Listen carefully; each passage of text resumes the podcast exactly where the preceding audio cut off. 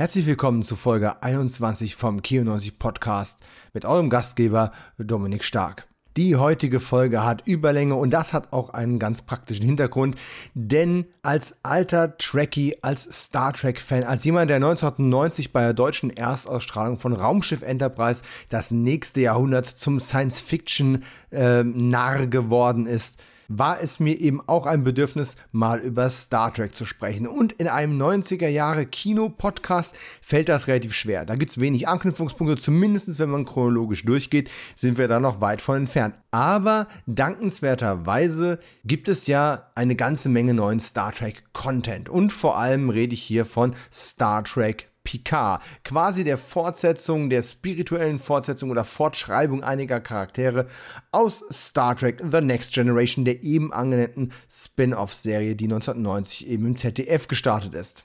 New Trek, wie man die ganzen Star Trek-Serien der jüngeren Vergangenheit allgemeinhin auch nennt, hat's bei alteingesessenen Fans nicht besonders leicht.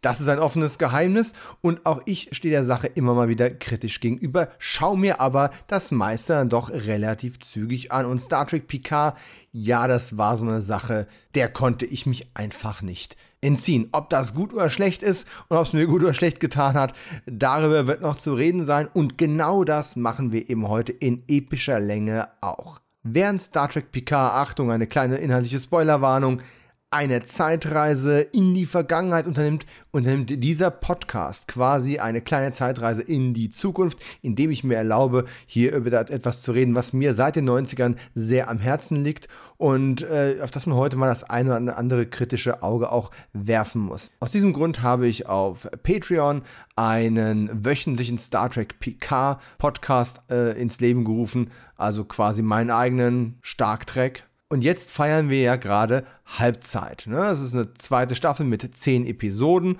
und eine dritte Staffel wird noch folgen. Und wir haben jetzt gerade die ersten fünf Episoden hinter uns gebracht, haben die Halbzeit und werden jetzt schauen, wie das Ganze hoffentlich dann irgendwann auf eine Zielgerade biegt, die uns einige offene Fragen noch beantwortet.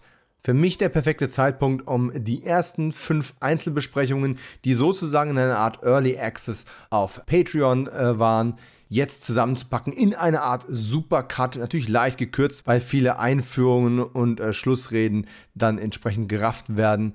Aber hier ist quasi meine geballte Ladung an Meinungen zu den ersten fünf Folgen von Star Trek Picard. Und nicht nur meine eigene. Ja, die meiste Zeit müsst ihr mit meiner Stimme vorlieb nehmen, die teilweise von einer Corona-Erkrankung auch ziemlich angegriffen ist. Entschuldigung dafür. Wir haben so gut gefiltert, wie es nur ging.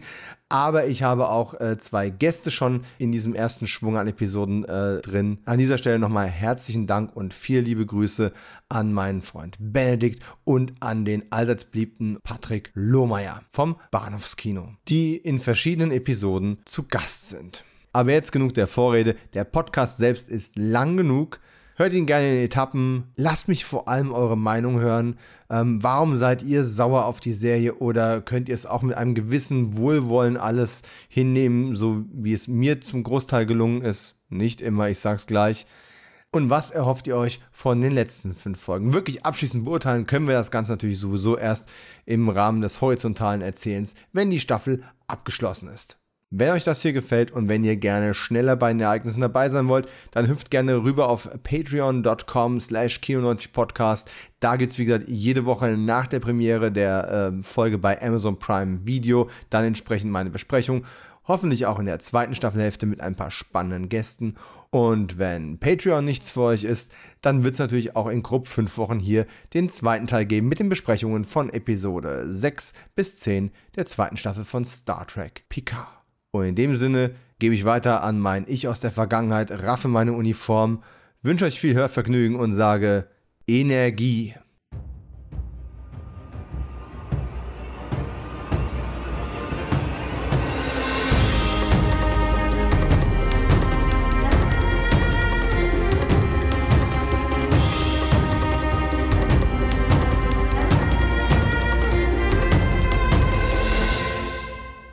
Amazon Prime, unendliche Videos. Wir befinden uns in einer den 90ern fernen Zukunft. Dies sind die Abenteuer des alten Jean-Luc Picard, der viele Jahre von der Next Generation entfernt unterwegs ist, um fremde Geschichten zu entdecken, bekannte Lebensformen und altgediente Gaststars.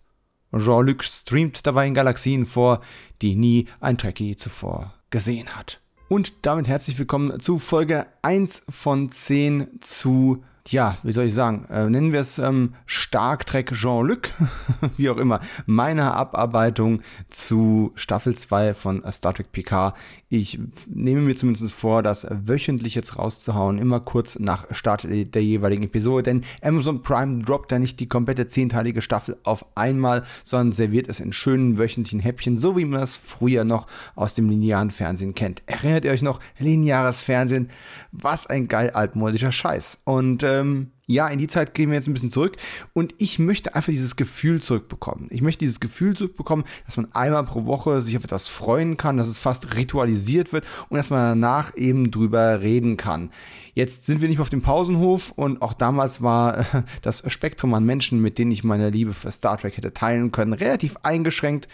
Aber jetzt haben wir ja das Internet, heute haben wir Podcast, naja, und das Spektrum an Menschen, mit denen ich das teilen könnte, ist immer noch relativ eingeschränkt, aber äh, mit Sicherheit größer als der ähm, begrenzte Pausenhof von damals. Und dann würde ich sagen, legen wir einfach los ähm, mit Star Trek Picard 201, Premiere am 4.3.22, die Stargazer, im Original The Stargazer.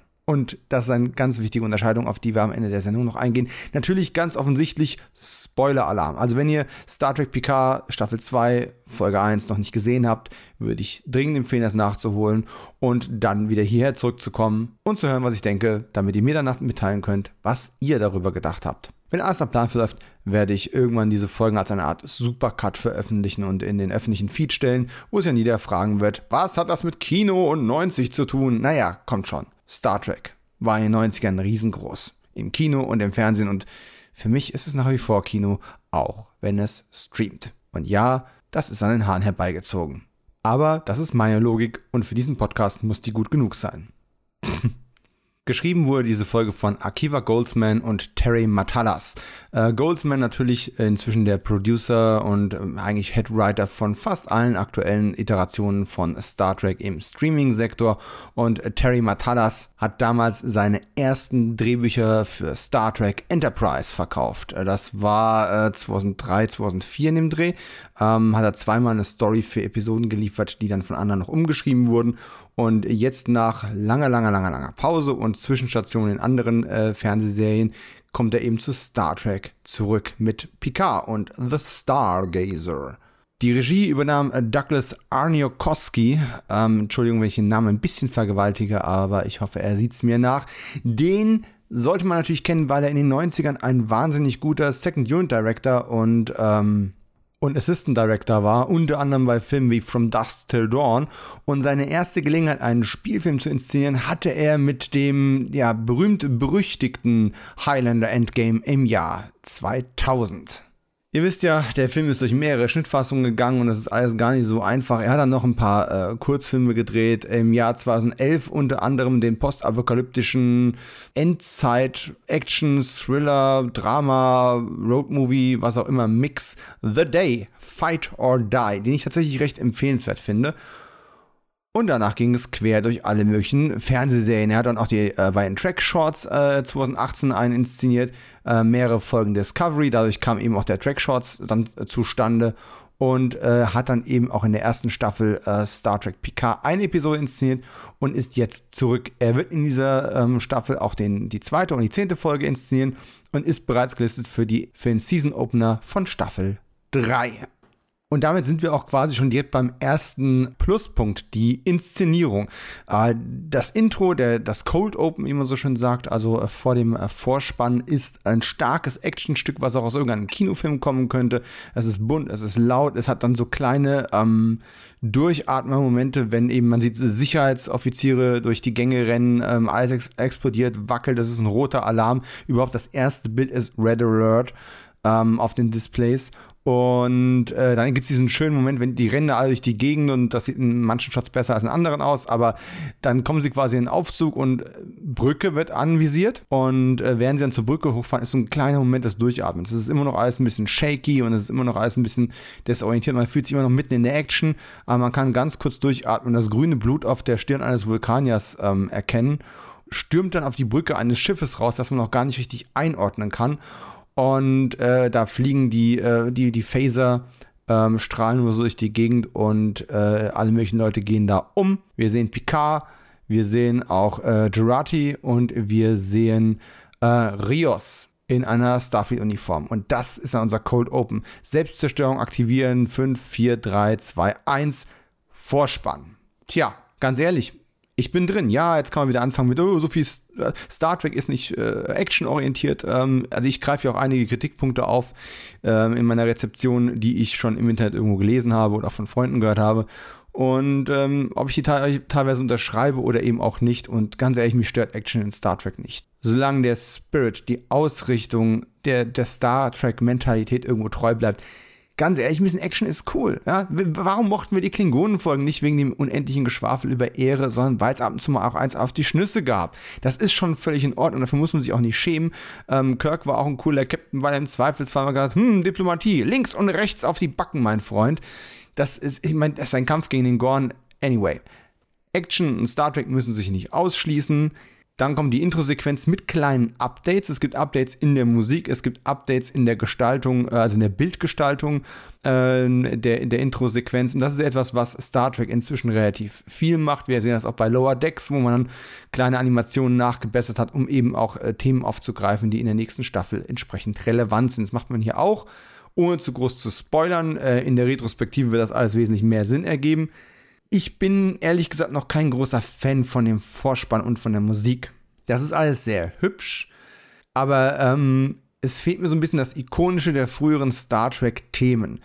Ja, inklusive Enterprise. Enterprise hat zwar diesen extrem enervierenden Song gehabt, aber man hat sich einfach an die Musiken von Star Trek immer gut erinnern können. Das waren ganz tolle Themen. Und das geht hier so in Richtung Klangteppich mit kleinen Reminiszenzen an frühere Kompositionen. Das ist nicht so mein Ding. Ich möchte ein schönes Titelthema haben. Nach wie vor. Ob es aus der Mode gekommen ist oder nicht, ist mir völlig egal. Es hat sich bei Game of Thrones auch niemand drüber beschwert, dass es eine ikonische Titelmelodie gewesen ist. Oder? Also warum kann man es nicht bei Star Trek noch genauso machen? Wenn man sich schon die Zeit nimmt, eine Introsequenz zu gestalten, was viele Serien ja heutzutage gar nicht mehr machen, dann kann man bitte schön auch eine Musik mit Wiedererkennungswert reinballern. Und das fehlt mir hier leider immer noch. Das Positivste, was ich über, die, über das neue Intro sagen kann, ist aber, dass Orla Brady in den Main Credit aufgenommen worden ist und demzufolge als Hauptdarstellerin äh, geführt wird. Äh, Orla Brady, tolle Schauspielerin, ähm, eine Irin, wenn mich nicht alles täuscht, die die Romulanerin Laris spielt, die äh, auf dem Chateau Picard eben, tja, angestellt ist und als romulanischer Flüchtling in der ersten Staffel zu Picard gekommen ist. Und ich liebe Orla Brady, die äh, kann alles spielen, meiner Meinung nach. Und ähm, die wenigen Szenen, die sie in der ersten Staffel hatte, waren einfach toll. Und ich habe mich gefreut, dass man sie zurückgebracht hat und offensichtlich als wertvoll genug erachtet, sie eben in die Main Credits zu integrieren tolle Sache. Da bin ich sehr zuversichtlich und freue mich auf. Oh, ah, wir machen einen Zeitsprung zurück. das ist so ein Ding. Äh, es ist ein Stilmittel. Ich habe da in verschiedenen Skripts auch schon drüber nachgedacht und ich habe es auch, glaube ich, einmal sogar schon benutzt. Tatsächlich ist aber nicht verfilmt worden. Und inzwischen hasse ich das einfach. Es ist irgendwann in Mode gekommen, dieses, schmeißt den Zuschauer mitten in die Action rein und dann springt eben ein paar Stunden, ein paar Tage oder auch eine Woche zurück und zeigt ihm, wie wir zu der Action hingekommen sind. Och, ja, okay. Aber egal, wir kriegen eine sehr, sehr schöne äh, Szenerie ähm, oder Sequenz von der Weinernte auf dem Chateau Picard. Wie gesagt, alles sehr, sehr schön gemacht. Hat ja was, was Ruhiges. Wir sehen Nummer 1 den Hund wieder. Und äh, es kommt dann eine sehr, sehr schöne Szene, wenn äh, Picard und äh, Laris dann nochmal mit einem Glas Wein anstoßen und äh, quasi das Ende der Ernte zelebrieren. Und dann kommt da so ein bisschen Romantik auf. Oder besser gesagt, Laris bringt sie ziemlich frontal ins Gespräch rein. Und ich finde, die beiden haben Chemie, beide Schauspieler sind gut, es ist auch soweit ganz solide geschrieben. Aber irgendwie will es am Ende für mich nicht ganz funktionieren, wenn, wenn die äh, Romantik voll da ist und wenn eigentlich ein Kuss oder eine Geste, irgendwas Liebevolles kommen müsste. Und die Art und Weise, auch wie Patrick Stewart es spielt, es wirkt fast ein bisschen, es wirkt nicht zögerlich, sondern sogar ein bisschen tatterig. Und das ist eigentlich schade äh, macht den Moment so ein bisschen kaputt. Trotzdem toll gespielte Szene. Und ähm, das Einzige, was ein bisschen blöd ist, ist, dass man Lares Partner, ihren romanischen Partner, der in der ersten Staffel auch dabei war, mal eben so äh, offscreen gekillt hat. Also es wird einfach erwähnt, yo, ist anderthalb Jahre her, dass er tot ist. Und im ersten Moment dachte ich wirklich so, habe ich vergessen, dass und wie der gestorben ist in der ersten Staffel? Nein, nein, nein, der war noch alive and well. Ähm, man hat ihn einfach offscreen gekillt, weil man sich vielleicht auf eine romulanische Figur fokussieren wollte, weil man vielleicht den Romantikaspekt ähm, fokussieren wollte. Was genau ihre Funktion in der Staffel sein wird, darauf werden wir noch zu sprechen kommen müssen im weiteren Verlauf. Kann man hier noch nicht absehen.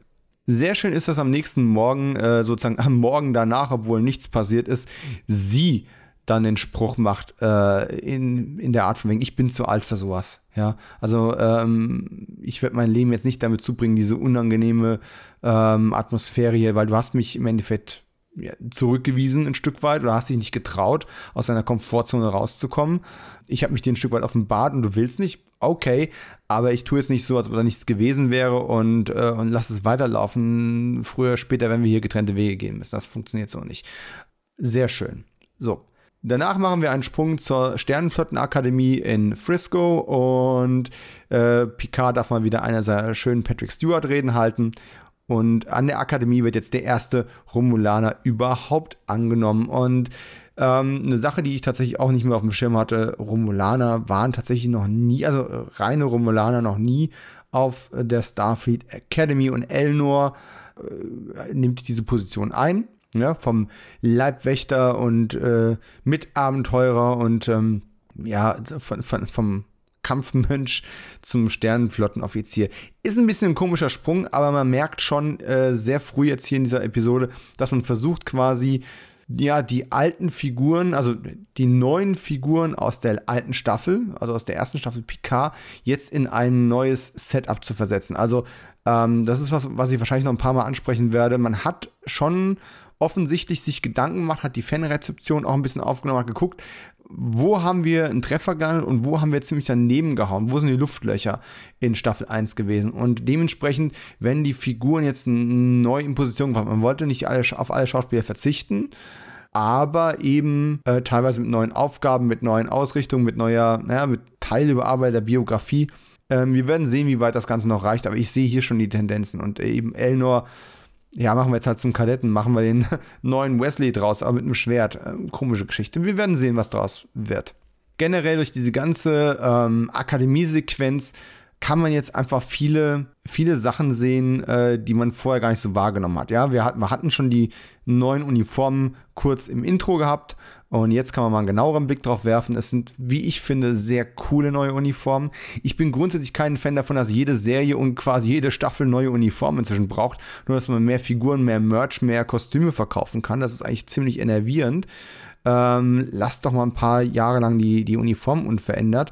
Aber tatsächlich finde ich, man hat hier einen sehr, sehr guten Kompromiss gefunden aus den frühen Uniformen von Deep Space Nine, beziehungsweise die auch in Star Trek Treffen der Generation im Kinofilm zu sehen waren und tatsächlich den Classic-Filmen. Denn das ist was, was, was viel übersehen wird oder was ich zumindest auch noch nirgends anders gelesen habe. Die haben jetzt vorne diese Klappe, ähm, also dieses, dieses Überlappende von Stoffen, was wir auch quasi in den, in den Filmen 2 ähm, bis 6 gehabt haben. Diese roten Uniformen, die man wie so eine Jacke vorne aufmachen konnte, aufklappen konnte.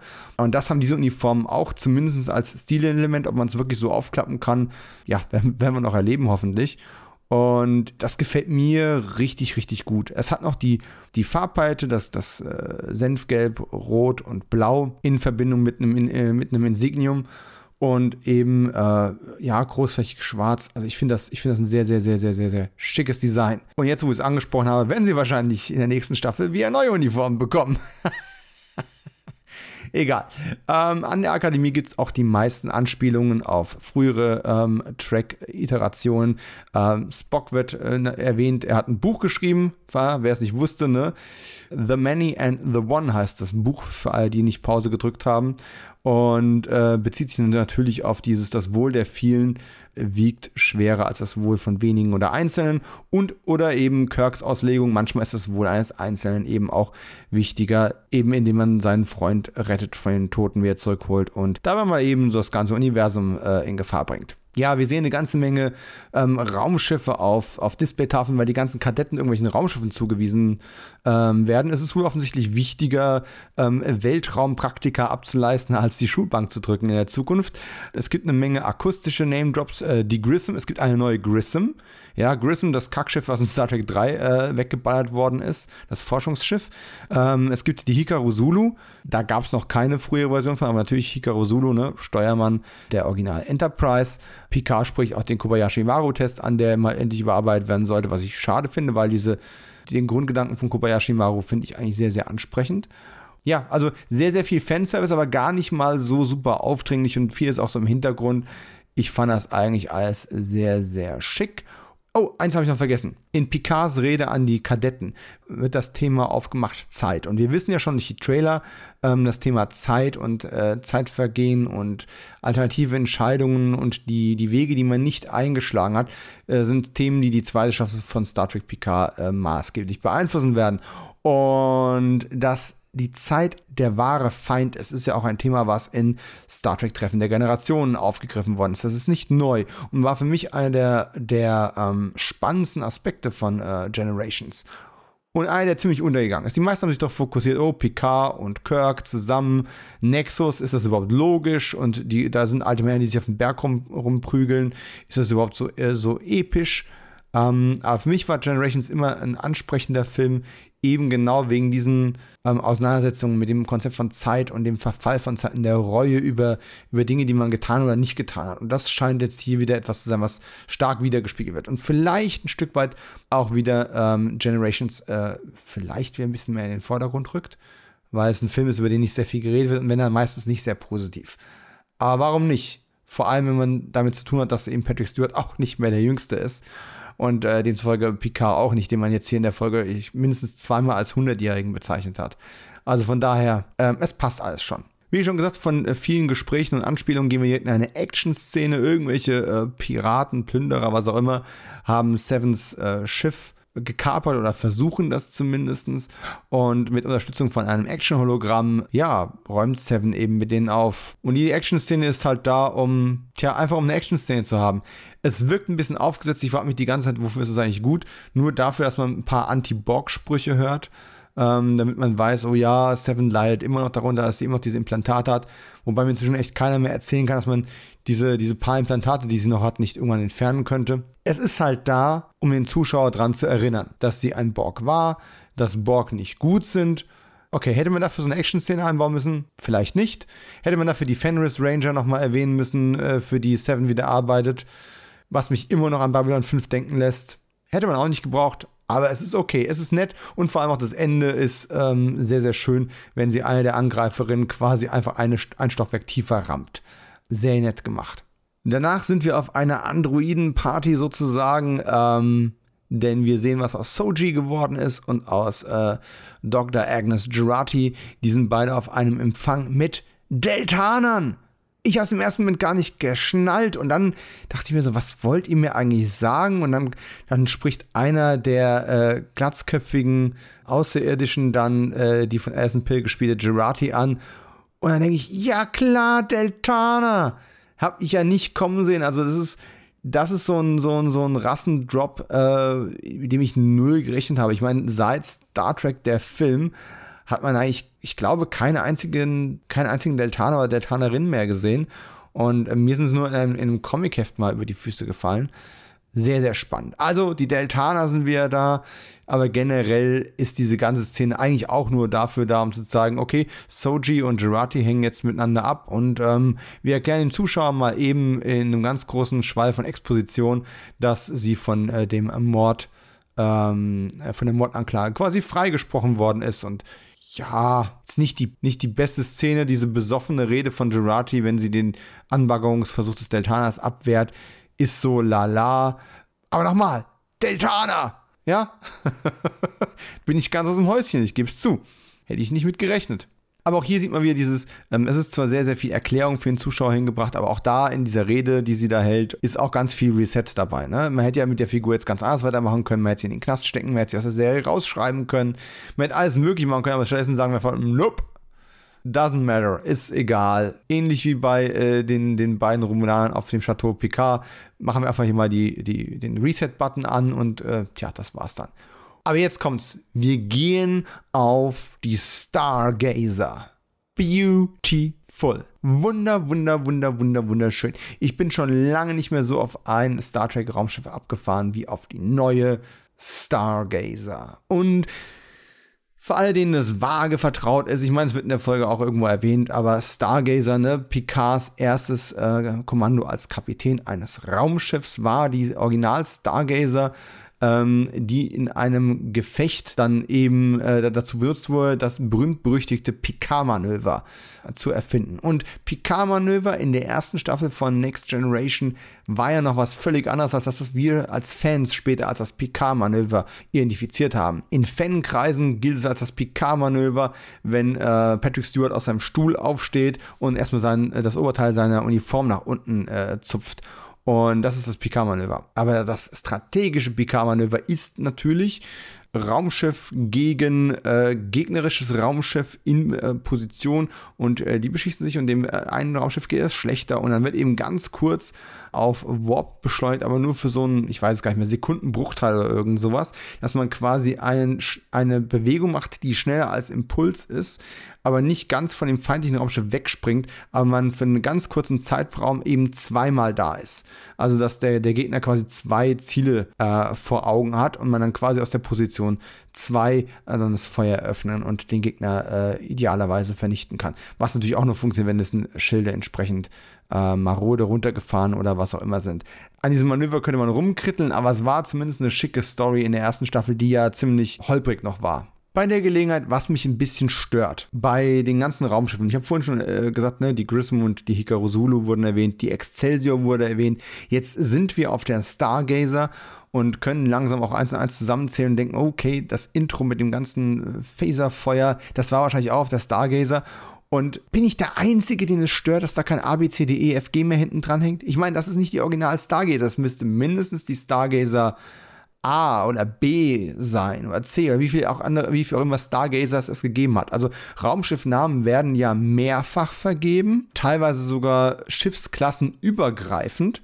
Aber bis dato haben wir es immer gehabt, dass die durchnummeriert wurden. Also äh, mit, mit, mit Buchstaben. Die Original Enterprise ist die 1701 die äh, Refit Enterprise aus Star Trek, der Film, die 1701 Refit.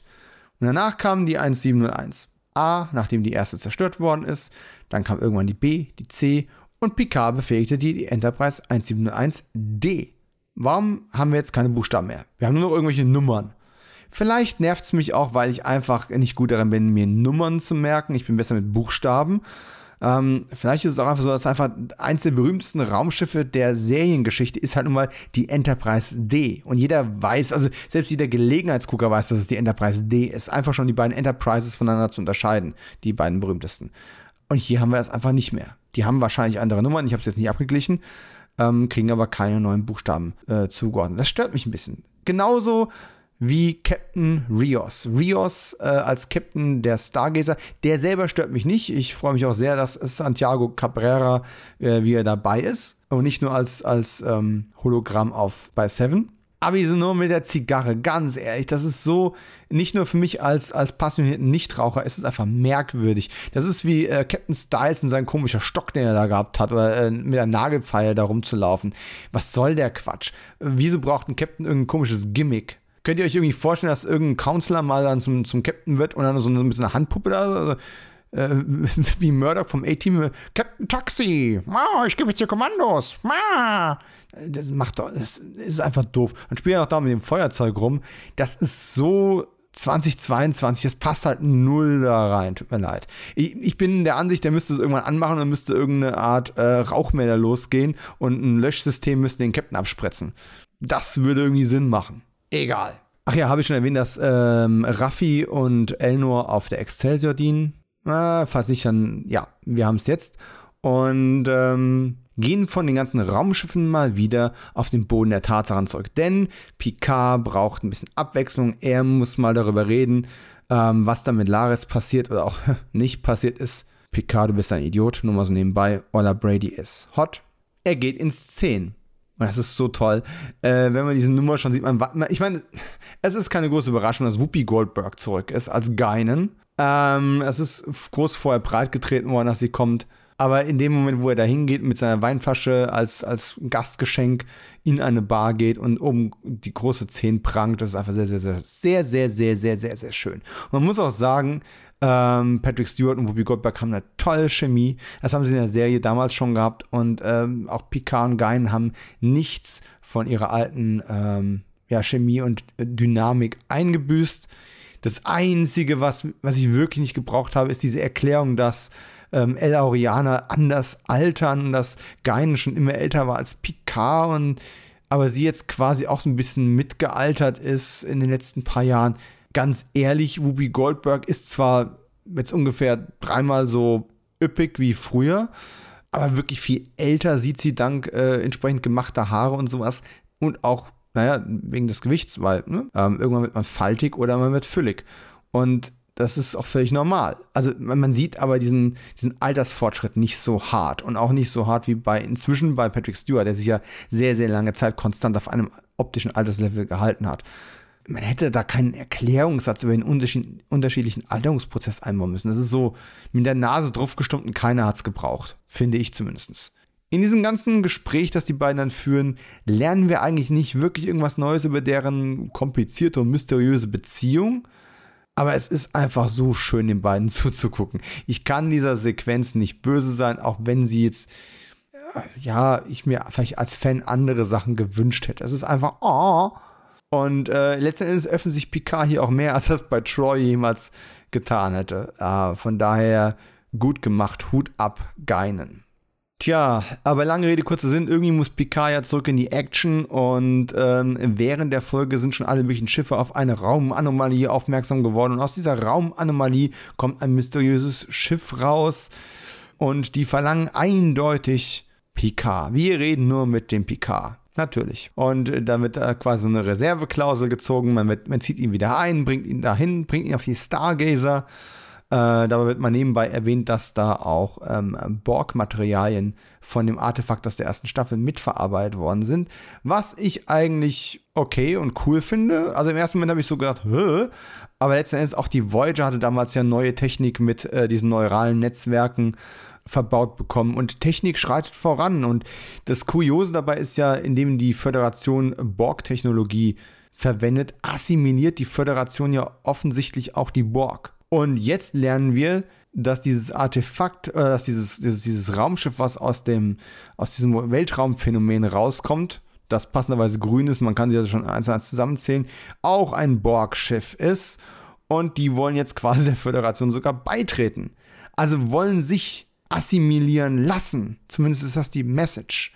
Und das ist eine inter interessante Umkehr für diese Rasse, die mal als die ultimative Bedrohung eingeführt wurde und dann über die Jahre und über zahlreiche, man könnte sagen zu zahlreiche Konflikte, ähm, ein bisschen was von dieser Bedrohung eingebüßt haben. Trotzdem sind die Borg immer noch so Ultimate Badass-Faktor, wenn auch nicht mehr ganz so mysteriös und unbezwingbar wie am Anfang, als wir sie in der was war es, zweite, dritte Staffel, zweite Staffel? Zweite oder dritte Staffel Next Generation zum ersten Mal gesehen haben. Dank Q, wie wir uns erinnern.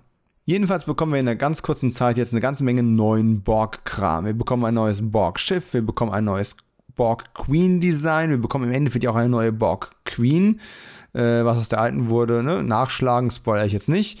Das neue Borg Queen Design hat äh, was von Doc Ock aus Spider-Man, wenn da hinten so nicht Arme rauskommen, aber diese, diese Kabel rausschießen, die er benutzt, um sich einzupluggen. Und ich muss sagen, auch wenn ich jetzt schon ein paar äh, ja, despektierliche Kommentare in den Socials gelesen habe, mir gefallen die ganzen neuen Designs. Es wirkt Borg, ohne dass man eben das Original Borg-Design nochmal zu Tode bemüht. Anders als bei den Disco-Klingonen, also bei, bei, bei dem Klingonen-Redesign für Star Trek Discovery, finde ich es hier eigentlich ganz gelungen. Äh, es ist anders, aber dasselbe. Es, es wirkt nicht zu fremd. Aber wie so oft in der Folge haben wir hier noch ein kleines Cop-Out, also so ein, ein Schwanz einziehen, denn äh, das Massaker an Starfleet-Offizieren äh, aus dem Intro äh, wird jetzt gleich relativiert, denn die, als die Borg-Königin anfängt, um sich zu ballern, ähm, stellt sich dann heraus, ja, Sie betäubt alle nur. Aha. Aber nicht nur das, sie ähm, übernimmt und assimiliert eben die Stargazer und über die Stargazer als äh, Knotenpunkt auch die ganze Sternenflottenflotte, die da inzwischen eingetroffen ist. An der Stelle könnte man jetzt auch sagen, ähm, auch was das Internet anbelangt, ne? Netzwerke sind toll, können aber total fatale Konsequenzen haben, wenn man eben ja, mit dem falschen Zeug zu viele Leute erreicht. Oder in diesem Fall eine ganze Flotte mit ein paar Signalen von einem Schiff aus ähm, assimilieren kann. Wobei ich mich frage, warum können die es dann nicht vom Borgschiff aus? Äh, vielleicht wird es noch erklärt. Jedenfalls beschließen wir dann die Selbstzerstörung zu aktivieren. Und äh, da gibt es dann wieder so einen mega guten und ultra geheimen Zerstörungscode, der ungefähr so toll ist wie 1, 2, 3, 4, 5 als Kombination für einen Reisekoffer. Es ist 0, 0, 0, Zerstörung 0. Und das ist so doof wie die Selbstzerstörungscodes etwa in Star Trek 3. Ich gehe mal davon aus, es ist eine bewusste Referenz, denn so deppert kann niemand sein, das für einen coolen Selbstzerstörungscode zu halten. Aber es war damals schon blöd und warum sollte man da nicht wenigstens konsequent blöd bleiben? Und außerdem war es so, als wir gleiten jetzt sowieso in Surrealismus ab. Es ertönt auf einmal alte Musik. Es driftet alles so ein bisschen ab. Man, es hat also eine traumhafte Komponente. Die Selbstzerstörung zählt runter. Es gibt ein Kaboom. Und wir wissen als Zuschauer, als findiger Betrachter, ja, jetzt hängen wir am Haken der Staffel. Denn wir springen wieder zurück in das Chateau Picard. Äh, wir hören auch nochmal eine Stimme sagen, look up. Also, ähm, wie sagen es in Deutschland, sie hoch. Und das hat ähm, Picards Mutter ihm mal gesagt, als er ein kleines Kind war und sie in das Chateau eingezogen sind. Und da wird eigentlich erst die ganze Klasse, oder ist zumindest mir die ganze Klasse des Originaltitels erst bewusst geworden. Denn die Episode heißt im Original The Stargazer. Drei Worte. Im Deutschen wurde daraus die Stargazer. Zwei Worte und Stargazer eindeutig das Raumschiff. Stargazer im englischen Sprachgebrauch steht aber eben nicht nur für den Namen des Raumschiffs zusammengeschrieben, sondern eben auch für jemanden, der den Blick in die Sterne richtet. Ein Sternengucker. Und das ist genau das, was der junge Picard hier gewesen ist. Im Endeffekt könnte die Folge 201 von Picard auch einfach Picard heißen oder Jean-Luc. Zum Glück sagen sie nicht mehr JL. Ähm, ist mir aufgefallen, Raffi sagt das nicht ein einziges Mal mehr. Vielleicht, weil die Fans völlig ausgerastet sind wegen so einer Lappalie. Sorry, aber es ist echt kein Grund, sich aufzuregen. Es ist ein bisschen blöd. JL habe ich auch nicht gemocht, aber man muss auch nicht so ein Theater draus machen. Anyway, jetzt kommt das, worauf man die ganze Zeit gewartet hat, denn letzten Endes ist er ja auch im Serienposter und im Vorschaubild auf Prime zu sehen. Q und ganz ehrlich, Q kommt rein äh, mit, mit der berühmten De-Aging-Technik, die von, von Marvel ja und generell von Disney überall benutzt wird. Sieht äh, eben aus wie John Delancey in den 90ern. So halbwegs. Äh, offensichtlich haben sie ein paar Millionen mehr auf Robert Downey Jr. verwenden können.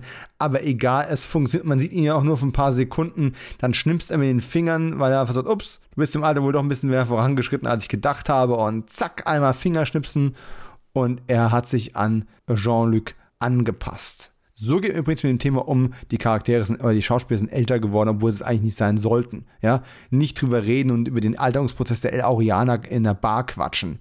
Ignorieren oder Fingerschnippen und anpassen. Fertig. Geil. Wir gehen in einer Overshoulder auf Johnny Lancy als Q zu. Die Kamera kippt langsam in einen Dutch Angle, der uns eben auch diesen Surrealismus nochmal um die Ohren ballert. Und BAM! The trial never ends. Ich habe es dir das letzte Mal gesagt, das Verfahren endet niemals. Das Verfahren gegen die Menschheit, aber vielleicht auch das Verfahren gegen und um Jean-Luc. Wie genau Q das auslegt, was genau es für die Staffel bedeutet, wir haben noch neun Folgen vor uns. Ich will da gar nicht zu viel spekulieren, weil wahrscheinlich müsste ich mir in der nächsten Folge schon wieder alles über den Haufen schmeißen. Ja, ganz ehrlich, wenn ich ein, ähm, ein vorläufiges Fazit nach der ersten Folge ziehen sollte, und das mache ich jetzt auch gleich, mir hat sie sehr gut gefallen. Ich finde, sie ist eine konsequente, nee, nein, sie ist keine konsequente Weiterentwicklung. Man hat aber, äh, der, der letzten Staffel, weil man hat ja doch viele Sachen geredconnt. Man hat, man hat vieles zurückgesetzt, neu kontextualisiert und was Neues draus gemacht, weil eben manche Sachen nicht gut angenommen worden sind. Und das hat man aber sehr, sehr gelungen gemacht, weil man hätte jetzt auch sagen können, nee, wir bleiben stur bei unserem Stiefel und ziehen ihn durch. Äh, für hier gab es den Leuten gefällt. Nee, nee, man hat sich Gedanken gemacht, man hat eine neue Richtung gefunden und das, es funktioniert, es greift alles gut ineinander über. Ähm, man wird sehen müssen, wie manche Figuren jetzt noch ihre Daseinsberechtigung haben. Bei Soji mache ich mir da zum Beispiel äh, große Gedanken, inwieweit die noch in das, in das Muster reinpasst. Aber bis dahin, allein für die neue Stargazer, allein für die, für die Fragen, darf man einer Spezies wie dem Borg Asyl gewähren? Darf man, darf man die in die Föderation aufnehmen? Wollen die das überhaupt wirklich? Spielt das überhaupt irgendeine Rolle? Oder haben, beschäftigen wir uns die ganze Staffel über mit ganz anderen Dingen? Denn es geht ja um The Road Not Taken, also die, ja, die, die Entscheidungen, die man aufgeschoben, verschoben oder nicht getroffen hat. Bekommen wir jetzt die alternativen Realitäten, von denen wir im Trailer ausgegangen sind? Und inwieweit ist das quasi ein Remake oder Reboot von der Folge Tapestry, die damals in der, ich glaube, sechsten Staffel Picard tödlich verwunden ließ. Und äh, als er dann auf das Licht am Ende des Tunnels zugeht, trifft er dort eben Q, der ihm die Möglichkeit gibt, eine fatale oder eine wichtige, maßgebliche Entscheidung in seiner Jugend neu zu überdenken. Und er trifft eine andere Entscheidung, äh, verliert dadurch nicht sein Herz, das dann nicht gegen ein künstliches eingetauscht werden muss. Das wird auch in der Folge erwähnt. Ne? Er hat ein echtes Herz, dann ein künstliches, jetzt hat er ein synthetisches Herz. Im Übrigen die einzige Referenz an, ihr wisst schon, die Sache mit dem Androidenkörper. Ja, und wir sehen, wie ein alternativer Picard geworden wäre. Und am Ende trifft Picard die Entscheidung zu sagen, na, offensichtlich habe ich dumme Entscheidungen getroffen, aber die gehören dazu. Nur dann bin ich der, der ich bin. Kirk hat eine ähnliche Entscheidung getroffen, ähm, als Cyborg ihm seinen Schmerz nehmen wollte in Star Trek 5. Und er gesagt, mein Schmerz gehört zu mir. Ohne meinen Schmerz bin ich nur halb der Mensch, der ich bin.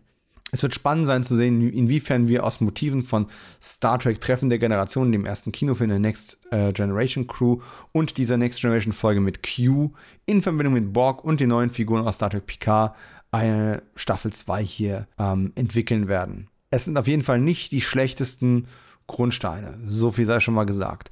Ähm, an der Stelle empfehle ich auch den äh, Podcast Track am Dienstag, die in ihrer zum Aufnahmezeitpunkt letzten Episode äh, eben Tapestry auch besprochen haben. Und das haben die sehr, sehr gut gemacht. Gehen jetzt über zwei Stunden ins Detail. Und äh, ich kann eigentlich fast allem, was sie da gesagt haben, nur zustimmen. War eine ganz, ganz starke Folge. Sie ist auch mir persönlich sehr, sehr wichtig gewesen. Und jedes Mal, wenn ich den Moment sehe, äh, wenn sich Picard dann am Ende sehnen Auges in den Kampf stürzt, obwohl er genau weiß, ich werde gleich von einem Dolch durchbohrt und es könnte das Ende meines meines Lebens, meiner Existenz bedeuten. Und er prügelt sich mir hinaus die Karne und bekommt diesen Dolch ähm, durch die Brust gestoßen. Die Klinge kommt vorne raus und Patrick Stewart fängt an zu lachen. Ich bin jedes Mal zu Tränen gerührt, wenn ich das sehe. Auch heute noch. Großes Kino in 4 zu 3. Und damit beende ich jetzt mal diesen überlangen Logbucheintrag hier. Und damit herzlich willkommen bei einem neuen Stark Trek Special. Heute zu Star Trek Picard 202, zweite Folge der zweiten Staffel. Es ist natürlich viel, viel schwieriger, diese Episoden vernünftig einzuordnen und ähm, zu kontextualisieren, weil natürlich uns ein bisschen die Weitsicht fehlt, wie wir das in der gesamten Staffel aussehen. Viele Dinge, die jetzt so ein bisschen in der Luft schweben sind, können entweder gut oder schlecht sein. Man weiß es nicht so ganz genau, weil man einfach nicht weiß, wie wird die Geschichte weiterentwickelt, wie durchdacht ist das Ganze. Ähm, werden hier nur irgendwie so Brotkrumen ausgestreut, die nachher nirgends hinführen oder ist da schon Vorarbeit für eine gute Auflösung? Es ist, es ist noch sehr, sehr viel offen. Es sind noch alle Karten auf dem Tisch. Und natürlich gibt es äh, diejenigen Fans oder auch Gelegenheits-Star Trek-Gucker, die sich dann dazu entscheiden, äh, das ähm, im Zweifelsfall gegen den Angeklagten zu verwenden oder äh, Menschen wie ich, die dann versuchen, das möglichst im Zweifelsfall für den Angeklagten auszulegen. Und Angeklagter ist eigentlich die richtige Terminologie, denn wir haben ja in der letzten Folge ja gelernt, das Gericht endet niemals. Q ist back der ähm, Eröffnungsgegner der Next Generation, als 1990 hier im ZDF losging oder natürlich schon ein paar Jahre vorher in Amerika bei der Mission auf der Farpoint Station oder auf dem Weg zur Farpoint Station. Da trat Q das erste Mal auf. Es gab einen wunderschönen Abschluss äh, mit Q und der Picard-Mannschaft im äh, All Good Things Serienfinale.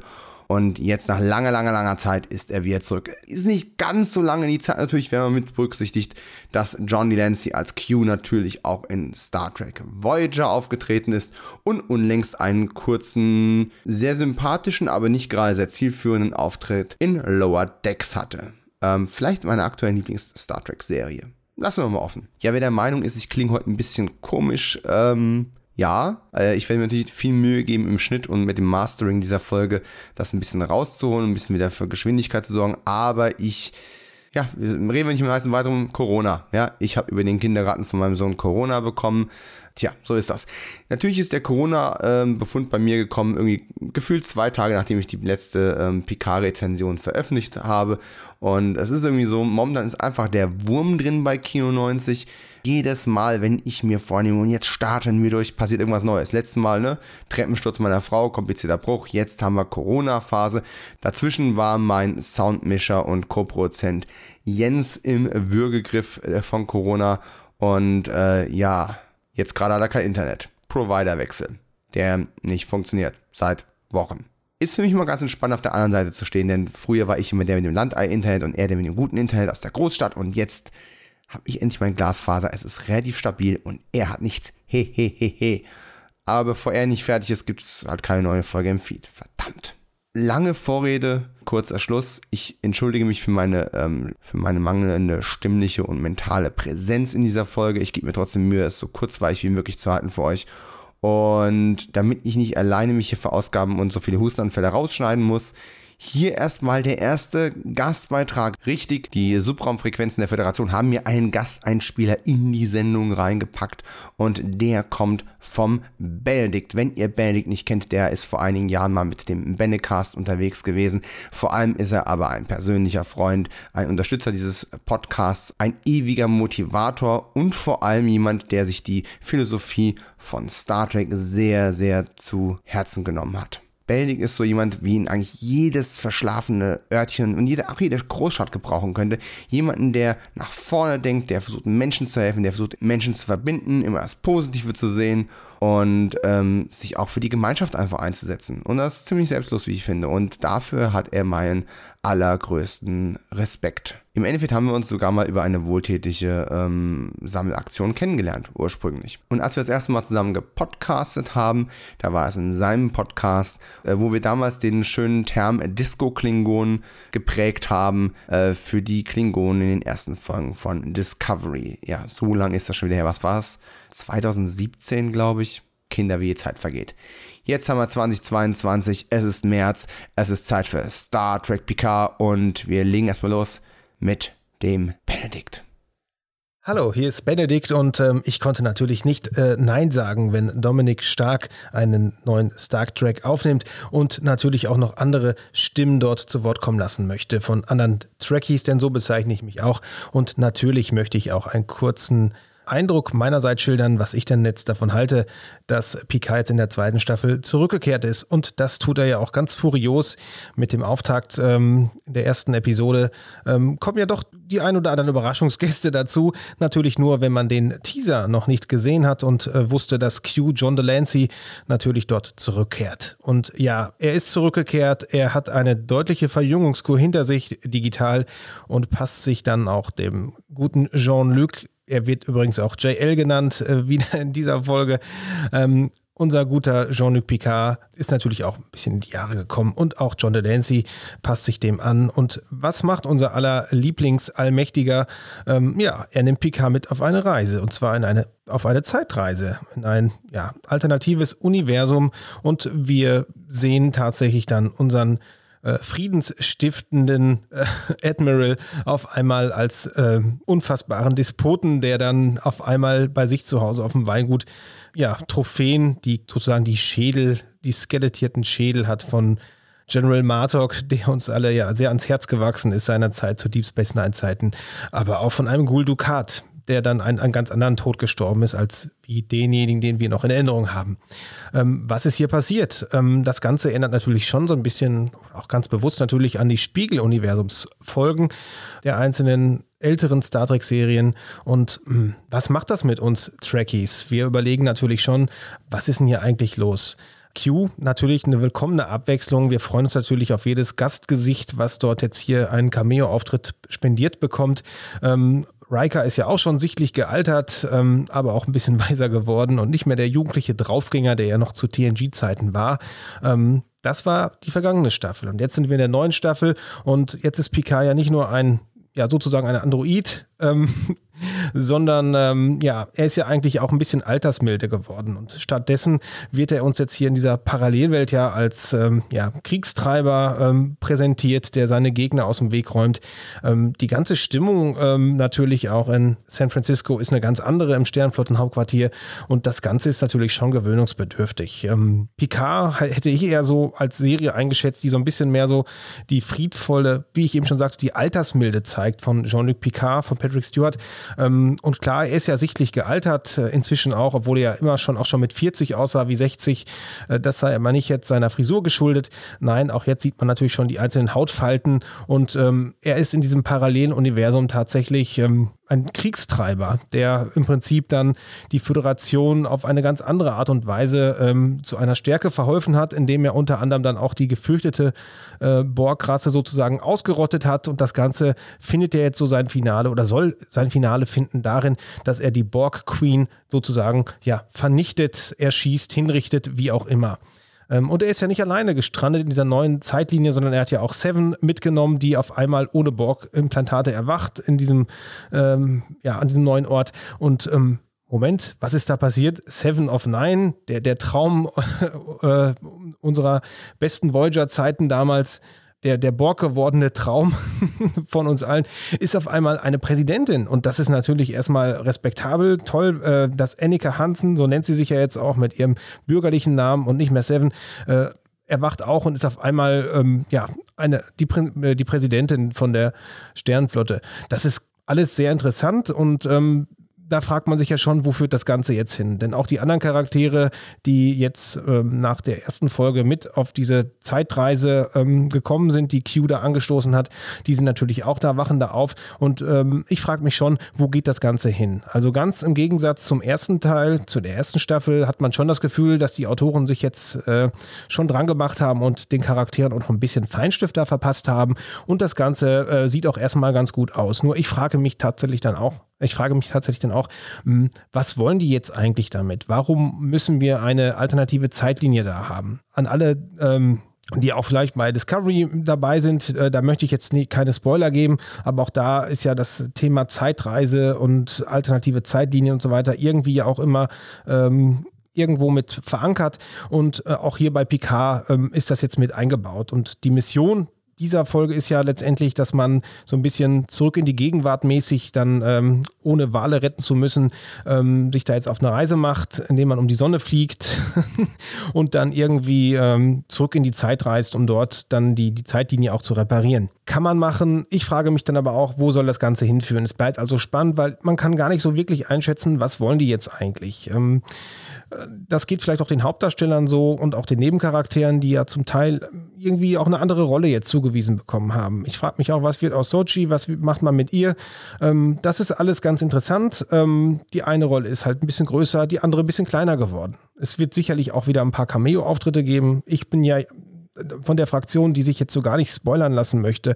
Ich gucke mir keine Fananalysen an. Ich versuche wirklich da ganz unvoreingenommen reinzugehen und Picard als das anzusehen, was es ist. In erster Linie natürlich, muss man auch sagen, ist es Fanservice. Und ähm, fühle ich mich jetzt als Trekkie hier gut abgeholt?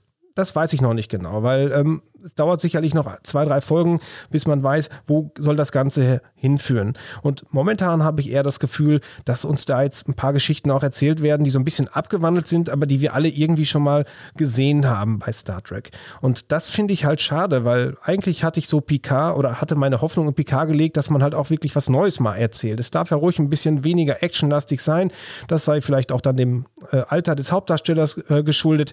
Das gab es ja in der ersten Staffel auch, diese Diskussion. Muss er jetzt wirklich wirklich jeden Stunt dann auch selber machen? Oder geht es wirklich auch darum, dass man halt viele Dialoge hat? Wir sind ja hier nicht bei Star Wars, wir brauchen jetzt keinen Western im Weltraum, sondern nein, wir möchten ja eigentlich viel mehr so ein bisschen, ähm, ja, Picard zusehen und zuhören, wie er vielleicht auch mal ab und zu einfach nur einen Dialog hält und halt, ähm, ja, das macht, was er am besten kann, Völkerverständigung. Und das sehe ich tatsächlich jetzt auch in der zweiten Folge ähm, der zweiten Staffel noch nicht so wirklich. Und ich bin halt wirklich gespannt, wo das Ganze hinführen soll. Denn äh, bei Voyager hatten wir damals auch schon Zeitreise-Episoden, wo es dann auch zurück in die Vergangenheit ging.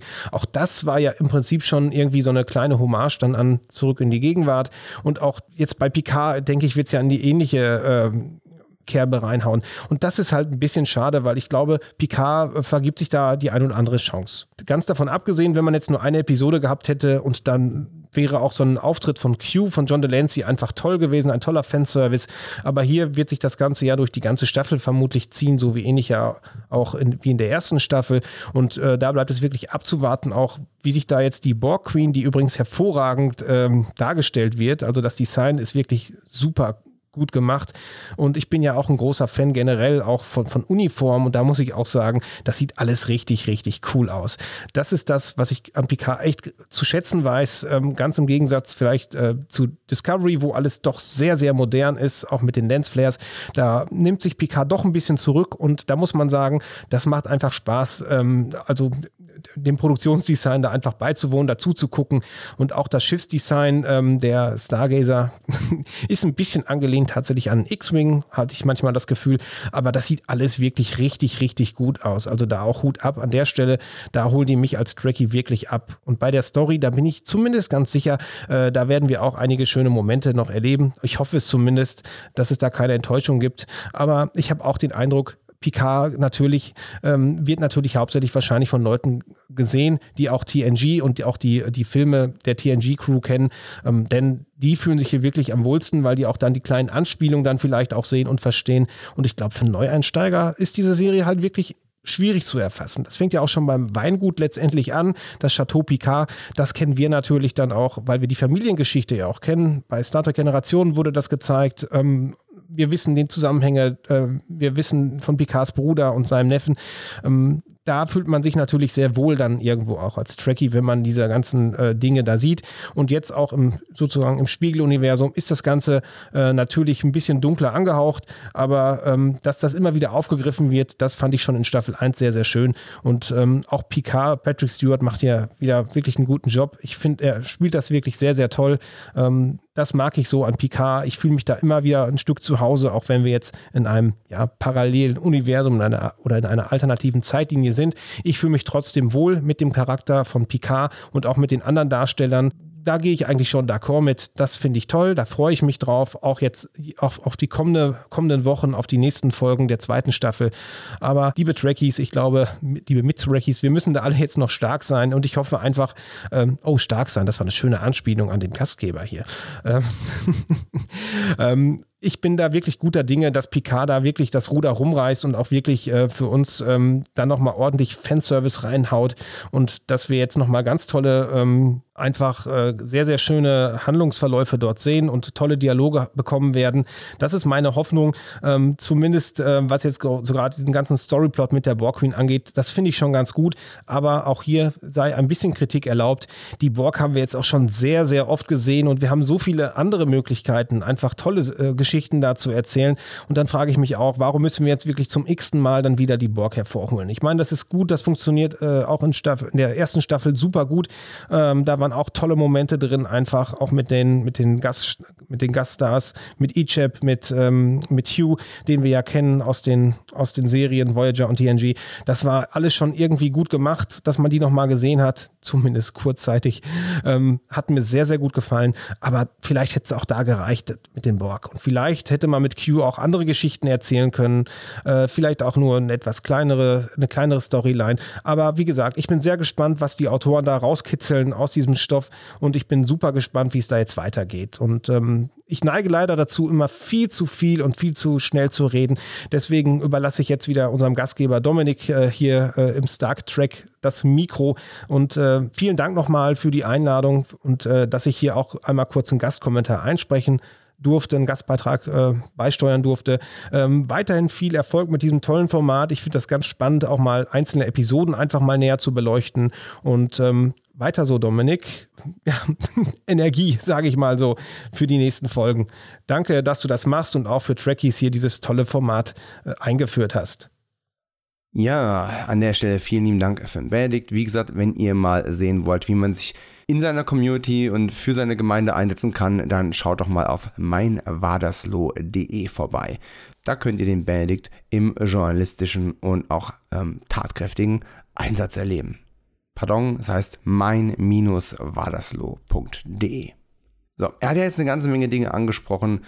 Ähm, ein paar davon werde ich auch gleich nochmal aufgreifen müssen. Und ich würde mal sagen, fangen wir direkt an, denn das macht Folge 2 mit dem Titel Buße ja auch. Wir greifen quasi die Ereignisse genau da auf, wo wir in der ersten Folge aufgehört haben, mit der, der großen äh, Wiedersehensszene von Q und Picard. Und es ist ein anderer Q. Es ist ein zornigerer Q, ein aggressiverer Q. Er ist wieder so bedrohlich, wie er am Anfang mal rüberkam, bevor er wirklich mehr zum, ja, zum Trickster-Charakter geworden ist, zum, zum Possenreißer, zum lustigen Allmächtigen aus der Nachbarschaft. Und ähm, es ist tatsächlich unfassbar viel in, diesen, in dieser Sequenz drin. Es ist tolles Schauspiel zu sehen von beiden. Ähm, es sind eine Menge Dinge, die man so überhaupt nicht wie soll ich sagen, erwartet hätte vielleicht. Ich meine, sie hüpfen quasi über das Chateau Picard und, und springen hin und her und okay, was mir aber auffällt, ist, wo sind die Q-Flashs hin? Sind auf einmal weg. In der letzten Folge waren sie noch da, jetzt sind sie weg. Sie hätten vielleicht ein bisschen gestört, weil sie wieder ein helles Element gewesen wären. Wir wollen aber dunkel bleiben, wir wollen auf den Figuren, wir wollen auf dem Drama bleiben. Ähm, deswegen habe ich die Sache nicht übel genommen und im ersten Moment auch gar nicht so wirklich wahrgenommen. Aber dann gibt es eben diese Ohrfeige, ne? Q haut Picard eine runter. Und sowas haben wir einfach nicht gesehen. Und es ist auch nicht zum Lachen, es ist auch nicht witzig, es ist auch nicht komödiantisch gespielt. Picard hat auch leichtes Blut äh, da im Gesicht. Keine Sorge, wir kriegen jetzt keinen Faustkampf zwischen den beiden. Das würde uns ja auch äh, erinnern an den recht wenig rühmlichen Auftritt von Q in Star Trek Deep Space Nine, wo er sich mit ähm, Commander Cisco in einen Boxring äh, teleportiert hat, wo ihm Cisco eins in die Fresse gehauen hat. Ja, das können wir so sagen, denn auch Star Trek ist ja in der Wortwahl nicht gerade zimperlich äh, momentan. Und was mich manchmal gar nicht so stört und wenn ich manche Fans, ich sag's mal in Anführungszeichen so, Fans höre, die sich darüber beschweren, dass da irgendwo mal ein böses Wort gesagt wird. In Star Trek sind nie böse Worte gesagt worden. Ja, come on. Die sind vor allem nicht gesagt worden, weil man sie damals auch nicht sagen konnte im Fernsehen, ne? Sagen wir mal realistisch. Aber trotzdem sind so Formulierungen wie jedes dahergelaufene Arschloch. Und dann denke ich so, uh, ist das Star Trek oder ist es, ist es eher so eine Cop-Serie? Ja, ist das Law and Order Paris äh, in, im 24. Jahrhundert? Ganz komische Geschichte, aber wirklich diese, diese Ohrfeige und auch das Spiel von John Delancey, das ist alles so intensiv. Und auch diese Aussage, ne, von Q gegenüber Picard, er würde alles an sich ändern, aber im Kern, im Kern würde er trotzdem irgendwo derselbe bleiben und da würde sich ihm nichts verändern. Und das ist für mich auch so ein bisschen eine Antwort der Autoren an das Fandom gewesen. Man lässt den Charakter also sagen, was die Autoren sich so ein bisschen gedacht haben. Ja, wir ändern außenrum viel. Aber im Kern befassen wir uns immer noch mit den Charakteren, sind wir immer noch beim Thema. Wir haben das Ziel und wir haben Star Trek nicht aus den Augen verloren, nur weil die Form ein bisschen eine andere ist. Meine Interpretation. Aber was ich hier besonders toll finde, ist, selbst der Fingersnap, das Fingerschnippen von Q, wenn sie sich irgendwo durch die Gegend teleportieren, klingt aggressiver. Dieser Soundeffekt ist Mal wie ein, wie ein Kanonenschuss. Also es klingt einfach, es klingt einfach toll. Naja, jedenfalls bringt ihn Q dann eben an das äußerste Ende dieser, dieser äh, Wege, die nicht beschritten worden sind, wie er das genannt hat.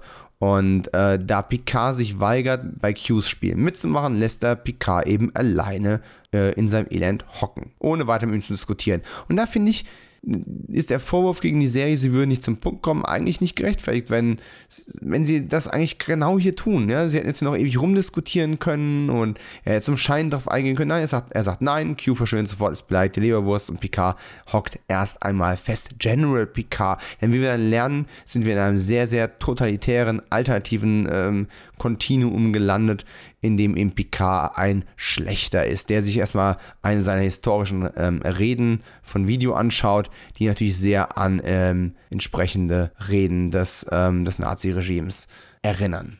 Sehr schön in dem Kontext auch ähm, Picards Ansage an sich selbst, dass diese Realität der Kreis ist, den Dante übersehen hat. Natürlich anspielend auf die ähm, Kreise der Verdammnis ähm, von Dantes Inferno. Ja, und dann erfahren wir vom Auslöschungstag und merken, dass Picard nicht als einziger in dieser Realität festsitzt, denn auch Annika, ähm, formerly known as Seven, ist dort gelandet und wir haben jetzt so eine Sequenz, die ganz leicht, man mit eins, zwei weiteren Aufnahmen hätte super kitschig werden können, so à la Mike Myers, der dann nackt durch die Szenerie läuft und sein, ähm, wie soll ich sagen, seine Geschlechtsteile immer wieder durch irgendwelche Einrichtungsgegenstände verborgen werden.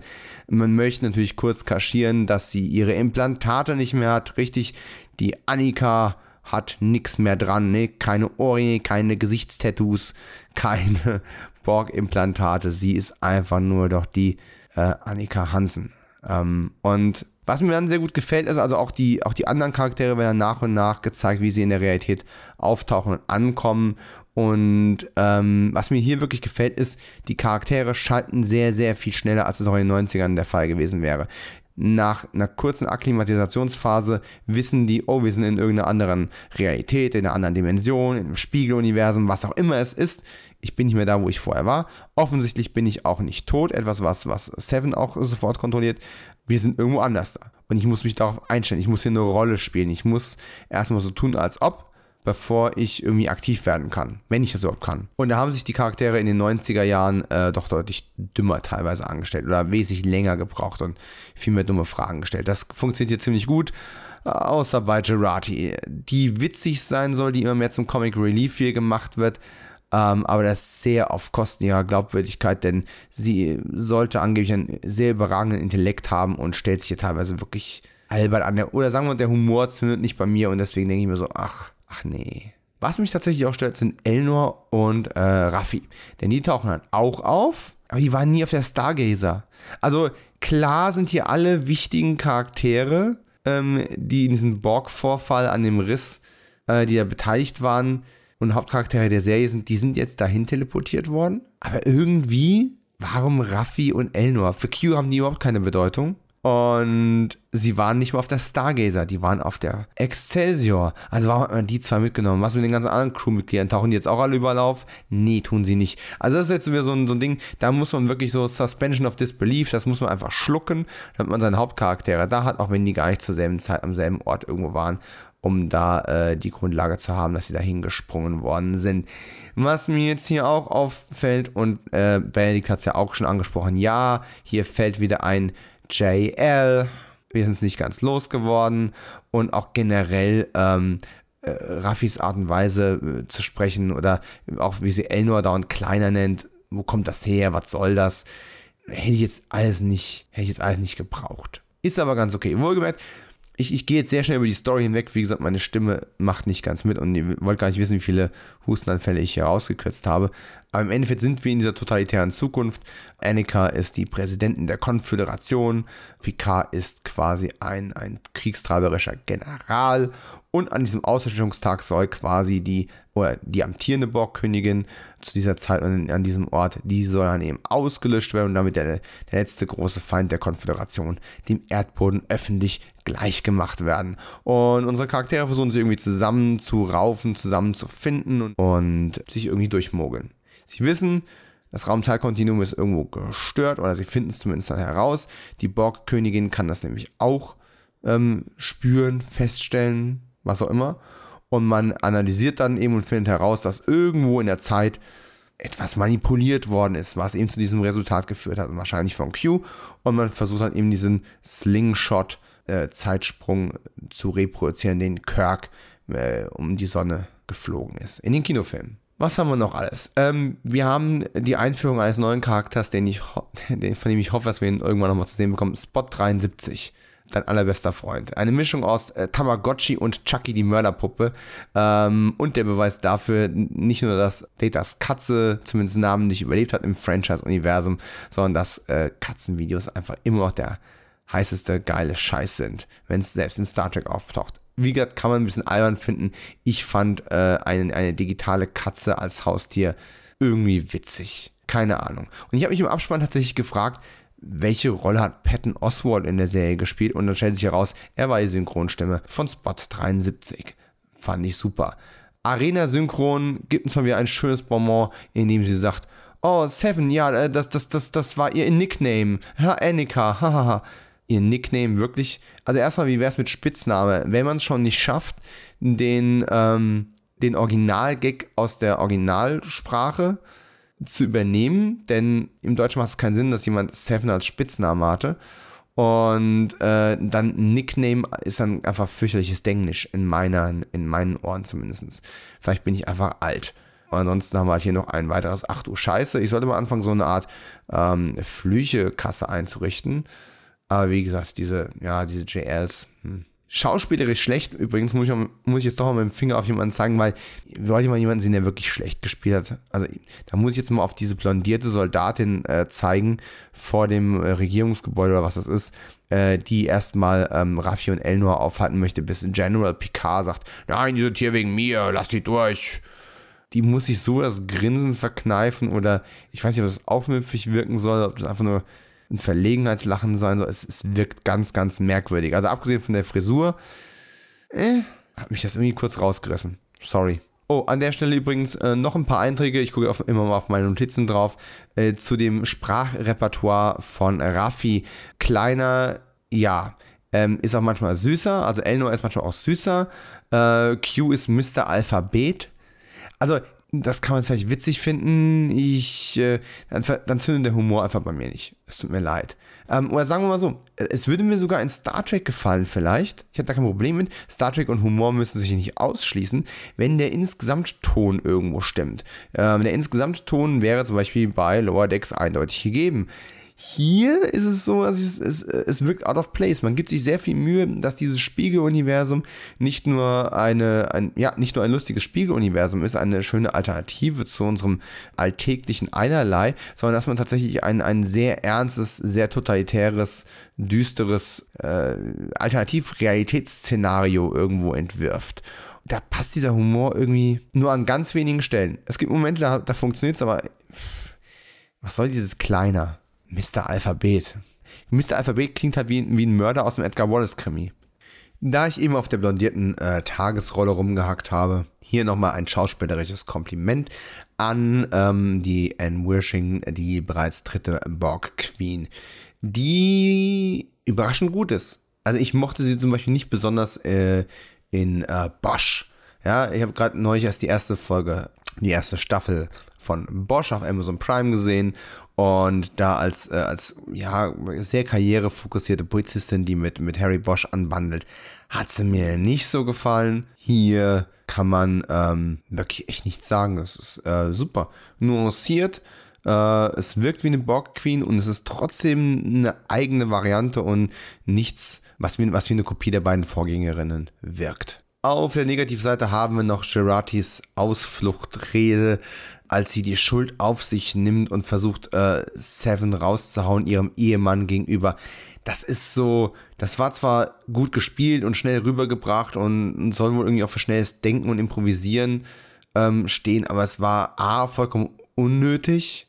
Das hätten die auch ganz anders regeln können. Also auch wie dieser, dieser, dieser Annika-Ehemann äh, sich da aufspielt, da hätte eigentlich nur mal einer von beiden hart auf den Tisch hauen müssen, also entweder Annika oder Picard. Stattdessen wird diese ganz, ganz furchtbare Verkettungsrede äh, rausgehauen. Ich habe an einigen Stellen schon gesehen und gelesen, dass einige die wirklich witzig und toll fanden. Bei mir kam die nicht gut an, es war sehr, sehr cringy. Fast so wie Elnors Teen Hype, habe ich es mal genannt. Also diese, diese super Euphorie für jede Form von Abenteuer, in der sie da unterwegs sind.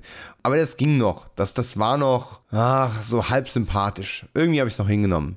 Nochmal kurz zurück zur Königin. Warum haben die eigentlich alle keine Beine? Also ich meine, es sind verschiedene Queens. Die sollen ja nicht alle dieselbe Queen sein. Und ich würde erwarten, dass die jedes Mal ausselektiert und auserwählt werden und spezifisch konstruiert werden. Und natürlich versucht man die alle irgendwie so, keine Ahnung, als, als durchgängiges Modell, wie wenn ein neuer Handy-Nachfolger kommt. Ne? Man kann mit Sicherheit noch erkennen, oh, es ist ein iPhone oder es ist ein Samsung oder was auch immer aber man sich halt so Designfreiheiten nimmt. Aber wieso haben die alle keine, keine Beine oder werden in künstliche Beine reingesetzt? Das ist so eine Gemeinsamkeit, als man sagen würde, hm, ich glaube, wir müssen denen die Beine erstmal abnehmen, aber weil, nur weil irgendeine hatte mal keine und jetzt müssen wir es bei allen künftigen wegmachen, damit das irgendwie äh, in line ist mit den ästhetischen Empfindungen der Borg, die keine ästhetischen Empfindungen haben dürften. Das finde ich ein bisschen seltsam. Aber egal. Ja, also die, der Planet wird abgeschottet, ähm, die Auslöschung soll stattfinden, schön zeremoniell und ähm, die Crew soll parallel versuchen, irgendwie die Flucht vorzubereiten. Und Picard versucht dann äh, die äh, Hinrichtung der Borgkönigin, die sie brauchen als Mr. Spock-Ersatz, ne? denn Spock hat damals ja quasi diese ganzen äh, Flugrouten, Variablen, was auch immer berechnet im Kopf und jetzt soll die Borg-Königin das quasi übernehmen, um die Zeitreise möglich zu machen. Bonuspunkte dafür, wie die Borgkönigin von diesem totalitären Auflauf da amüsiert scheint. Bonuspunkte für Patrick Stewart, der offensichtlich einen Spaß daran hat, den Diktator nochmal zu spielen. Also im, er ist ja jetzt wirklich im Rentenalter und dann nochmal so ein bisschen den, auf, der, auf der Bühne zu stehen und äh, den Diktator raushängen zu lassen, ich glaube, es hat ihm schon Spaß gemacht. Ganz ehrlich. Und ja, was, was kommt dann noch? Dann kommt noch eine Action-Szene, Elnor darf ein paar Halsschli Halsaufschlitzer verteilen. Ähm, ziemlich brutale Art, Leute zu töten, aber eine schicke kleine Action-Szene. Und dann haben wir wieder eines der Star Trek-typischen Beam-Rettungsmanöver in allerletzter Sekunde. Das war super. Genauso wie dann tatsächlich mal, muss ich sagen, das war Humor, um eine dramatische Lage so ein bisschen ja, wieder abzubauen, wenn äh, Girardi dann äh, meint, so, oh, das war aber ein knappes Höschen. Das war witzig, das, da, da konnte ich tatsächlich drüber lachen. Also, es war einfach am richtigen dramaturgischen Moment angesetzt, um, um diese Spannung abzubauen, die vorher so künstlich hochgeschraubt worden ist. Super. Aber damit sind wir dann quasi auch schon am Ende der Folge angekommen. Die treten jetzt die Flucht an, die natürlich nicht wirklich gelingt, weil auf einmal dann Annikas Ehemann mit einem Phaser in der Hand auf, der, auf dem Schiff materialisiert und sagt, so, ihr kommt hier nicht weg, ich erschieß euch.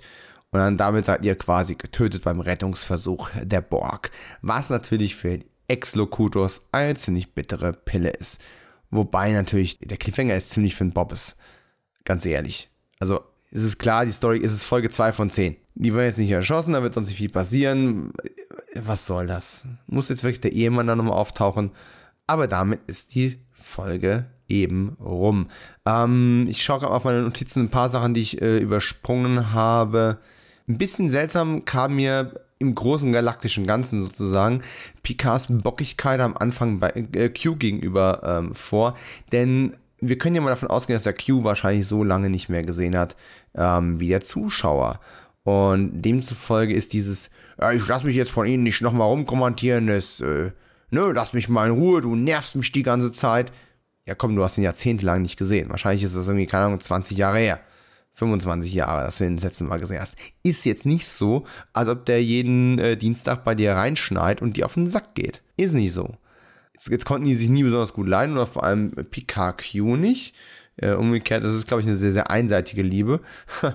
Aber trotzdem seltsam. Ähm, Johnny Lancy sah ein bisschen, ich weiß nicht, die, die Augen, ich glaube nicht, dass es irgendein Make-up oder Kontaktlinsen war. Er sah ein bisschen kränklich aus, aber trotzdem sehr, sehr intensiv gespielt, das Ganze. Ähm, es wird angedeutet, dass es Q vielleicht gar nicht so gut gehen soll, aber ich meine jetzt tatsächlich bewusst Johnny Lancy, den Schauspieler. Trotzdem insgesamt das Opening mit Sicherheit das stärkste Element. Wie wir dieses totalitäre Regime und diese Realität einordnen können, wird noch offen bleiben. Ich habe langsam die Faxen dicke von Mirror-Universum. Das geht sicherlich vielen anderen auch so. Schon äh, in Discovery hätte man es nicht gebraucht.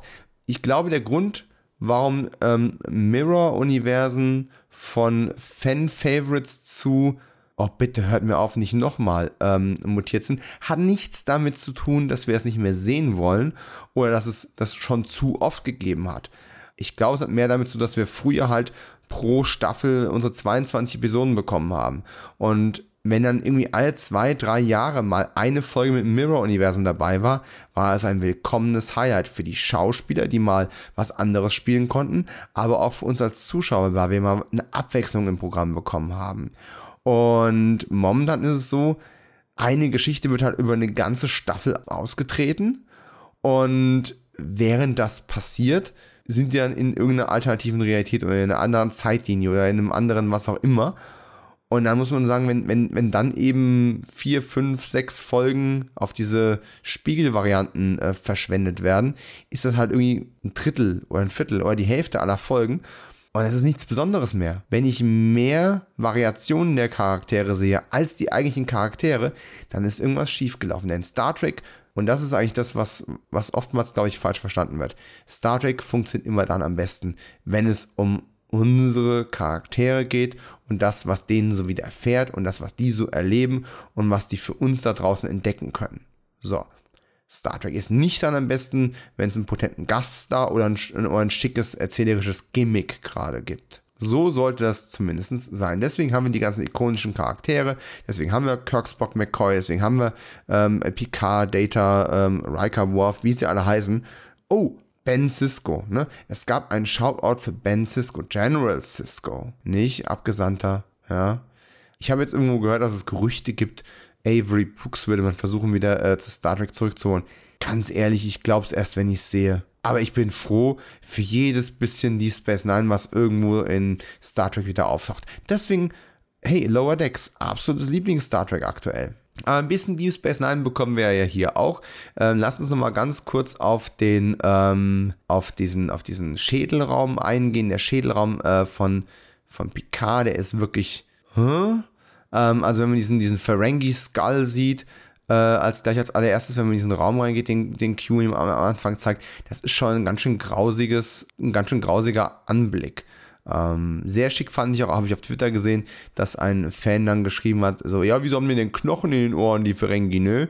So Ohrläppchen brauchen doch keine Knochen. Und dann hat sich jemand aus dem, aus dem Design-Team von Star Trek Picard eine Antwort dazu gegeben. Nee, nee, haben wir uns schon Gedanken drüber gemacht, weil du brauchst hier so und so viel Knochen, äh, um so und so viel Gewebe eben auch tragen zu können in der in der Position. Das würde sonst nicht funktionieren. Ist jetzt nicht zum Spaß hier.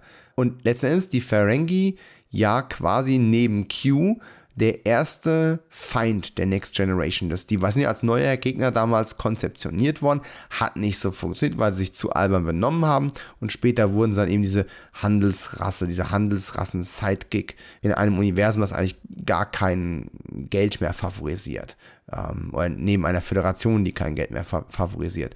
Und deswegen fand ich es also auch sinnbildlich schön, dann zuerst diesen Ferengi-Schädel zu sehen. Natürlich gab es dort auch äh, Dukat, es gab bajoranische Phaser an der Wand ähm, in den Ausstellungsvitrinen. Da war schon für die, äh, für die Space Nine-Fans viel dabei und hey, wenn die einen General Cisco noch reinbringen, ich würde es feiern, aber Avery Brooks, ähm, wahnsinnig guter Schauspieler, ziemlich mh, hm, eine Mischung aus interessant und seltsamer Typ, der sich halt eben auch schon sehr zurückgezogen hat. Ich, ich glaub's wirklich nicht. Aber ich würde mich wahnsinnig gerne irren. Tja, und das mag es dann für heute auch gewesen sein. Meine Stimme äh, versagt gleich komplett. Ich hoffe, bis zur nächsten Folge Picard bin ich wieder fit und stimmlich stark am Start. Und die Frage, die ich mir immer wieder stelle, und das ist eine Frage, die auch äh, Benedict ein bisschen aufgegriffen hat in seinem, in seinem Gasteinspieler, ist das Ganze hier zugänglich für Nicht-Trekkies. Und ich glaube, Star Trek, Star Trek PK ist wahrscheinlich am wenigsten zugänglich für Nicht-Trekkies. Sogar Lower Decks kann man wahrscheinlich eher drüber lachen, ohne Star Trek äh, wirklich in der Tiefe zu kennen. Wobei es natürlich für Hardcore-Fans mehr zu entdecken gibt. Aber ähm, Star Trek Picard baut schon sehr hart darauf, ähm, die Next Generation und Star Trek Historie zu kennen. Auch wenn wir viele neue Fässer aufmachen, äh, die man vielleicht gar nicht gebraucht hätte. Wie zum Beispiel die Sache mit Picard kommt aus einer zerrütteten Familie. Habe ich nie so empfunden, ist mir nie so impliziert worden. Ich hätte jetzt auch nicht zwingend seine Kindheitstage und seine Mutter sehen wollen müssen. Siehe Picard 201, die Stargazer. Aber ich bin mal gespannt, wie man es weiterspinnt. Ich bin gespannt, wohin die Reise geht ähm, ob wir Annikas Ehemann schnell loswerden und vor allem, ob es dann eben einen Star Trek äh, 4-mäßigen äh, Zeitsprung um die Sonne gibt. Oh, äh, kurzer Nachtrag, ganz vergessen. Zwischen Picard 201 und 202 ist der Teaser-Trailer für ähm, Star Trek Strange New Worlds erschienen. Äh, der offizielle Teaser-Trailer für die neue Serie über Captain Christopher Pike auf der Enterprise mit Anson Mount als Christopher Pike. Und ihr glaubt gar nicht, wie happy mich dieser Trailer gemacht hat. Man hat noch gar nicht so viel gesehen, man hat ein paar Welten gesehen, man hat ein Voice-Over gehabt, man beamt irgendwo hin, man schaut sich irgendwas an.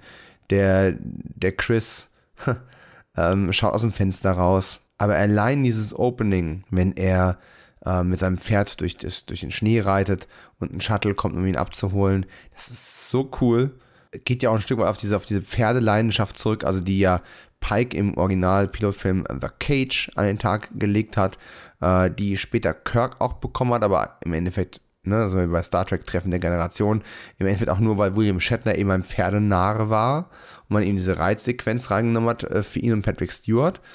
Und jetzt packt man Anson Mount als Chris Pike eben auch auf dem Pferd drauf, was eben im doppelten Sinne toll ist, weil Anson Mount eben vor allem natürlich auch durch die Western-Serie Hell on Wheels bekannt geworden ist, wo er eben auch äh, sehr viel Zeit zu Ross äh, verbracht hat. Ich finde es großartig. Ich hoffe, bald kommt ein richtiger Trailer, also in voller Länge. Und da kommen wir dann, so wurde es zumindest versprochen, auch wieder auf die abgeschlossenen Geschichten zurück. Jede Woche ein neues Abenteuer, eine neue Welt, neue Zivilisationen. Und ich freue mich wie ein kleines Kind drauf mit allen Problemen, die Star Trek momentan hat und die, die kann man nicht wegignorieren. Auch die zweite Folge, ich habe gar kein richtiges Fazit äh, rausgehauen, fällt mir gerade auf. Ähm, ich fand die zweite Folge gut, ich fand sie interessant, sie hat einen starken Auftakt gehabt, zwischendrin ein paar nette Momente, aber auch noch viel Kopfkratzen hinsichtlich der Frage, wofür das alles hin. Bisschen schade fand ich, wir waren halt jetzt von der Stargazer und von diesem Föderationssetting irgendwie wieder komplett weg, dadurch, dass wir in einer ganz anderen Welt waren, wo wir auch wieder auf dem Planeten rumsaßen. Ähm, durch den Trailer vermute ich, wir werden auch sehr viel Zeit auf dem Boden der Tatsachen verbringen und nicht in Raumschiffen. Das ist ein bisschen schade. Dieser Explorer, äh, dieser Erforscher-Aspekt wird dadurch sehr stark zurückgefahren.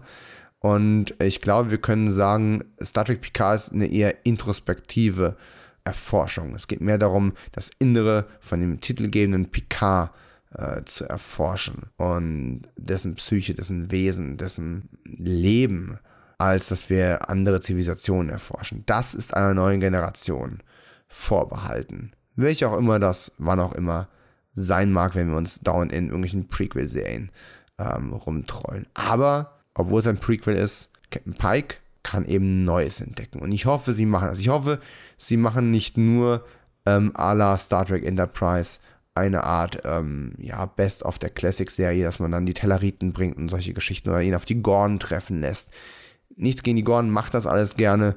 Ähm, gerne ein paar Romulaner, aber ich möchte irgendwie, ich möchte wieder das Unbekannte erforschen. Ich möchte wieder nach draußen gehen. Ich möchte, dass Ensign Mount nach dem Wilden Westen den Westen der Sterne erforscht. Und ich hoffe, ihr seid alle mit dabei. Und deswegen meine ich halt, dass, um den Bogen wieder zurückzuschlagen, ist Star Trek heute für mich so spannend wie schon sehr, sehr lange nicht mehr. Wegen dem Potenzial, was wieder auf dem Tisch ist auch wenn hier und da mal irgendwo ein Ball fallen gelassen wird. Streamt lange und erfolgreich. Alles klar, bis nächste Woche. Ciao. Ja, und bevor wir uns jetzt mit der dritten Folge Picard Assimilation beschäftigen, ähm, ich sage immer die dritte Folge, ich meine natürlich die dritte Folge der zweiten Staffel, gibt es ein paar Dinge im Star Trek Continuum, über die ich gerne vorher mal sprechen möchte. Da wäre zum einen Star Trek Strange New Worlds, die neue Star Trek Serie, die uns demnächst beglücken wird und das äh, New Track-Universum entsprechend erweitern wird. Wir haben ja jetzt quasi damit zu tun, dass wir eine laufende Picard-Serie haben, wir haben Prodigy, wir haben Lower Decks, wir haben Star Trek Discovery, das heißt, wir haben vier Star Trek-Serien, die parallel produziert werden, aber im Sinne einer möglichst breiten Mainstream-Abdeckung äh, sind die eben alle für verschiedene Zielgruppen gedacht. Teilweise spezifisch für alte Fans, teilweise für ähm, neue Fans zum Akquirieren, äh, für ein jüngeres Publikum etc. pp. Und Star Trek Strange New Worlds wird eine Sache machen, die sehr, sehr spannend ist und macht eine Sache, die mich grundsätzlich nerven müsste. Die spannende Sache ist, man geht wieder zurück zu abgeschlossenen Geschichten. Es wird mit Sicherheit irgendwelche B- oder C-Plots geben, die sich über die ganze Staffel verteilen. Aber grundsätzlich bleibt man eben eine Woche, eine Folge, ein Abenteuer. Bam. So wie es eben früher funktioniert hat. Und das lobpreise ich jetzt, während ich genau weiß, dass ich früher mir immer gewünscht hätte, dass Folgen mal irgendwie Zweiteiler gewesen sind, dass man auf irgendwelche Ereignisse aus der letzten Staffel nochmal zurückgekommen wäre, dass man irgendwelche Gastcharaktere wieder zurückgeholt hätte. All das haben wir uns in den 90ern gewünscht und heutzutage, wo halt Einzelgeschichten über ganze Staffeln auserzählt werden, wünsche ich mir nichts mehr, als dass mal wieder irgendwas abgeschlossen ist und demzufolge auch, nächste Folge ist eine neue Chance. Das heißt, wenn einem einfach mal eine Storyline nicht gefallen hat oder sie hat nicht den persönlichen Geschmack getroffen, ist nicht schlimm, nächste Woche gibt es was Neues. Da gibt es jetzt ein paar News. Äh, zum einen ist in der letzten Woche ein erster Teaser-Trailer erschienen äh, zu dem ich gar nicht so viel sagen möchte, außer wow, ich glaube, ich habe es sogar in der letzten Folge schon kurz angesprochen.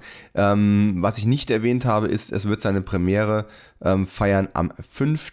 Mai und das finde ich tatsächlich einfach einen tollen Move äh, nach dem 4. Mai, dem Star Wars Day, eine neue Star Trek-Serie zu premieren. Das ist gewagt. Aber warum nicht? Ich finde, man, man muss auch mal was wagen. Ähm, ich habe schon oft genug erwähnt, Anson Mount als Captain Christopher Pike ist für mich eine mega Sache. Sehr, sehr gute Besetzung. Es gab jetzt neue Casting-News, die das ganze Internet überflutet haben. Von daher jetzt mal keine Spoilerwarnung, weil das, dem konnte man kaum entgehen. Und selbst wenn ihr es noch nicht gehört habt, ist es halt offizielle News. Ähm, es gibt einen neuen Captain Kirk. Star Trek wird momentan teilweise durch die, durch die lange Postproduktionsphase, teilweise durch die Corona-Einschränkungen in Blocks produziert. Ne? Es ist jetzt bereits bekannt gegeben worden, dass Lower Decks eine dritte und eine vierte Staffel bekommt, die wahrscheinlich am Stück ausproduziert werden. Wir werden gleich nochmal darauf zurückkommen, wie Star Trek Picard produziert worden ist. Und äh, auch bei Strange New Worlds hat man gleich zwei Staffeln am Stück äh, in Produktion. Und Paul Wesley ist der Schauspieler, der jetzt besetzt worden ist als Kirk, der in der zweiten Staffel von Strange New Worlds auftreten wird. Und das finde ich ganz interessant und ganz spannend. Früher hat man das natürlich, man macht es natürlich heute auch aus Kostengründen, aber früher war das ein, ein ganz beliebtes Mittel, um eben ähm, kosteneffizient zu arbeiten. Man hat ähm, zwei Filme back-to-back -back gedreht, man hat die Locations und die Schauspieler quasi genutzt wie für einen großen Film, hat dann aber zwei günstige Filme daraus quasi produziert. Und irgendwie macht man das jetzt ja auch ein Stück weit. Und ähm, während dann quasi die Dreharbeiten in einem Block mehr oder weniger abgearbeitet sind, kann man dann quasi erst eine Staffel fertig posten produzieren, die auf den Markt bringen. Die Leute können sich damit beschäftigen und dann währenddessen hat man dann eben ein paar Monate Zeit, um die zweite Staffel vorzubereiten. Problematisch ist der Sprung dann zur dritten Staffel, vor allem im Hinblick auf auch Alterung der Schauspielerinnen und Schauspieler etc., ist halt größer, weil die dann im Zweifelsfall, keine Ahnung, seit drei Jahren nicht mehr auf dem Set gestanden haben, wenn sie wieder in die Rollen zurückkommen. Jedenfalls, es geht in das Kommando von Pike auf der Enterprise. Ähm, Spock war da schon mit dabei, gar kein Thema. Number One ist mit dabei, auch kein Thema warum man jetzt zwingend Kirk wieder reinbringen muss. Das ist eben mein, mein großer Beef mit Prequel-Sendungen, dass man immer versucht, noch irgendwo da, weiß ich nicht, den Leuten ein Gutsi hinzuwerfen, dass die gar nicht brauchen oder nachdem die gar nicht verlangt haben. Ich glaube, die Zeiten sind vorbei, wo man jemanden äh, damit locken kann, sagen, hey, wir haben einen neuen Kirk. Ja, danke, Kirk ist inzwischen schon so oft neu besetzt worden, Spock auch. Es ist einfach nicht mehr der geile Shit. Meine Hoffnung ist ja, dass man ihn quasi nur für eine Art ähm, mehrteiligen Episodenblock damit reinbringt, aber nicht als Enterprise-Besatzungsmitglied oder als Kommandoübernehmer oder was auch immer. Das, das wäre wirklich völlig fatal. Egal. Jedenfalls Paul Wesley, wem der Name nichts sagt, das ist einer der Hauptdarsteller aus den Vampire Diaries. Richtig. Diesem äh, leicht soapigen äh, Horror-Teen-Dramedy-Gedöns, das Kevin Williamson von Dawson's Creek und Scream Fame ähm, geschrieben und produziert hat. Und der ist jetzt der neue Kirk. Hätte mir das jemand einfach nur gesagt und ich hätte das nur irgendwo gelesen, hätte ich gedacht, hä? Wirklich? Aber das erste, was ich gesehen habe, war tatsächlich ein Foto und ich denke, ja, passt. Passt zum jungen William Shatner, passt sogar ironischerweise zu äh, dem, dem Calvin-Universum Kirk der Kinoreihe. Also Chris Pine, keine schlechte Besetzung. Mal gucken, wie er sich schlägt. Thema Besetzung. Es sind ja nun schon einige oder wahrscheinlich alle ähm, Maincast-Mitglieder benannt worden. Und es ist ja auch benannt und bekannt, dass ein Charakter äh, der, der Kernbesetzung Laan Nunien Singh sein wird. Und Laan Nunien Singh nicht zu verwechseln mit Dr. Sung, dem Erfinder von Data. Nee, Nunien Singh ähm, natürlich verwandt, verschwägert, was auch immer, mit Khan. Nunien Singh, dem inzwischen überstrapazierten Star Trek Mega-Überbösewicht aus Star Trek 2, der Zorn des Khan. Jetzt hat man also eine Nunien Singh an Bord der Enterprise unter Pike. Äh, was natürlich bedeutet, man wird irgendwie versuchen, auch Khan mit einzubauen.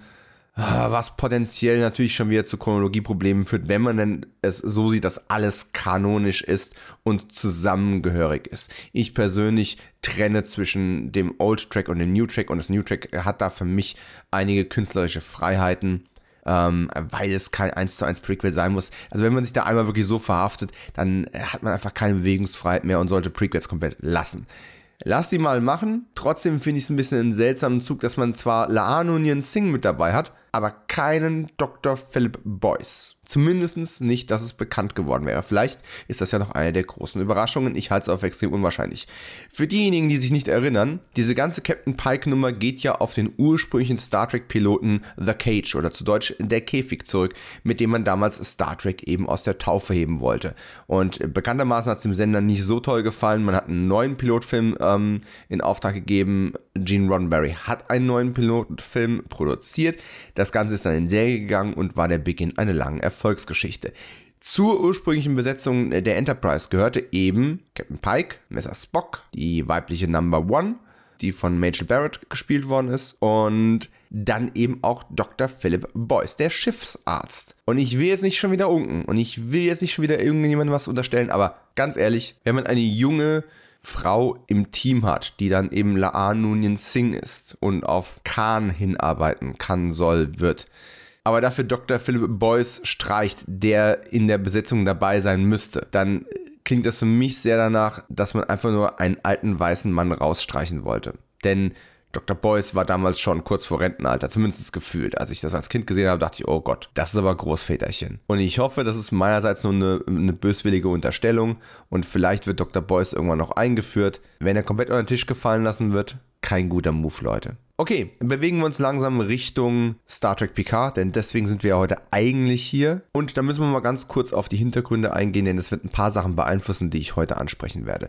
Was man nicht ganz vergessen darf, bei der Produktion von Staffel 2 von Star Trek Picard war die Covid-Pandemic Situation, äh, die Corona-Pandemie war schon in vollem Gange. Die Dreharbeiten für Staffel 2 sind ja sogar verschoben worden und für eine gewisse Zeit dachte ich sogar, man wird es vielleicht komplett canceln. Hat man nicht getan. Ähm, die Dreharbeiten sind aber verschoben worden auf den Februar 2021, also mitten in der Pandemie. Und demzufolge ist das Ganze auch sehr unter pandemischen Bedingungen produziert worden. Und dass das einer Serie nicht immer gut tut, hat man schon unter anderem auch bei der ähm, Day of the Dead Serie äh, gemerkt. Die habe ich neulich für das Art of Horror Magazin ähm, rezensiert. Eine grundsätzlich gar nicht schlechte Serie, ähm, der man aber ganz oft anmerkt, dass hier eben produktionstechnisch ganz starke Restriktionen ähm, existiert haben, dass die Schauspieler unnatürlich voneinander fernbleiben äh, in manchen Momenten, wo man das früher definitiv nicht getan hätte. Die Dreharbeiten für die zweite Staffel wurden im äh, Oktober 2021 beendet. Es gab dann ähm, zwei Tage Pause und hat man quasi direkt mit der Produktion von Staffel 3 angefangen. Also auch hier der eben äh, schon erwähnte äh, Block-Shoot oder äh, die Block-Production. Ähm, ich nehme an, die Schauspieler hatten ein bisschen länger frei, aber man hat direkt mit der Produktion von Staffel 3 angefangen. Und seit, dem, äh, seit der letzten Aufnahme ist dann auch bekannt geworden, dass die Dreharbeiten für die dritte und letzte Staffel von Star Trek Picard am 8. März 2022 beendet wurden. So, da haben wir es also. Star Trek Picard wird ein Dreiakter. Patrick Stewart, dem alten Theaterhasen, wird das sicherlich ganz äh, entgegenkommen und der wird das ganz charmant finden. Ich ebenso. Man hat den heute typischen Limited Run für solche Streaming-Formate und man sollte das Ganze auch nicht überspannen. Denn ich habe es in der letzten Folge schon gesagt, bei dieser Serie spezifisch geht es nicht um das Erforschen vom Fremden vom, vom Externen, sondern hier geht es um eine, eine introspektive Betrachtung von Picard selbst und einigen seiner Wegbegleiter und Mitstreiter. Es ist eine sehr mehr auf Emotion und, und, und, und auf Figuren äh, fokussierte Serie. Manche Kritiker sagen dadurch viel zu soapig, das kann man diskutieren, will ich an der Stelle aber gar nicht, weil ich niemanden zum Diskutieren hier habe. Aber es ist halt einfach nur mal Fakt und es kann und sollte man nicht unendlich ausweiten. Plus, wie gesagt, Patrick Stewart wird auch nicht jünger, gönnt der ganzen Sache einen halbwegs würdigen Abschluss. Und um noch ein letztes Mal auf die letzte Folge zurückzugehen, ähm, diejenigen, die äh, es bemerkt haben, dass ich ein äh, Episodenbild für die Social Media Bewerbung gebaut habe, auf dem ein Comic-Cover drauf ist. Für diejenigen habe ich hier nochmal einen Schatz aus meiner Star Trek-Sammlung ausgegraben, denn ähm, das ist die eigentliche erste Rückkehr von Q gewesen. So sehr wir auch die Rückkehr von Johnny Lancy als Q in äh, Star Trek Picard feiern und Spoiler-Alarm, er wird auch in dieser Folge kurz auftreten, allerdings ist das eher ein Cameo und kein, nicht mal ein richtiger Gastauftritt. Äh, damit war er aber zumindest in allen drei Episoden, die bisher gezeigt wurden, zumindest mal zu sehen. Ich habe aber hier tatsächlich den, zumindest nach meinem Wissensstand, allerersten Q-Rückkehr-Moment gehabt. Das erste erneute Aufeinandertreffen von Picard und Q nach der Farpoint-Mission im Pilotfilm von Star Trek The Next Generation. Hierzulande ist das Ganze als Comic-Album erschienen, Raumschiff Enterprise, das nächste Jahrhundert im ähm, Norbert Hedke Verlag. Ähm, Hedke Comic Nummer 2, um ganz genau zu sein. Ich habe das heute mal recherchiert. Äh, tatsächlich ist es so, diese Comic-Alben mit ein paar 40 Seiten haben damals 12 Mark 80 gekostet in Deutschland weitestgehend.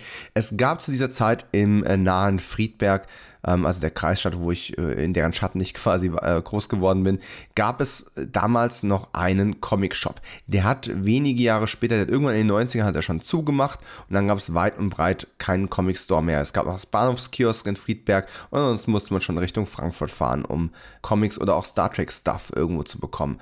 Und dort habe ich mir von meinem Taschengeld für die Unsumme von 14,80 Mark ähm, dieses Comic geholt. Und 14,80 Mark kann man heute kaum noch erkennen, wie viel Geld das im Jahr 1990, als das Ding hier rauskam, ähm, damals gewesen ist. Für mich als Zehnjähriger, im Endeffekt Grundschüler, mit einem sehr, sehr begrenzten Taschengeld, der sich auch nochmal eine Mickey Mouse oder irgendwas kaufen wollte, dann wirklich 14,80 Mark. Das war ein Hammer. Und warum 14 und nicht, wenn, nicht 12, wenn ich gerade gesagt habe, 12,80 hat es gekostet. Ich habe die Cover mal gegoogelt. 12,80 steht offiziell drauf. Und hier, man fühlt es auch, wenn man mit dem Finger drüber geht, der hat das Preisschild überklebt, der Comic Store Besitzer, und hat mal 2 Mark draufgeschlagen. Herzlichen Glückwunsch, du Sack. Ja, aber wie gesagt, das Ganze ist 1990 in Deutschland erschienen. Diese ähm, Hedge Star Trek Comic Alben sind im zweimonatlichen Turnus erschienen und hier sind eben zwei Hefte drin, die in Amerika schon etwas früher erschienen sind. In Amerika ähm, hatten die äh, VÖ im April 88 und im Mai 88 zwei Geschichten zu je 22 ähm, Seiten. Das eine Q-Factor und das andere Q, Q's Day. Also der, der Q-Faktor und Q's Tag. Die Geschichten spielen sehr, sehr, sehr früh in der ersten Season, also quasi in der Q-Timeline nach der Farpoint-Mission, aber noch vor Rikers Versuchung. Und man merkt hier äh, die Charaktere und sowas, das sitzt im Comic-Writing noch nicht so hundertprozentig. Ähm, da sind noch einige sehr, sehr atypische und holprige Dialoge drin. Ich habe es mir jetzt auch tatsächlich heute Morgen nochmal durchgelesen. Die Zeichnungen von Pablo Marcos finde ich eigentlich sehr, sehr hübsch. Gerade Q ist leider nicht gut getroffen. Johnny Lance, die haben sie nicht gut hinbekommen. Äh, alle anderen sind zwar sehr, sehr muskulös ähm, und gut trainiert, aber ähm, eigentlich sehr schick und sehr dynamisch getroffen. Und Mike Carlin ist der Autor. Und der dachte sich damals eben schon, als die erste Staffel quasi noch in Produktion war oder noch nicht komplett ausgestrahlt war, Q, das ist eine spannende Figur, den holen wir mal zurück. Im Endeffekt treffen, trifft die Enterprise-Besatzung hier auf ein manövrierunfähiges oder vermeintlich manövrierunfähiges fremdes Schiff, das doch sehr Starfleet-ähnlich aussieht, aber eben dann doch wieder nicht. Dann taucht Q auf. Er und Picard sind äußerst aggressiv im Umgang miteinander im verbalen Schlagabtausch. Es gibt eine Behandlung mit äh, Tascha Ja, die, äh, die ich eigentlich sehr, sehr schick finde und die auf ihre tragische Vergangenheit in dieser Kolonie äh, zurückgreift, in der sie aufgewachsen ist. Und äh, Q wechselt hier auch wieder mehrere, durch mehrere Kostüme durch. Am Ende sogar dann auch ein, eine Klingonenuniform. Ja, es, es war damals, man hatte ja noch nichts. Also man, ne, im, im, deutschen Fernsehen hat Star Trek ja erst angefangen, also die Next Generation hat erst angefangen äh, 1990. Und auch in Amerika war man ja noch nicht wesentlich weiter zu dem Zeitpunkt. Und als, als der Comic rauskam, sowieso noch nicht. Ähm, was ich dabei sehr spannend finde, ist, es gibt gewissermaßen ein Foreshadowing auf spätere Entscheidungen, die man mit Q treffen würde, denn kleiner Spoiler für ein über 30 Jahre altes Comic, ähm, Q verliert auch seine Kräfte im Lauf dieser Geschichte. Und das ist ja etwas, was die Next Generation tatsächlich später noch getan hat. Q seiner Mächte zu berauben, ihn aus dem Kontinuum zu verbannen und quasi auf die Enterprise straf zu versetzen oder ihn da stranden zu lassen. Und ähm, das ist in der Next Generation Serie wesentlich humoristischer ähm, abgelaufen. Eine meiner absoluten Lieblings-Q-Folgen. Äh, Im Comic hier ist das eine sehr, sehr aggressive und äh, weinerlich tragische Nummer. Ähm, Q versucht sich auch das Leben zu nehmen und sich selbst mit einem Phaser in den Kopf zu schießen und solche Geschichten, weil er es nicht ertragen kann, auf unser niedriges Niveau herabzusinken. Ganz bezeichnend finde ich allerdings den Moment, als die Enterprise-Besatzung erkennt, dass Q seine Kräfte eingebüßt hat. Um, weil das Kontinuum glaubt, er wäre durch den Kontakt zu uns sozusagen ähm, weniger wertig und, und ihrer nicht mehr ebenbürtig. Und dann gibt es diesen Moment, wo Picard erkennt, dass Q auf einmal machtlos ist. Und dann macht er das, was er, Zitat von Picard, schon ab ihrer ersten Begegnung hätte tun wollen und schlägt ihm eins in die Fresse. So, und da muss man natürlich zwangsweise an Deep Space Nine denken, wenn Q in einer nicht sehr gelungenen Folge später auf DS9 auftaucht und äh, von Cisco in einem Boxkampf eins auf die Nase bekommt und er dann sagt, das hätte Jean-Luc ja nie getan. Doch, im Comic hat das. So, jetzt habe ich aber viel mehr über Q gesprochen, als er in der eigentlichen Folge heute auftaucht. Ähm, er taucht ganz kurz auf, kurz bevor Picard und seine Mannschaft den Zeitsprung aller Star Trek 4, der mit den Wahlen antreten, also diesen, diesen Slingshot um die Sonne.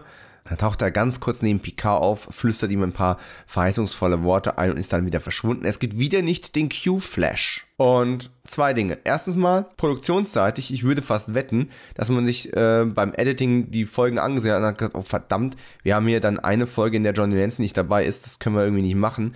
Ähm, bitte einen kleinen Pick-up-Shoot, wir machen nochmal, wir brauchen nur ein Close-up von Picard, weil alle anderen sollen Q nicht sehen, nur Picard sieht den und lasst ihn bitte kurz erscheinen und äh, filmt noch was mit Johnny Lancy. Also es, sieht, es wirkt sehr so, als hätte man, als wäre es eine nachträgliche Idee, man hätte das nochmal nachgestellt, hätte nochmal ein Close-Up von Patrick Stewart gemacht und äh, Johnny Lancy mit reingenommen. Mir ist ein Gedanke gekommen und wohlgemerkt, das ist reine Spekulation. Wahrscheinlich führt die zu gar nichts, aber ich muss sie mal ausgesprochen haben. Weil falls ich damit recht habe, ähm, klopfe ich mir natürlich auch dafür auf die Schulter. Die Tatsache, dass man beim allerersten Auftauchen von Q, wenn er sich selbst verjüngt, diesen Q-Flash, dieses weiße Licht, dieses gleißende, eingebaut hat und es dann später in der zweiten Folge bei ihrem Springen durch die Realitäten nicht mehr gezeigt hat. Und hier in dieser Vision, wo nur Picard den Q sieht, was ja eigentlich auch un ungewöhnlich ist, normalerweise taucht er für alle sichtbar auf. Hier ist wieder kein Q-Flash. Ist Q vielleicht gar nicht wirklich da? Ist Q nur in Picards Fantasie, Vorstellung, Erinnerung? Ist er die Repräsentation von einer Art Demenzkrankheit? Ähm, ist Picard vielleicht wirklich krank? Kann Picard in seinem jetzigen synthetischen Körper überhaupt eine mentale Krankheit entwickeln? Sind das irgendwelche Fragmente auf der Platine, die sich irgendwie ungut vermischt haben? Werden wir hier an der Nase herumgeführt und Q ist eigentlich gar nicht wirklich da und Picard einfach alt und krank. Ich lasse das mal so im Raum stehen. Weil, wenn das oder etwas ähnliches nicht die Erklärung dafür ist, dann muss ich sagen, es ist schon ungewöhnlich schlampig, den Q-Flash einmal zu zeigen und später nicht mehr. Ähm, das sollte eigentlich bei einer, bei einer professionellen Produktion dann nicht passieren. Äh, und wenn es eine kreative Entscheidung wäre, wir wollen keinen Q-Flash mehr, das ist so 90er, ja, dann hätten sie es bei dem einen Mal auch weglassen können. Dann hätten sie den Snap gemacht und er wäre alt geworden, dann hättest du auch keinen Q-Flash gebraucht. Dann, dann konsequent durchziehen, bitte. Aber dann gehen wir doch endlich mal in die Folge rein, in meine Notizen. Ich möchte gleich vorab anmerken, was ich jetzt alles erzählen werde. Klingt erstmal sehr, sehr kritisch. Ich habe aber ein relativ positives Fazit am Ende. Die Folge heißt im Original Assimilation, im Deutschen Assimilation. Hauptverantwortlich geschrieben hat sie Christopher Monfetti. Und äh, der Christopher hat unter anderem äh, Abattoir, einen Horrorfilm von äh, Darren Lynn Bausman vom Saw-Franchise geschrieben, äh, war dann äh, im Schreibteam von der 12 Monkeys Fernsehserie und hat jetzt eben als Supervising Producer unter anderem eben auch an der zweiten Staffel Picard gearbeitet und äh, der war schon an der zweiten Folge beteiligt als Autor. Das sind ja inzwischen alles, alles ganze Teams, die da äh, ihre Ideen beisteuern. Und hat aber eben dann auch die, das Drehbuch geschrieben für Assimilation. Die Regie ist sogar relativ bekannt und prominent besetzt. Äh, Leah Thompson äh, hat die Regie übernommen und wird auch die Regie von Folge 4 übernehmen. Das ist halt auch ein Zeichen von Blockshooting. Ne? Ähm, bis dato haben alle Regisseure, Regisseurinnen ähm, jeweils zwei Folgen gehabt. Ich vermute mal, das wird durch die Staffel hinaus so weitergehen. Und äh, Leah Thompson kennt man natürlich vor allem als Mama McFly aus den Zurück in die Zukunft Filmen. Also eigentlich vor allem als Schauspielerin bekannt, aber seit einigen Jahren eben auch schon in der ähm, vor allem Fernsehregie sehr, sehr umtriebig, die gute Lia. Ja, worum es heute grundsätzlich geht, ist natürlich einmal dieser Konföderation zu entkommen, dann den Zeitsprung durchzuführen, den man bereits ähm, anvisiert hat und dann im Los Angeles von 2024 zu landen, dort einen sogenannten Wächter zu finden, der ihnen helfen soll, das Problem in der Zeitlinie zu identifizieren, damit sie es dann eben entsprechend beheben und wieder in ihre Zeit oder in ihre korrigierte Realität zurückkommen zu können. Das ist die Mission, das ist die Aufgabe, das ist die Geschichte. Und jetzt gehen wir noch einfach mal ganz kurz durch, was mich daran gestört oder besonders erfreut hat. Zunächst noch ein kleiner Nachtrag zum Ende von Folge 2. Als man die Borg Queen an Bord geholt hat, ich glaube, das habe ich letztes Mal vergessen, obwohl ich es mir aufgeschrieben hatte. Äh, es gibt da diesen Moment, wo ähm, Alison Pill alias äh, Dr. Agnes Gerati ähm, die Borg Queen anschaut. Und das ist eine Szene, die erinnert mich so unfassbar an Ghostbusters 2, wenn Ray an dem Gemälde von Vigo, dem Karpatenfürsten, steht und ihn so extrem dümmlich anschaut und man das Gefühl hat, da ist so ein Hypnose-Moment und naja, dass äh, Gerati und die Borg Queen eine etwas ähm, besondere Beziehung zueinander entwickeln werden. Das ist etwas, was wir natürlich in der Folge noch etwas äh, weiter erforschen werden. Am Ende der zweiten Folge hat mir der Cliffhanger nicht besonders ähm, gefallen, weil es einfach so ein, so, ein, so ein dummer Cliffhanger war. Sie sind da geflohen, dann äh, auf einmal kommt dieser Magistrat äh, bzw. Ehemann von, von Seven äh, an Bord gebeamt und äh, schießt einmal Elnor über den Haufen und bedroht dann alle und sagt, haha, ich habe euch aufgehalten und jedem ist klar, nee, die machen jetzt die Zeitreise, wir haben es ja in den Trailern gesehen, was soll der Quatsch, was, was will dieser Typ da, die hätten wir auch einfach auf der, auf der Erde schon loswerden können, warum schleppt man den jetzt nochmal mit? Aber gut, man hat es halt getan. Und dann, wenn man sowas schon tut, also da sind wir beim Thema Struktur. Es geht ja immer darum, wie kann man von einer Folge gut in die nächste überleiten. Ähm, wie kommt man vom Cold Open, von dieser Teaser-Sequenz in den Vorspann? Wie kann man das jeweils spannend halten, um die Leute als Zuschauer zu fesseln? Und ganz persönlich, wenn das die Storyline gewesen wäre und wir wollen äh, John John Briones als Magistrat nochmal zeigen am Ende mit einem Phaser in der Hand, dann hätte ich es einfach darauf enden lassen, dass er zur Demonstration, dass er es wirklich ernst meint, auf Elnor geschossen hätte. Und wir hören in dem Moment auch, wo Elnor den Boden berührt, dass man nicht weiß, ist er noch am Leben oder ist er tot. Und das wäre der Cliffhanger gewesen. Nicht noch groß labern und bedrohen, dann beamen dann noch zwei hoch. Ach, was soll der ganze Käse? Ähm, und überhaupt über die Funktionsweisen von Star Trek Technologie, da werden wir äh, sowieso nochmal drüber reden müssen. Wer wann wie beamen und schießen und machen und tun kann. Da bin ich diese Folge ein paar Mal drüber gestolpert. Aber ich habe schon gesagt, es klingt jetzt alles erstmal sehr, sehr kritisch. Das Fazit wird nicht ganz so schlimm. So, wir haben also mit einem seltsamen Cliffhanger-Moment aufgehört. Im Teaser der neuen Folge wird dieser Cliffhanger natürlich sofort aufgelöst und zwar mit einem einfachen Gerangel. Es gibt ein paar Faustschläge wie in einem guten Western und dann sind eben der Magistrat und seine zwei Handlanger endgültig Geschichte. Ähm, es kommt dann der, der kurze Cameo von Q, wenn man dann eben äh, die Zeitreise antritt. Jetzt machen wir also den Zeitsprung. Die Borg-Königin hat ohne, große, ähm, ohne großes Murren die Berechnungen durchgeführt. Wir springen, da gibt es eine ganze Menge Star Trek 4 Referenzen, auch wenn wir ankommen. Das klingt alles sehr äh, auch nach Star Trek 4, auf eine gute Weise finde ich sogar. Und wir sind im Jahr 2024 gelandet.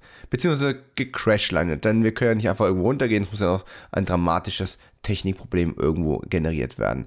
Ähm, es wird so nebenbei erwähnt, dass äh, Picasian zu Hause landet, damit man nicht in der Großstadt runterkommt. Also dann in Frankreich. Wenn die sich dann gleich in Teams aufteilen, um ihre Mission zu erfüllen, also wir haben eine Bruchlandung hingelegt, wir haben ein Energieproblem, weil die Borg-Königin die Energie für sich selbst beansprucht ähm, was dazu führt, dass alle möglichen Systeme nicht funktionieren. Unter anderem das äh, medizinische Lebenserhaltungsmaßnahmenbett, äh, an dem Elnor hängt.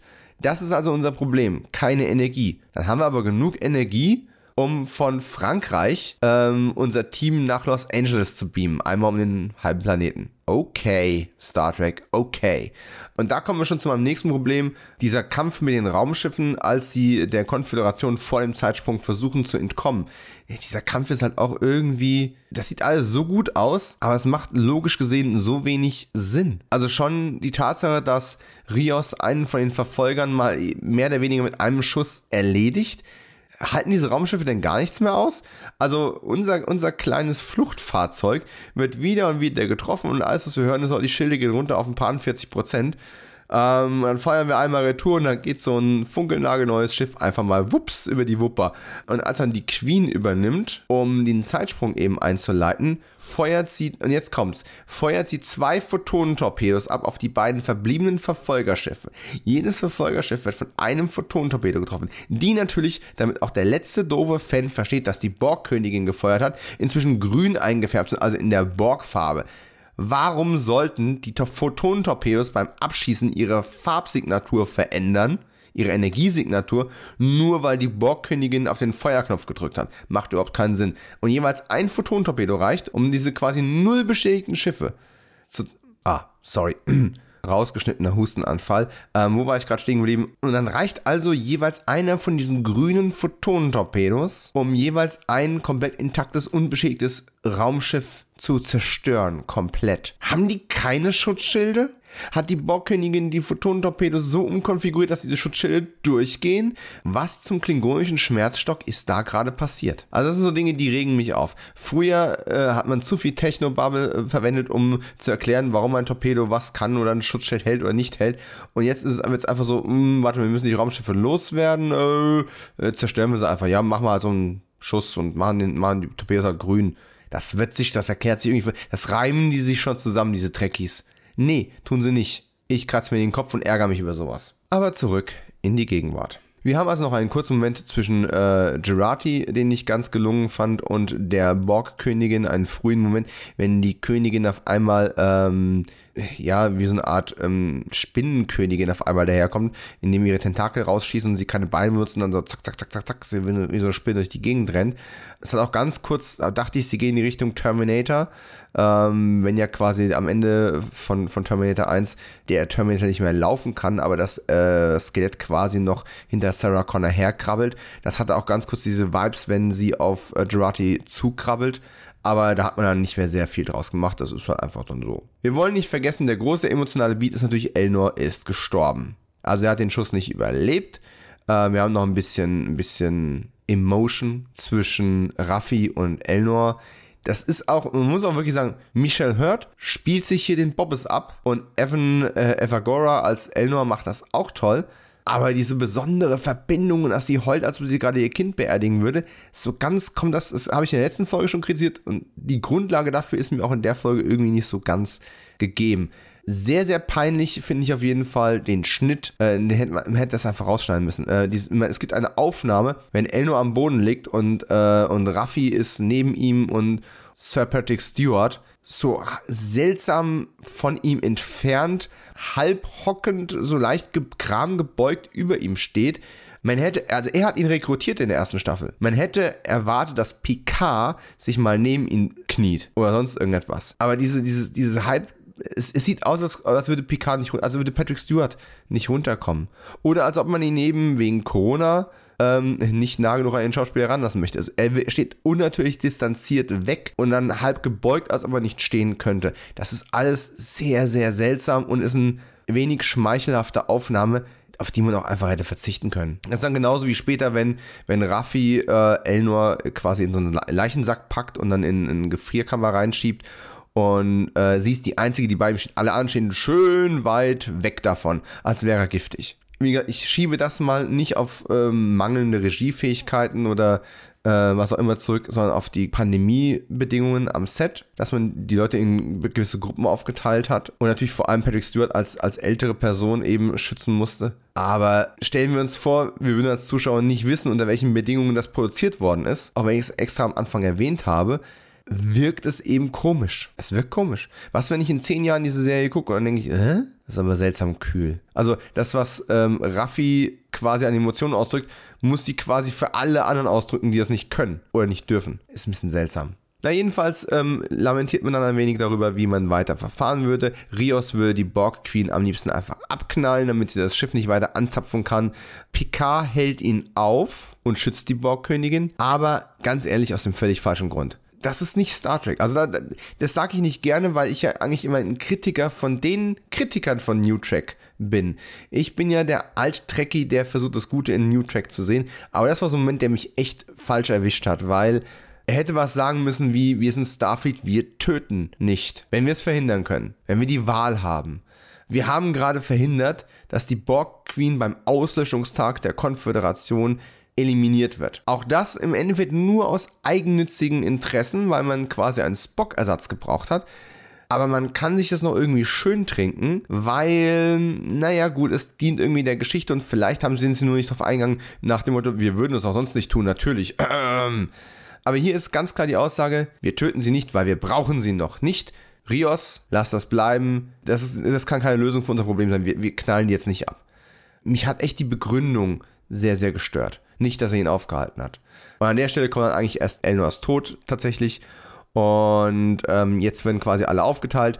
Ähm, Gerati, Picard und die Königin bleiben zurück. Die Königin ist in so einer Art, ja, geistigen Koma, aber mit dem Schiff verkoppelt. Also sie haben ein Energieproblem, sie haben ein Borg-Königin-Problem und sie müssen diesen Wächter finden, um rauszufinden, wo eben die, äh, die Zeitlinie manipuliert worden ist. So, also Picard und Gerati bleiben mit der Queen an Bord und äh, die anderen gehen quasi, äh, sollen quasi rausgespielt also Rios, ähm, Raffi und Seven gehen raus, um diesen Wächter zu finden. Und da gibt es eine sehr schöne Szene, eine sehr, sehr schöne Rede von äh, Gerati an Rios, ähm, wo sie ihn darüber äh, also erklärt, dass er keinen Phaser mitnehmen kann, weil was würde passieren, wenn der, wenn der Phaser zurückbleibt, ne? das, das wäre ja ganz fatal. Das erinnert natürlich sehr an äh, das Schicksal von Chekhov, der bekanntermaßen in Star Trek 4 seinen Phaser ähm, zurückgelassen hat, als er auf dem äh, Marineschiff Enterprise gestürzt und verletzt worden ist. Also äh, erst gefangen und dann gestürzt ist. So, äh, Impfchips werden erwähnt, ne? Äh, sehr, sehr ähm, gegenwärtiges Thema. In der Zukunft hat man Impfchips und äh, die dürfen natürlich nicht auffallen. Und sehr schön auch die Aussage nach dem Motto, ähm, Rios wäre wie ein, wäre wie ein Kind, äh, dem man eben die Fäustlinge mit einer Schnur äh, zusammennähen muss, weil es sonst nicht funktioniert. Finde ich sehr, sehr witzig. Dann steht hier in meinen Notizen drin, ne? keinen Saft, aber zum Beamen nach LA reicht's. Das habe ich vorhin schon angesprochen. Ähm, alle kommen an, sie sind natürlich erstmal getrennt, damit wir Einzelgeschichten erzählen können. Okay. Und ich habe äh, Rios eben schon mit Chekhov verglichen und hier kommt, wäre es noch deutlicher, denn er materialisiert als einziger eben nicht auf dem, auf dem Boden, sondern in der Luft, stürzt dann ab, versucht sich noch zu halten, schlägt bös auf und knallt äh, blutend auf den Boden. Und dann dachte ich mir, also dachte ich mir erstmal so wirklich, ah, muss das jetzt sein? Das ist jetzt wirklich die Nummer von Chekhov auf der Flucht stürzt und landet im Krankenhaus. Kopieren sie jetzt wirklich Star Trek 4 so plump und eins zu eins? Aber tatsächlich muss ich sagen, ich fand's gut, weil erstens, ich habe die ganze Folge gesehen, ich weiß also, wie es weitergeht. Ähm, und das Ganze wird recht vernünftig weitergeführt. Und zum anderen muss man auch sagen, wenn der, wenn der Transporterstrahl schon gestört ist, sei es aufgrund der Distanz oder eben des Energiemangels, dass die alle äh, vom, beim Transport äh, getrennt werden. Ja, warum dann nicht mal eine Fehlfunktion, dass einer mal nicht genau korrekt berechnet auf dem Fußboden landet, sondern irgendwie ein paar Meter äh, drüber. Ich meine, kann, hat, kann von Glück reden, dass er nicht einen halben Meter zu tief äh, gebeamt wurde und dann im Asphalt stecken würde. Äh, ich ich finde es an der Stelle tatsächlich sogar mal, ja, einleuchtend. Ähm, Wenn es schief geht, muss es auch mal so schief gehen. Prima. Ich wünsche, bei den Raumschlachten hätte man ähnliche Logik walten lassen. Ähm, jedenfalls, die Charaktere finden sich jetzt erstmal in der, in, in der neuen Zeit und in der neuen Stadt äh, zurecht. Ähm, Raffi wird äh, von einem Straßendieb ähm, angegriffen, was sie irgendwie cool und badass erscheinen lassen soll. Ich finde es aber hochgradig albern, wenn. Also, Raffi nimmt ihm die Waffe ab und schlägt den K.O äh, und nimmt, dann, nimmt ihm dann das Geld weg, das er bei sich führt. Also erstmal hat er ziemlich viel Kohle bei sich für jemanden, der darauf angewiesen ist, Leute äh, an, am helllichten Tag in einem offenen Platz mit einer Pistole zu bedrohen und auszurauben. Ähm, das ist schon mal das eine. Und das andere ist, hey, Raffi mag tough sein und Raffi mag es mit Waffen auskennen. Das ist aber eine 400 Jahre alte Pistole. Die meisten Leute aus dem Jahr 2022 könnten Pistole nicht mit wenigen Handgriffen in ihre Einzelteile zerlegen. Äh, es hätte auch völlig gereicht, wenn sie das Magazin auswirft oder lasst das Magazin drin, das Ding irgendwo in den Gully fallen lässt oder mitnimmt. Was auch immer. Aber zeigt mir nicht, wie badass sie ist, als ob wir jetzt hier gerade eine neue Folge Reacher sehen, ähm, weil der genau weiß, wie, wie man eine Waffe zerlegt und wieder zusammensetzt. Das ist an der Stelle einfach der Versuch, cool zu wirken, aber dadurch eine Unglaubwürdigkeit reinzubringen, die einfach nicht gerechtfertigt ist. Aber dann, nach diesem ganz, ganzen holprigen Start, Übergang äh, der alternativen Zukunft in die Gegenwart des Jahres 2024. Und ich vermute einfach mal, mal 2024 genommen, weil man eben wusste, Staffel 2 wird 22 erscheinen, Staffel 3 wird dann 23 erscheinen und 24 wäre dann das Jahr nach dem Ende von Star Trek Picard. Ist zumindest meine These, dass man quasi bewusst das Jahr danach genommen hat dass man sich quasi nicht auch noch selbst auf die Füße tritt mit der weiteren Produktion der Serie und dem Storytelling der späteren Geschichten. Was ich noch vergessen habe zu erwähnen, ähm, Raffi geht natürlich jetzt auf die Mission und äh, es gibt eine, gab eine tolle Szene, wo sie Picard in den Senkel stellt und sagt, wir sitzen eigentlich nur in der Kacke, weil du mit äh, Q dir seit Ewigkeiten äh, irgendwelche dummen Spielchen ähm, leistest. Und das war eine gute Rede. Und es war unfair, es war nicht so rücksichtsvoll, aber es war auch nicht ganz von der Hand zu weisen. Das ist zumindest eine Perspektive, wie, wie man das Ganze auch sehen kann. Ich meine, wir reden hier von galaktischen Konsequenzen, nur weil ein mächtiger und, und ein Diplomat ähm, sich seit Jahrzehnten zeigen wollen, wer der geistig Überlegene ist. Hm. Raffi zieht die Mission aber weiter durch, nicht weil, naja, sie wieder in ihre Zeit zurück möchte oder weil sie möchte, dass Elnors Tod eine Bedeutung hat. Nee, nee, sondern weil sie glaubt, wenn wir das alles korrigieren, kommen wir in die Zukunft zurück und dann können wir ja Elnors Tod ungeschehen machen. Bei aller Liebe für Elnor, ich hoffe nicht, dass das der Weg ist, den sie beschreiten, denn das würde dazu führen, dass quasi jede Figur entbehrlich ist Hauptsache es bleibt am Ende einer übrig, der an den richtigen Zeitpunkt in die Zukunft springt und dann ist alles wieder gut. Das wäre billig. Ich hoffe, das machen sie nicht. Oder wenn sie es machen, dass es dann wirklich bei Elnor belassen und nicht noch zwei, drei Leute dramatisch umbringen, um es nachher wieder rückgängig zu machen. Äh, sowas mag ich immer nicht. Aber ich habe schon gesagt, jetzt kommen die eigentlich richtig guten Szenen. Sowohl Jerry Ryan als Seven of Nine, die aus irgendeinem Grund super entspannt mit dieser neuen Situation, mit dieser neuen Welt und dieser und ihrem neuen Annika-Ich umgehen kann. Äh, die diese Superheldennummer ähm, abzieht mit dem kleinen Mädchen und das total entspannt hinnimmt. Michelle Hurt, die sich als Raffi da äh, akklimatisiert. Die ganze Sequenz mit der Borgkönigin Picard und Gerati, wenn Gerati sich mit der Königin quasi ähm, verbindet und dann man versucht, eine Teilassimilation durchzuführen, die dazu führt, dass äh, Gerati die Königin quasi wieder reaktiviert und wieder nutzbar macht. Sehr gut inszeniert, super gut gespielt von allen. Tatsächlich auch spannend, weil man am Ende nicht weiß, wann Picard den Stecker zieht, also ob es im richtigen Moment war, ob es irgendwelche Konsequenzen hat. Man hat natürlich irgendwie das, als Zuschauer das Gefühl, damit es dramatisch bleibt, wird es schon so sein, dass irgendwie Gerati teilassimiliert ist. Aber die Art und Weise, wie damit umgegangen wird, führt zu einem der schönsten Momente in der ganzen Folge, wo ich tatsächlich sagen muss, ja, das war geil. Die Borgkönigin haut ihre, ihre ganzen Drohungen wieder raus und, und wie wertvoll sie ist. Und Gerati grinst sich einfach ein und sagt, ach wirklich? Oh, äh, du hast Geheiminformationen, ähm, die wir noch brauchen? Ha, witzig, äh, äh habe ich auch, habe ich dir gemobst. Wenn du mit Assimilieren beschäftigt warst, habe ich die ganzen Daten, die wir brauchen, einfach rausgezogen. Habe ich schon, danke. Und das war, das war echt cool. Das hat mir richtig gut gefallen. Die Borgkönigin sah richtig schön angepisst aus. Das war, das war echt nice. Also muss ich sagen, ähm, so sehr ich auch auf Gerati rumgehackt habe in der letzten Folge und in der vorletzten Folge, das war super. Und auch mit Seven und Raffi geht es ja weiter. Ähm, sehr schön fand ich auch den Spruch, ähm, du in 2024 sollt euch ein Zimmer nehmen. das war sehr schön. Äh, dann gibt es diese Nummer mit dem Sicherheitsmann, der sie da ähm, der sie da irgendwie aufgreift und sie dann eben äh, das, das Pärchen raushängen lassen und er soll doch kein Spielverderber sein. Sehr schön. Ähm, dann kommen die ganzen, äh, kommt der ganze Handlungsstrang mit äh, Rios, äh, beziehungsweise Santiago Cabrera, der dann eben äh, die von Sol Rodriguez äh, gespielte Dr. Teresa Ramirez kennenlernt. Die beiden haben eine tolle Chemie. Ähm, Dr. Teresa, ganz, ganz, ganz charmante ähm, Figur, die sofort gut rüberkommt. Da habe ich richtig viel Spaß dran gehabt.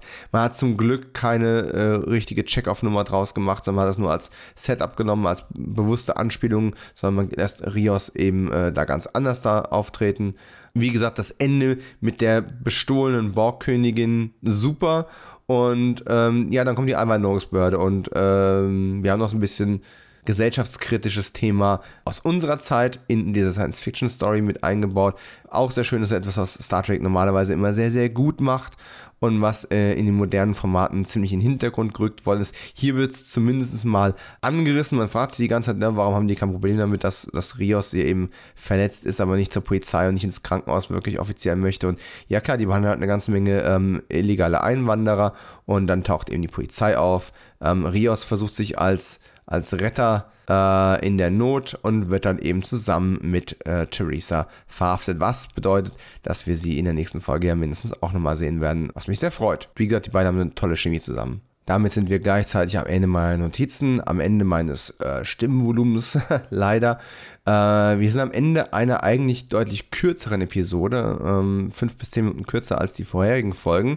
Das Ganze ist nach einem sehr, sehr schnellen, actiongeladenen, effektgeladenen Auftakt wird die Folge deutlich entschleunigt. Es geht mehr aufs Persönliche, es geht mehr aufs äh, Drama, aber auf eine sehr angenehme Art und Weise. Es geht mal ein bisschen mehr um die Figuren, es wird ein bisschen mehr Tiefe reingebracht, nachdem man sich am Anfang anscheinend sehr, sehr darum bemüht hat, möglichst schnell zum Punkt zu kommen, auch wenn man ein paar Umwege genommen hat. Wie gesagt, Jerry Ryan, Michelle Hurt, Santiago, Annie Wershing als Borgkönigin und auch Alison Pill als Gerati.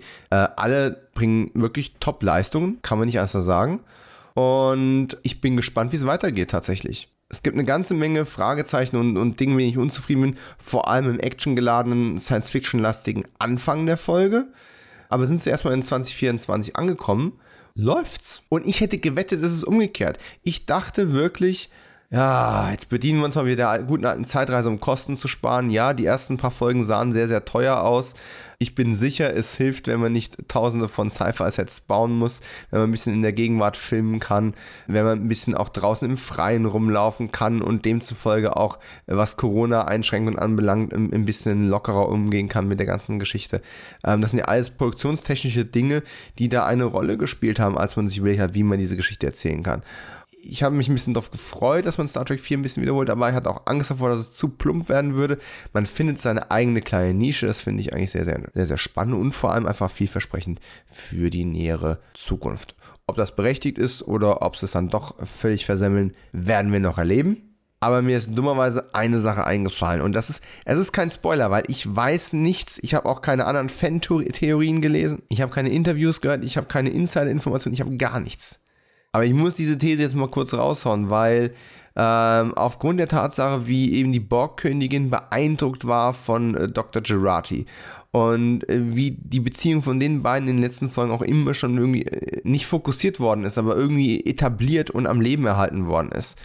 Äh, hier ist meine Prognose. Wie gesagt, kein Spoiler. Das ist nur eine wilde Theorie von mir, mit der ich mich weit aus dem Fenster lehne und die, wenn dieser, dieser zehnteilige Podcast am Ende angekommen ist, mich auch richtig blöd dastehen lassen kann, weil es eben Quatsch war. Aber es muss ja irgendeinen Grund geben, dass die Borgkönigin, die wir in der ersten Folge gesehen haben, also in, in 201 gesehen haben, dass die maskiert ist. Es gäbe keinen Grund, sie zu maskieren und ihre Stimme zu verschleiern, wenn es Annie Wershing gewesen wäre. Ich vermute, die Borgkönigin am Anfang, die sie überhaupt auf diese Reise geschickt hat, ist Gerati. Das ist mein Hot Take. Ähm, kann funktionieren, muss nicht funktionieren. Ähm, warum und wie es dazu gekommen ist, keine Ahnung. Aber die Borgkönigin ist beeindruckt, sie will ihre Beine zurück, sie will äh, dem Kollektiv Gutes tun. Und warum wollen die Borg am Anfang überhaupt Mitglied der Föderation werden? Warum wollen die assimiliert werden? Warum sind die so, äh, so, so technikaffin, dass sie äh, die Stargazer benutzen, als Knotenpunkt, um eine ganze Flotte lahmzulegen, aber nicht zu zerstören. Die zerstören ja nichts. Sie assimilieren auf einem für sie sehr ungewöhnlichen Weg. Und äh, es würde für mich Sinn machen, wenn da eigentlich tatsächlich Girati drin steckt. Und damit sage ich, live long and prosper. Wir hören uns. Und damit herzlich willkommen zu einer weiteren Ausgabe unseres kleinen Mini-Formats Stark Trek hier bei Kino 90 Podcast. Ich bin wie immer Dominik Stark, da hat sich nichts dran geändert und wir sprechen heute über die vierte Folge der zweiten Staffel Star Trek PK mit dem Titel Wächter ganz ehrlich, meine Stimme ist ja immer noch leicht Corona angeschlagen und deswegen und auch wegen dem Inhalt kann ich mich der Sache heute nicht alleine stellen und habe jemanden gefunden, Gott sei Dank, der mit mir auf diese Außenmission geht, um sich diese Folge mal vorzuknüpfen. Er ist auf jeden Fall ein bekennender Star Trek-Fan, der 90er. Mit dem New Track hat er es nach eigenen Angaben nicht so ganz. Warum, kriege ich vielleicht heute noch raus. Er ist nicht nur Podcaster, sondern auch erfolgreicher Buchautor. Er hat Columbo Columbo rausgebracht, ein wunderbares Sachbuch über das Kultphänomen Columbo und Peter Falk, zu, dem ich einen ganz kleinen Beitrag über die zwei Morde des William Shatner beisteuern durfte, beziehungsweise vor allem einen Mord. Also nicht von William Shatner, sondern den Charakteren, die er verkörpert hat. Ihr wisst, was ich meine. Äh, jetzt hat er ein neues Buch in der Mache, das Trauma-TV-Buch. Und ob Star Trek Picard da reinpassen würde, das kann er mir vielleicht gleich noch verraten. Er ist der Podcast-Admiral der Herzen mit Formaten wie Bahnhofskino, Bahnhofskino Extended Edition, Spielfilmen, ABC der Filme. Das versemmel ich jedes Mal. das aber zum, so. zum, Glück kann er mir dafür gleich eins auf den Hinterkopf geben, denn er ist da der eine, der einzige, der Patrick, der Lohmeier. Dankeschön. Das wird jetzt immer schlimmer tatsächlich. Wie lange hat das, hat das, jetzt, hat das jetzt gedauert? Also, ich bin immer tiefer in meinem Sessel versunken. Vielen herzlichen Dank für diese wunderbare Anmoderation. Äh, zu viele Ehre tatsächlich. Ähm, ich hoffe, ich kann dem nur zu 43 Prozent gerecht werden, was du hier gerade so versprochen hast auf Umwegen. Ja. Äh, danke für das Filmpodcast der Ehren und äh, Herzen, genau. Und schön hier zu sein. Immer schön, dich am Start zu haben. Wir machen das viel zu selten. Und wenn dann immer zu besonderen Anlässen, wie zum Beispiel Star Trek 5, da haben wir ja schon mal ähm, bei dir zu Hause quasi über Star Trek gesprochen Ja. und über einen Film, der viel zu wenig Liebe abbekommt, muss man ja mal ganz klar ja, sagen. Das ist richtig. Ich empfehle das Nachhören dieser Episode. Das ist tatsächlich sehr, sehr empfehlenswert und war ein sehr ähm, erbauliches Gespräch äh, zur Beantwortung der Frage, warum ich New Track weniger, deutlich weniger mag als Classic Track. Äh, ich weiß nicht, ob wir dieses riesige Fass aufmachen wollen, weil ich glaube, darüber alleine können wir zwei Stunden faseln. Äh, Ich bin aber kein Hater, wollte ich nur vorweg schicken. Also ich bin nicht einer dieser Menschen, die sagt, äh, ich lehne das kategorisch ab. Ich sag einfach ganz ehrlich, so wie es ist, es ist nichts für mich. Und ich lasse es einfach sein. Aber ich bin jetzt mitnichten der Typ, der bei äh, in sozialen Netzwerken rumgeistert und sagt, ihr, ihr habt alle äh, irgendwelche Körperteile offen, weil ihr das gut findet. Also äh, das ist, äh, wenn, wenn Leute das gut finden, ich, ich glaube einfach, es ist auch nicht mehr vielleicht für unsere, unsere Generation gemacht. Ähm, es ist eine Art von Fernsehen, wie, wie ich sie nicht unbedingt äh, schätze und äh, andere Menschen sollen Discovery gucken. Ich habe es mehrfach versucht, ich, ich schaffe es einfach nicht. Und ich glaube, genau da liegt der Triple begraben, denn äh, wir sind einfach jetzt eine andere Generation und es gibt gerade so viel Star Trek wie noch niemals zuvor, selbst in den 90ern, wo wir sagten, der Markt ist Track übersättigt. Äh, jetzt ist es erst recht und ähm, man versucht so viele Zielgruppen anzusprechen und wir sind nicht mehr unbedingt die oberste Priorität. Das muss man mal ganz klar sagen, ist auch gar nicht so schlimm. Es ist jetzt die, äh, Achtung, nächste Generation an Fans dran. Ähm, ich weiß nicht, ob ich das gut finde. Und ich finde auch immer noch meine kleinen Perlen im äh, New Track. Und ich finde auch, Hate bringt uns nicht weiter. Und Hate ist auch irgendwie eines Star Trek-Fans äh, der alten Generation nicht so ganz würdig. Aber tatsächlich, die eine Sache, die ich dir während dem Gucken von Star Trek Picard 204 geschrieben habe, weil ich den Tag vor dir gesehen habe, war ja, boah, bin ich sauer. Und ich war sauer und aber nicht nur auf die Serie, sondern nachher auch auf mich selbst. Aber dazu kommen wir gleich noch. Vorab. Ah, Spannend, spannend. Vorab zum Einnorden noch äh, zwei Fragen. Erstens aus persönlichem Interesse, weil äh, wir tatsächlich noch nicht die Gelegenheit dazu hatten, uns darüber spezifisch auszutauschen. Dein neues Buch ist in der Mache, ähm, das Trauma-TV-Buch. Mhm, Und warum Trauma? Warum dieses Thema? Oh, oh, oh. Ich weiß nicht, ob du äh, Zeit und Gelegenheit hattest, die äh, kleine Bonusepisode auf, äh, zu hören, die ich gemeinsam mit äh, Christiane Attich, ihres Zeichens ja auch ähm, profilierte Podcasterin und Diplompsychologin aufgenommen habe. Da haben wir erstmal ganz klar umrissen, warum das Buch so heißt und warum ich eben damit nicht das äh, Trauma im eigentlichen, also medizinischen, psychologischen wie körperlichen Sinne meine. Also tatsächlich ist es einfach nur ein Schlagwort, um äh, eine Art von Film zu umschreiben, die einen nachhaltig geprägt hat in der eigenen filmischen Sozialisation. Äh, vor allem im, ja, doch stark, ich möchte nicht sagen im Negativen, aber schon im Negativen eben in dem Sinne, dass es einen verstört, irritiert, verängstigt hat. Und da spielt diese Art von Film natürlich in meinem eigenen Leben eine ganz wichtige Rolle. Es gibt diese Sachen, die man eben gerne guckt und dann zurückblickt und sagt, ach, war das schön, mein Wohlfühlfilm, zu dem ich mich immer wieder zurückgezogen habe auf die Couch, an dessen Seite und den äh, eingeschmissen habe, zum Beispiel auf VHS.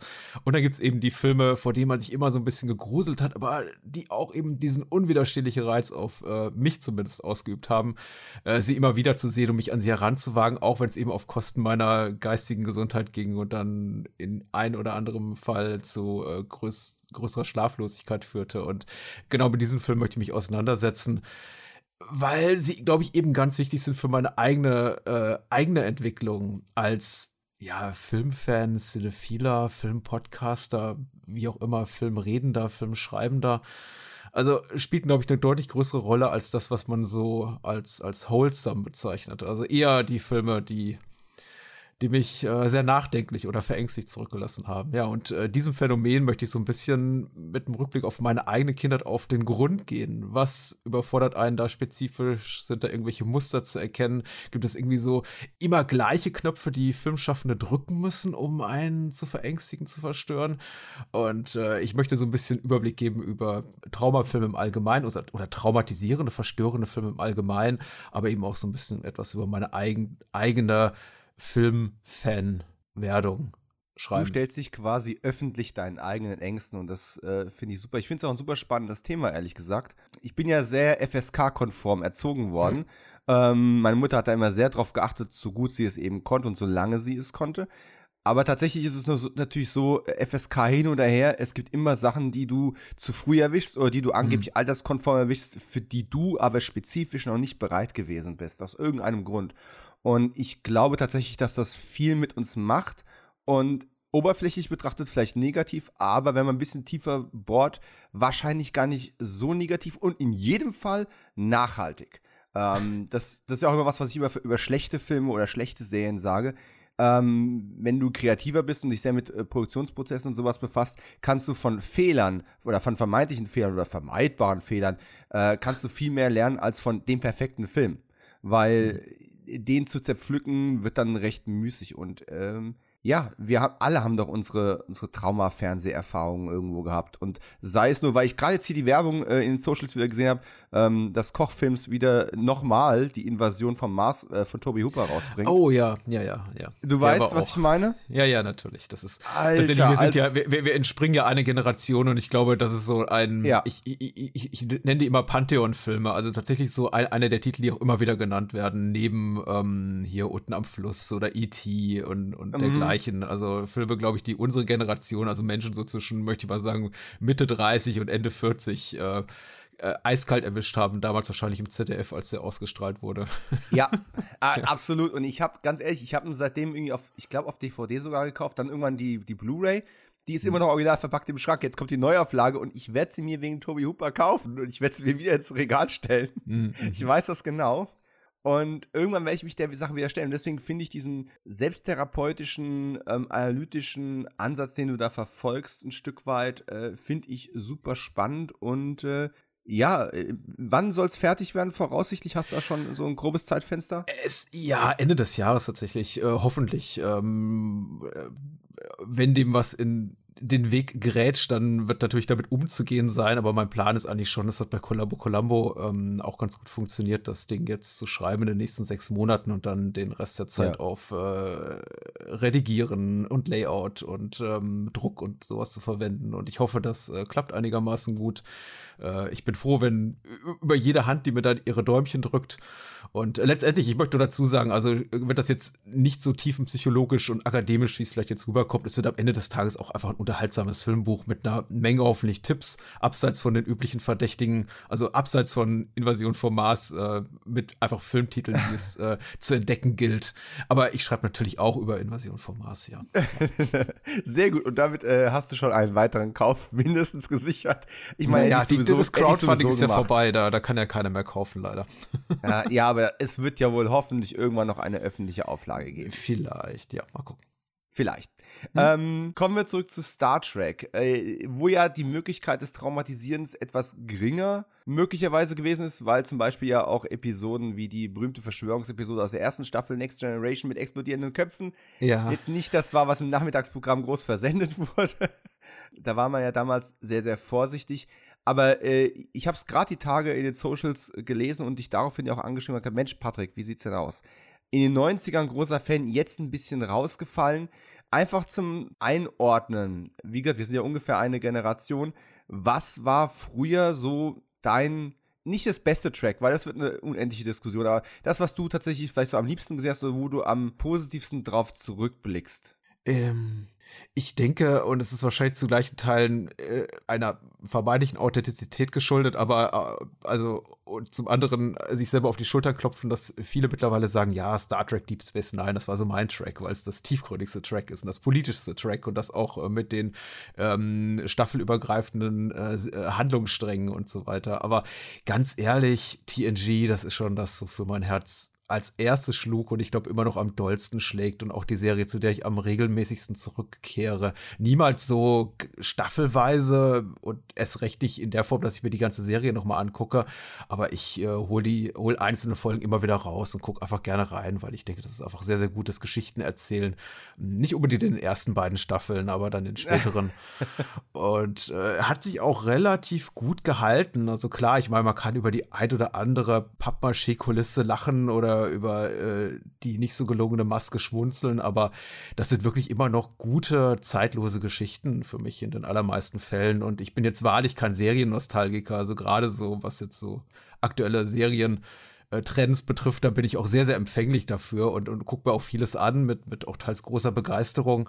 Aber das hat eben eine ganz besondere Qualität, weil es eben auch maßgeblicher Teil meiner Kindheit und Jugend war. Also ich habe die damals bei der Erstausstrahlung im, im ZDF alle gesehen Ähm, ich gehöre eben zu der Generation, die das seit Anfang der 90er dann äh, verfolgt hat oder seit 89, ich weiß nicht mehr genau, wann die da liefen. September, ähm, September 1990 fing es im ZDF an. Ah, das klar, ja. bei mir dann auch los, ja. Genau, und da saß ich eben auch vor der Glotze.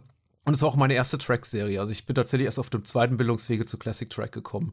Äh, deswegen wahrscheinlich auch steht die, also Classic Track auch auf meiner persönlichen Rangliste nur wahrscheinlich hinter Deep Space Nine und TNG, weil das einfach die Serien sind, mit denen ich am ersten ja, vertraut gemacht wurde oder mich selber vertraut gemacht habe und da immer noch eine große Liebe meinerseits für vorhanden ist, ja.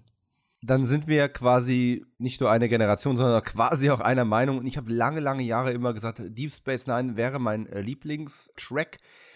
Dass es so ein bisschen Geschichtsüberschreibung ist, ähm, die mir gar nicht bewusst war, ist mir die Tage tatsächlich erst eingefallen. Ich habe beim Auf- und Umräumen einen alten Tagebucheintrag von mir gefunden von ich glaube 93. Äh, vielleicht nehme ich das irgendwann, lese ich es tatsächlich mal vor und packe es in die Outtakes irgendwo hinten rein. Aber äh, da habe ich sinngemäß dann lesen müssen von mir selbst, dass es Videokassettenknappheit äh, in unserem Haushalt gab. Und ich habe ja Star Trek immer schön sklavisch aufgenommen und die Werbung rausgeschnitten und sowas, ne? Und dann gab es Knappheit und diese Knappheit habe ich dann gelöst, indem ich dann alte Deep Space Nine Folgen überspielt habe, damit ich Next Generation weiter archivieren kann. Hm, so, so viel also dazu, dass Deep Space Nine schon immer mein Lieblingstrack war. Offensichtlich nicht.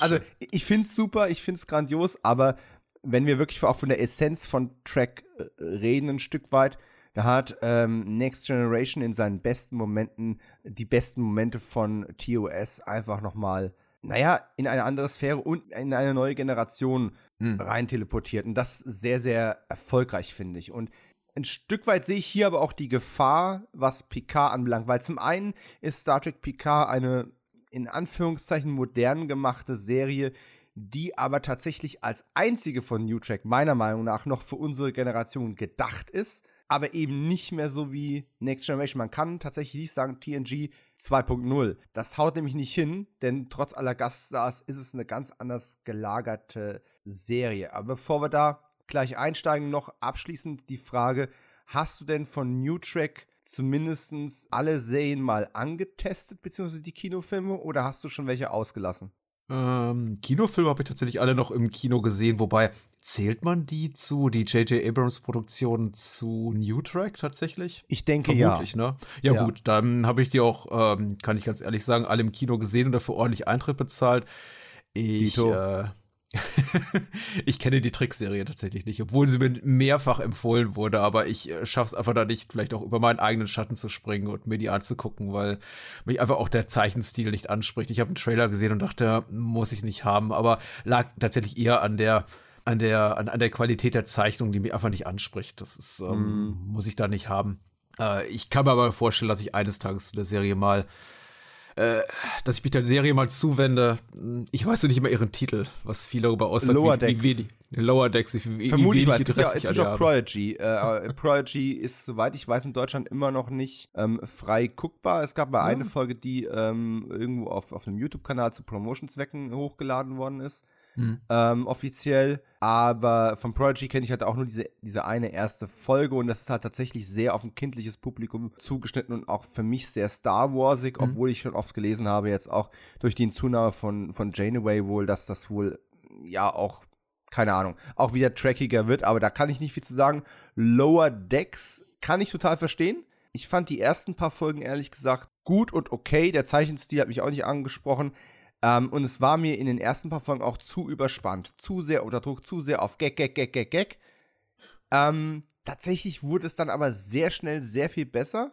Und mit der zweiten Staffel war ich tatsächlich richtig verliebt. Okay, weil okay. es tatsächlich so das eine Star Trek ist, also die schaffen die Gratwanderung, sich ein Stück weit auf liebevolle Art und Weise drüber lustig zu machen, ohne jemals respektlos zu sein und quasi den Lore von TOS über Deep Space Nine ähm, also über alle Serien und selbst die Kinofilme drüber zu spannen. Und das schafft keine andere ähm, Track-Serie. Es ist wie so eine Art, es ist, wie, es ist eigentlich wie eine Liebeserklärung an das Track der 60er bis 90er. Aber halt tatsächlich, man muss erstmal auf diesen Speed und auf diesen, auf diesen Zeichenstil, da muss man erstmal drauf klarkommen und das dauert so zwei, drei, vier Folgen vielleicht. Ich, ich weiß noch, ich habe nach den ersten drei Folgen, glaube ich, erstmal abgebrochen und eine Pause gemacht. Nicht, weil ich sauer war, sondern weil ich gedacht so, oh ja, ist mir ein bisschen zu anstrengend. Ähm, ja. Und dann habe ich den Rest irgendwann mal durchgebinged, als die zweite Staffel anstand. Und dann habe ich gedacht, ach du Schande, da habe ich gemerkt, ja, das gefällt dir richtig, richtig, richtig gut. Und mit der zweiten Staffel, wo auch der Zeichenstil nochmal angepasst wurde und die, die Effektsequenzen noch besser wurden, ähm, alles klar, äh, fast kein Fett, fast keine schlechte oder auch nur mittelmäßige Folge, sondern eigentlich nur noch Gewinner. Aber das hat, dass du doch äh, Adjektive wie sauer oder wütend machen äh, in den Mund, Mund, nimmst, weil ich bin tatsächlich ja über diesen Punkt hinaus. Ich gucke äh, sowas wie Picard noch. Ich habe auch äh, mich an Discovery zwei, dreimal versucht. Ich habe die erste Staffel begonnen, nach der vierten Folge abgebrochen, dann als die zweite begann, mir gesagt, ich versuche es einfach nochmal, habe die erste dann quasi nachgeguckt und die ersten zwei, drei Folgen der zweiten Staffel geguckt, nur um dann wieder zu sagen, das ich, ich komme da einfach nicht rein. Das ist irgendwie nicht mein Ding. Vielleicht merkt man auch der Serie an, dass sie in zwei Staffeln 30 Showrunner verschlissen hat. Also man hat das Gefühl, die rebootet sich eigentlich alle vier bis fünf Folgen neu. Wie, wie gesagt, ich habe einfach niemals den Zugriff so gefunden. Aber was ich dabei eben auch festgestellt habe, es berührt mich einfach nicht emotional. Es ist so, ja, das ist, ja gut, dann, dann lasse ich es eben. Ich, ich bin nie irgendwie da rausgegangen, als auch nicht aus der aktuellen Folge von Picard und habe gesagt, wow, das ist richtig großartig oder wow, das hat mich richtig geärgert. Also ich gehe da raus und denke mir mal mehr, mal weniger, ach ja, guckst jetzt mal Nett. weiter. Und das ist jetzt vielleicht so auch so ein bisschen, ich, ich weiß nicht, ob das jetzt so dra dramaturgisch auch geschickter Schachzug ist, meinerseits jetzt vor unserem eigentlichen Episodengespräch zu sagen, ich, bei, bei, mir wird das jetzt keine großen Emotionen auslösen, aber es ist einfach so. Das tut mir auch sehr leid, weil ich tatsächlich alte TNG, DS9 und vielleicht sogar teilweise ein paar Voyager-Folgen auch noch gucken kann und mir sagen kann, also da, da, da kriege ich authentisch Gänsehaut und ich fiebere mit. Und das ist einfach hier, hier echt nicht mehr der Fall bei New Track, weil man eben auch in meiner Wahrnehmung zu sehr merkt, dass diese Sachen sehr am Reißbrett eines ähm, Studio-Executive-Tischs entstanden sind, die gesagt haben, da muss dies rein und das rein. Und was haben wir denn noch nicht? Ach hier, Paralleluniversum, Zeitreise, Borg, Q, was können wir noch haben? So ein paar irgendwie, äh, jede Folge mindestens irgendwie drei, drei Insider-Witze für, für die alte Generation von Star Trek-Fans. Also das wirkt alles mit zu, zu gefällig und zu anbiedernd an, genau, an unsere Zielgruppe. Und dabei eben mit der Ästhetik die wie gemacht ist für eine jüngere Zielgruppe. Und ach, das passt alles hinten und vorne nicht. Und da merke ich einfach, das ist, die, die wollen mich nicht emotional abholen, dann lasse ich es eben auch nicht zu. Keine bewusst getroffene ich, Entscheidung. nee, da, da, bin ich ziemlich bei dir sogar. Ähm, bei Discovery werde ich nie richtig wütend und bin ich auch nie richtig begeistert. Discovery ist genau das, was du gerade beschrieben hast, für mich. Und ich habe Discovery jetzt schon dreimal abgebrochen. Und ich bin immer noch nicht über die zweite Staffel hinausgekommen. Also ich bin immer noch gegen Ende der zweiten Staffel hänge ich fest. Und das, obwohl ich sagen muss, Anson Mount als äh, Christopher Pike ist so granatenstark, das, das gibt's überhaupt gar nicht. Bester Star Trek Captain seit, keine Ahnung, 25 Jahren. Das hilft aber der, der ganzen Serie nur sehr bedingt. Und letzten Endes ist er ja auch nicht der, der Fokuspunkt von äh, Discovery. Bei Picard ist es so, ich weiß, in der ersten Staffel bin ich ein paar Mal emotional geworden. In der zweiten Staffel gab es wenige Dinge, die mich aufgeregt haben aber auch wenige Dinge, die mich wirklich mitgerissen haben. Und die vierte Folge ist die erste, wo ich wirklich auf dem Sofa saß und gedacht habe, ihr wollt mich wohl verarschen. Bin ich gerade dumm oder wollt ihr gerade frech zu mir sein? Das war das erste Mal, wo ich wirklich so eine Reaktion hatte. Und das liegt, glaube ich, einfach daran, dass ich zwar diese Emotionalität für, die, für das New Track nicht mehr aufbringe wie für das Old Track, aber die knüpfen es ja daran an. Und demzufolge ist so eine, irgendeine Art von Verbindung ist da. Weil man knüpft sich ja bewusst an meine Nostalgie an früher irgendwo an und manchmal drückt es einen Knopf. Tatsächlich muss ich sagen, von New Track das einzige, was mich emotional oder also positiv emotional momentan so zu Chaka und äh, Kapla und was weiß ich was hinreißen lässt, ist tatsächlich Lower Decks aber es ist ja kein Lower Decks Podcast. Genau. Wollen wir mal in die Folge Wächter. einsteigen? Bitte, bitte, gerne. Ich habe es vorhin schon erwähnt, es ist die vierte Folge der zweiten Staffel Nummer zum Einordnen. Sie heißt Wächter im Original Watcher, wenn mich nicht alles täuscht. Das Teleplay stammt von Juliana James und äh, Jane Max, die Story von Travis Fickett und Juliana James. Äh, die Regie hat wieder übernommen Leah Thompson, die das bereits in der letzten Folge gemacht hat. Und jetzt hier mal, äh, da du ja sozusagen äh, zum ersten Mal hier bist, die mhm. ersten drei Folgen Picard. Ich habe jetzt schon gelernt, emotional haben sie dich nicht erwischt, weder äh, im Positiven noch im Negativen aber im Vergleich zur ersten Staffel besser, schlechter, gleich, gleich anders. ähm, und ist dir Leah Thompson positiv aufgefallen mit der Regie für 203? Ach so. Schwierig jetzt äh, sie als herausragend gut oder schlecht äh, zu benennen. Ich fand die Regie wirklich kompetent, wobei das eben auch bei einer dermaßen aufwendig produzierten Serie, wo wahrscheinlich auch äh, acht bis zehn Editorinnen und Editoren da im Schneideraum sitzen und äh, acht, acht, acht Regieassistenzen dann rumschwirren am Set. Äh, also man sagt ja bei Serien immer, die werden weniger vom Regisseur inszeniert als einfach produziert. Da sind auch die Showrunner und Showrunnerinnen die, die, die wichtigsten Köpfe hinter den Kulissen und Elia Thompson macht einen guten Job, genau wie äh, auch in äh, der letzten Folge Assimilation äh, tatsächlich. Äh, ist mir nichts negativ aufgefallen. Wirkt gut produziert, gut inszeniert, äh, diesbezüglich sind mir keine Schwächen aufgefallen. Erzählerisch da, da knirscht so ein bisschen im Gebälk. Ähm, und was so mein Gesamteindruck betrifft, ich habe schon das Gefühl, dass sie ein bisschen mehr äh, ihre Story so ein bisschen besser im Griff haben. Ich fand es jetzt erzählerisch zu überfrachtet, das habe ich auch schon angedeutet, so ein bisschen zu viel Fanservice in den ersten drei Episoden, weil ich dachte, okay, da sind all die, die Lieblingstopoi und Handlungsstränge aus äh, Classic Track drin, die die Fans so lieben und äh, ich wüsste jetzt gar nicht, also weil du vorhin Tribbles erwähnt hast, das wäre vielleicht noch so ein Element, also wenn du jetzt so Tribbles reinschmeißt in den Mix, dann haben sie wirklich alles in den ersten drei Folgen verbraten. Interessant fand ich ja dann, dass sie die eigentlich nach ähm, Folge zwei dazu entschlossen haben, oder mehr oder weniger bewusst, keine Ahnung, äh, die ganze Spieluniversum-Sache zu kippen und zu sagen, ja, ja, das war jetzt immer nur so ein Teaser für die eigentliche Geschichte, die wir erzählen wollen. Ähm, die Schwächen der ersten Staffel sind doch da. Ich finde tatsächlich die Dynamik zwischen den Figuren schwierig nachvollziehbar für mich. Ich gucke mir das an und denke mir, ja, wieso diese große Emotion, auch Bekundigung von Emotionen die ganze Zeit so von wegen, du warst mein bester Freund und nein, stirb nicht. Äh, wir haben nach all diesen Abenteuern, ich denke mir, ja, okay, das ist irgendwie, also Picard nach, äh, Jean-Luc Picard nach 176 Folgen TNG weniger emotional auf seine äh, Kolleginnen und Kollegen an Bord äh, reagiert auf, als auf jeden Tod und jedes Unglück hier, wo man immer das Gefühl hat, dass das Ende der Welt naht und Menschen sterben oder Außerirdische, also wie auch immer, Leute im Cast sterben unglaublich dramatisch oder es passieren Dinge, die anscheinend nie zuvor da gewesen sind und denke mir, ach, das war aber doch alles schon mal so und wir haben das alles schon mal durch. Aber grundsätzlich habe ich schon das Gefühl gehabt, ähm, es ist zumindest unterhaltsamer, weil äh, Staffel 1 hat mich relativ schnell verloren mit seiner Geschichte, weil ich die ähnlich wie den klingonischen Handlungsstrang da in, zu Beginn von Discovery einfach relativ uninteressant fand. Und bei Staffel 2 hatte ich jetzt bis, bis dato zumindest das Gefühl, sie, sie besinnen sich vielleicht auf das, was gar nicht so verkehrt ist, nämlich wirklich ähm, richtig den, den Fanservice-Sticker reinzubuttern, bis es mir dann zu viel wurde. Aber es ist okay, möchte ich mal sagen. Also vielleicht auch einfach noch zu früh in der Staffel jetzt bei Folge 4 von 10 zu sagen, dass das geht so richtig in die Hose. Ich merke mit jeder Folge dass es mit jeder Folge mehr Potenzial gibt dafür, dass es in die Hose gehen, also könnte. Sagt man das mhm. überhaupt so? Ja, doch, ähm, nee, schon. Es, ich, ich verstehe, was du meinst. ähm, es, je mehr sich die Sachen konkretisieren, desto größer die Wahrscheinlichkeit, oh mein Gott, sie gehen diese Route. Ich, ich hatte halt Am Anfang ist ja doch alles möglich. Ja, ich hatte tatsächlich nach der, nach der Spiegel-Universum-Folge, das ist Buße, die zweite, erwartet, dass sie das vertiefen. Dann wiederum muss man ja auch ehrlich sagen, die Figuren im Spiegeluniversum, die waren alle so karikaturesk überzogen in ihrer Figurenzeichnung und das war alles so, so, so hochgradig lächerlich dass es relativ schnell klar war, dass da, dass es da einfach nichts zu ergründen gibt. Die haben keine Tiefe, die Figuren in diesem Paralleluniversum. Die müssen einfach um die Ecke gebracht werden und dann das einfach begriffen werden, so als weiterer Stolperstein in Richtung Haupthandlung.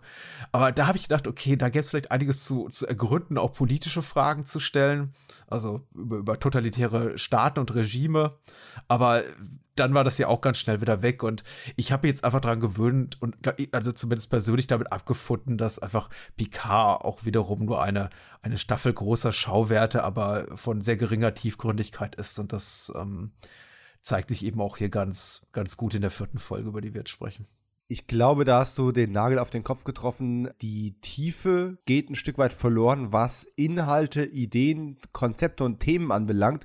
Die Tiefe wird heute irgendwie gesucht in den Emotionen der Figuren, obwohl mich die Emotionen der Figuren tatsächlich, ich möchte nicht sagen nicht interessieren, aber deutlich weniger, als mich zum Beispiel ein, äh, eine tiefergehende Erforschung eines Themas oder einer Idee interessieren würde. Ähm, es würde mein Gehirn auf eine bessere Art und Weise befriedigen und auch trackgerechter befriedigen, wenn wir solche Ideen weiter erforschen würden, anstatt nur die Gefühle. Und es ist für mich schwierig, das zu sagen, weil ich weiß noch, in den 90ern hat man manchmal da gesessen und gesagt, oh mein Gott, wenn sie jetzt mal diese Story nochmal eine Folge weiter erzählen würden oder wenn sie hier mal den Crewman, der jetzt hier so dramatisch gestorben ist, in der nächsten Folge ist der wieder vergessen, ne, weil immer Redcon. Und das hat man sich in den 90ern gewünscht. In den 90ern wollte man, dass es emotional ein bisschen mehr gibt. Man wollte, dass die Geschichten ein bisschen mehr ausgewalzt werden. Jetzt bekommen wir nur noch das. Und alles, was ich mir wünsche, ist, die 90er wieder zurückzuhaben, ähm, wo Stories auf den Punkt gekommen sind, ein paar Ideen mitgeliefert haben, auserzählt wurden. Next one, please. Und das ist jetzt irgendwie relativ vorbei. Und was du gerade gesagt hast, möchte ich auch nochmal extra betonen, weil ich es ähm, im letzten Podcast nur grob angerissen habe. Der Tod von Elnor oder der vorübergehende Tod von Elnor, was auch immer man jetzt da drunter verstehen möchte, ist auch so ein Ding. Ich habe schon gesagt, es hat mich sehr gestört, wie das als nicht als Cliffhanger benutzt worden ist, sondern man das so ganz dumm in die Folge reingeschrieben hat. Aber was mich am allermeisten dabei gestört hat, ist, wenn ihr das durchzieht, wenn ihr Elnor ähm, als emotionales Druckmittel für Raffi benutzen wollt, dann erschießt ihn doch bitte und lasst sie damit klarkommen und treibt die Story weiter voran. Nein, der wird angeschossen, während dieselben Disruptoren andere Personen auflösen, wird der angeschossen, blutet und lebt noch genau so lange. Und auch dieses medizinische Bett, das keine Energie hat, hält ihn genau so lange am Leben, damit er noch irgendein paar emotionale Sprüche drücken und Raffi noch ein paar mehr Tränen rausdrücken kann. Hm. Und jetzt habe ich grundsätzlich kein Problem damit, aber hebt euch das doch für die richtige Stelle auf. Er schießt ihn. Es ist ein Schock für den Zuschauer, weil der ist einfach von jetzt auf gleich weg, aufgelöst, was auch immer. Und dann meinetwegen, wenn das jetzt heutzutage das, wenn das das neue Paradigma ist, dann lässt Raffi mit ihren Gefühlen klarkommen. Wobei mir tatsächlich genau wie dir immer noch nicht klar ist, warum sie diese tiefen Gefühle für Elnor hat, der jetzt gerade mal seit, keine Ahnung, gefühlt zwei Wochen als Kadett auf ihrem Schiff ist, das sie neu bekommen hat. Also die haben ja jetzt keine große Mutter-Sohn, was auch immer, Bindung vorher gehabt. Das ist ja alles relativ neu. Aber ist okay, ich würde das akzeptieren. Aber dieses, es muss aus Prinzip noch mal irgendwie eine Rede gehalten werden, bevor man die Augen für immer zumacht. Vor allem, wenn dann kurz danach schon angedeutet wird, oh, wir können ihn wieder zurückholen, wenn wir diese Mission ordentlich abschließen. Denke ich mir so, boah, das bit too much es ist ja immer so, äh, ich stelle mir ja tatsächlich auch immer die Frage, weil ich ja auch tatsächlich medienwissenschaftlich ein bisschen vorgebildet bin und ähm, da natürlich interessiert bin, auch an so Dynamiken, was so äh, Fandom betrifft und solche Dinge, immer die Frage, verhandeln die gerade den Tod des äh, dahinterstehenden Schauspielers oder der Figur? Weil ich kann mir durchaus vorstellen, dass der Schauspieler, der eben Elnor spielt, irgendwie eine Anhängerschaft hat. Vielleicht hat er eine Million Twitter-Follower und ich weiß es einfach nicht. Also, Klammer auf, ich weiß es wirklich nicht. Ich, Klammer auf, ich weiß es wirklich nicht, Klammer zu. Ähm, aber äh, bezüglich seines Ablebens als Serienfigur fragte mich eben doch, womit ist das gerechtfertigt, was sie da gerade mhm. aufmachen? Weil das ist, der, der war jetzt im, also besten Sinne mit einem zugedrückten Auge eine, eine der prominenteren Nebenfiguren der ersten Staffel, die relativ kurz war mit zehn Folgen, aber sich hauptsächlich eben um Picard, Data und deren Gefühle drehte. Und jetzt zu sagen, oh meine Güte, der ist gestorben, die haben das so gehandhabt, als hätte, als wäre eben jemand wie, weiß ich nicht, Diana Troy nach der fünften Staffel gestorben oder eben Jean-Luc Picard am Ende der dritten da in ähm, Best of Both Worlds, also da assimiliert wird von den Borg. Also ähm, so, eine, so, ein, so ein Gewicht, so ein dramaturgisches Gewicht sollte das, glaube ich, haben. Aber ich habe es einfach nicht gefühlt. Ich saß davor und dachte mir, aha, okay. Ja. Ja, ist der, ist der so wichtig? Äh, das größere Problem ist ja, weitreichendere Problem ist natürlich auch, dass Mirafi als Figur auch nicht so wahnsinnig viel bedeutet. Also offensichtlich deutlich weniger als Jean-Luc Picard oder JL, wie sie ihn nennt. Äh, weil, also all diese Figuren sind mir eben bis auf ein, zwei Ausnahmen relativ unwichtig, so als Figuren, zu denen ich eine große emotionale Bindung habe. Und da habe ich einfach ein, ein, ein Empathieproblem, muss ich ganz ehrlich sagen. Also ich sitze davor und frage mich, was wollen die von mir? Ah, ich kann es irgendwie so auf der rein intellektuellen Ebene verstehen, aber auf der Bauchebene ist es einfach überhaupt nicht da. Aber ich verstehe, was die wollen. Die sagen mir eben, indem sie es ganz laut herausschreien, mit großen Gesten ihrer äh, Schauspielerinnen und Schauspieler, du musst jetzt was fühlen. Aber es ist einfach nicht da. Und ich glaube, das hätte man dafür anders anlegen müssen. Also wenn man tatsächlich Elnor als quasi Ziehsohn für Picard, Jean-Luc Picard für die Serienfigur etabliert hätte, mit einer größeren Intensität und denen vielleicht auch eine gemeinsame Episode geschenkt hätte, wo es wirklich nur um die beiden geht. Ja, vielleicht. Oder aber, aber so, es ist zu wenig. Mhm. Ja. Und liegt nicht an der Schauspielerin, die sich wirklich sehr viel Mühe gibt, diese Emotionalität rüberzubringen. Aber es ist halt schwierig. Wobei tatsächlich ein Stück weit vielleicht auch wir das Problem sind. Denn ich habe es in der ersten Staffel schon mitbekommen, als die ähm, Ichab getötet haben. Und ähm, äh, Hugh. Mhm. Mir persönlich, obwohl ich diese Figuren ja tatsächlich aus den 90ern kannte, hat das auch nicht dieses große emotionale Gewicht und Bewusstsein abverlangt. Das aber tatsächlich einige Fans, und die ich persönlich kenne und sehr, sehr schätze, äh, die gesagt haben, was? diese wichtigen Figuren habt ihr jetzt einfach so banal geopfert. Wie kann das sein? Und ich dachte, wow, okay, mir waren die nie so wichtig. Und dass es über 20 Jahre her ist, hat die Sache jetzt auch nicht besser gemacht. Vielleicht gucken wir auch ein bisschen zu analytisch drauf, ein bisschen zu kritisch. Ich habe mich das eben auch gefragt, weil, also gerade ja. in der Szene, wo eben Q quasi durch diesen Trophäenraum führt, das ist ja in der dritten Folge oder in der zweiten Folge? Zweite. In der zweiten. Und ich mich auch gefragt habe, also für mich wirkt das eben sehr kalkuliert und ich saß davor und dachte, ich weiß ganz genau, was ihr wollt, aber ihr kriegt mich damit nicht. Und dann habe ich mich aber auch gefragt im nächsten Zuge, wenn du jetzt so richtig richtig, richtiger Hardcore-Tracky bist und nie deine Leidenschaft abgelegt hast über die letzten 20, 30, 40 Jahre, guckst du darauf und wenn ein Name fällt wie Gul Dukat, sagst du, oh Gott, es ist der Schädel von Gul Dukat, wie, wie konnten sie nur? Und ich guckte eben da drauf und dachte mir, ja, ja, also, weißt du, so einfach geht das nicht mit dem Knöpfchen drücken. Also ihr könnt nicht einfach irgendwelche Namen da reinschmeißen und sagen, die sind jetzt tot. und, äh, Hallo und herzlich willkommen zum Vulkanier-Podcast. Ja. Wir gehen ja. auf Logik, nicht auf Gefühle. Ja. Ähm, ja, Sarek ist ja auch noch dabei, glaube ich, bei den Schädeln, ja. Naja. Wo, wobei der Trophäenraum, den fand ich tatsächlich eine visuell coole Idee, ja, um ja. zu zeigen, oh, guck mal, wie krass. Also es hat emotional mit mir nichts gemacht, aber es war tatsächlich eins von diesen ähm, Easter Eggs und von, diesen, von diesem Fanservice, wo ich sage, yes, wow, okay, das hätte ich jetzt tatsächlich nicht kommen sehen, dass ihr sowas macht. Das fand ich schon gut. Aber emotional hat das tatsächlich mit mir auch nichts gemacht. Obwohl ich gerade in einem Next Generation Rewatch bin. Also ich versuche meine Frau so ein bisschen an Track ranzuführen und gehe da relativ chronologisch durch. Es wird noch ein paar Jahre dauern, bis wir auf dem aktuellen Stand sind, aber ja, schwierige Kiste das Ganze. Schwierige Kiste für mich auch die aktuelle vierte Folge. In der ja, vierten Folge, bitte. ich umreiß mal ganz kurz, bevor uns die Zeit für den Podcast ausgegangen ist. Ähm, wir sind inzwischen in der Vergangenheit des Jahres 2024 gelandet. Ähm, das Schiff hat keine Energie, außer der Plot braucht gerade welche. Und äh, das Team teilt sich auf, wie man das von äh, früher, sprich Star Trek 4 eben kennt, um verschiedene kleine Missionen irgendwo zu erledigen. Dabei ist Rios bereits verhaftet worden und äh, die äh, beiden Damen, also Raffi und Seven, sind auf eigener Mission unterwegs. Und es gilt vor allem den Wächter zu finden, äh, wer auch immer das ist, warum auch immer derjenige ist. Und äh, ja, auch Picard macht sich dann im Laufe der Folge auf einen Solo-Trip. Aber Sachlage in der Vergangenheit gestrandet, die für uns immer noch die Zukunft ist, kurz nachdem die Serie Star Trek Picard beendet sein wird wir wissen immer noch nicht so genau, auf was das Ganze hinausläuft, warum es eine Zeitmanipulation gab, wie die eigentlich aussieht und was das Ganze mit Q zu tun hat, der wieder, Achtung, Spoiler, nur einen kleinen Cameo bekommt, wenn auch einen besseren als letzte Woche. Und wir beginnen mit meinem ersten Ärgernis. Der erste Shot. ich habe mich tatsächlich beim ersten Shot handwerklich schon aufgeregt, wo ich sage, du hast es vorhin angesprochen, ja, so ein Regisseur oder eine Regisseurin kann gar nicht so viel ähm, retten oder kaputt machen, weil ja zu viele Editoren und, und Producer dahinter hängen, die noch drüber schauen. Da muss ich aber sagen, die erste richtige Szene dieser Folge ist eigentlich bei, ähm, bei Raffi und Seven, die feststellen, dass Rios eben verhaftet worden ist und die seiner Spur folgen. Das ist die erste richtige Szene. Das ist aber nicht der Opening Shot. Man hat sich wohl offensichtlich gedacht, oh, wir können nicht mit den beiden Mädels anfangen, wir müssen, das ist Star Trek Picard, wir müssen mit Picard anfangen und hat dann einen Opening-Shot wie aus einem Videospiel, wo wir so diese Landschaft drüber, äh, drüber fliegen, was alles aus der digitalen Retorte kommt, um das Schiff in Frankreich zu zeigen. Gehen dann nochmal kurz zu Picard, der nichts anderes macht, als zu sagen, hallo, hallo, hört mich jemand? Und dann gehen wir in die erste Szene rein. Und später kommen wir natürlich zu Picard zurück, der versucht, seine Mannschaft zu erreichen, sein Away-Team zu erreichen und dabei scheitert.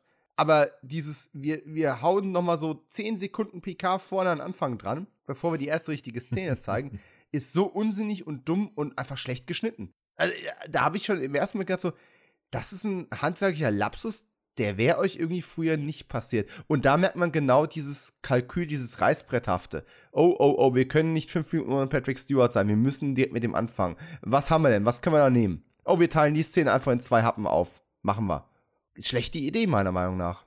Mm, gut, ich bin dir dankbar für dein kritisches Auge, weil ich hatte, hab das nicht gehabt tatsächlich. Ähm, aber ja, ich, ist auch unentschuldbar tatsächlich. Also mein, mein, mein, Mangel an analytischem Blick tatsächlich darauf. Nicht, nee, das ist, das, das ist der Filmemacher bei mir. Da, da, da, da denke ich einfach zu sehr über den Schnitt nach und denke, da kommen wir nachher noch an einen Punkt, wo ich sage, boah, wer, wer, wer hat diesen Schnitt freigegeben und warum hat das keiner gemerkt? Hm. Ich kann mir nicht, äh, andersrum, ich kann mir nicht vorstellen, dass es keiner gemerkt hat.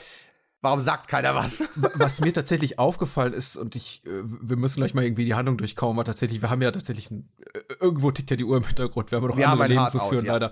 Ähm, was mir grundsätzlich bei dieser Episode aufgefallen ist, und ich weiß nicht, ob das bisher so der Fall ist, ist, ist dass, dass tatsächlich die, die Chronologie der Ereignisse für mich so ein bisschen schwammig war, weil ich das Gefühl habe, einige Sachen dauern unglaublich lange und andere wiederum gehen dann unglaublich schnell. Ja. Ähm, fiel mir eben auch unglaublich, äh, fiel mir hier extrem auf, weil wir hier mehrere Handlungsstränge haben, in denen eigentlich ganz wenig passiert, aber sich trotzdem alles rein räumlich sehr schnell voran bewegt. Und ich mich dann doch manchmal fragte, wenn ich jetzt Raffi und Seven zum Beispiel habe, die äh, ein bisschen vorweggegriffen sagen, wir müssen Rios befreien und äh, da hinten kommt der, der, der, der Gefängnisbus und wir müssen den irgendwie kapern oder sonst irgendwie von, von, der Strecke abbringen. Und dann weggeschnitten wird und dann ein, eine relativ gemächliche Szene mit Jean-Luc Picard, also Patrick Stewart als Picard startet und dessen Handlung erzählt wird und dann die Episode endet, denke ich mir, okay, was, also ihr, ihr, müsst schon so Sachen, die ihr anteasert und von denen es heißt, so, das müsst ihr jetzt immer in den nächsten drei Sekunden machen, dann schon irgendwie so zu Ende bringen.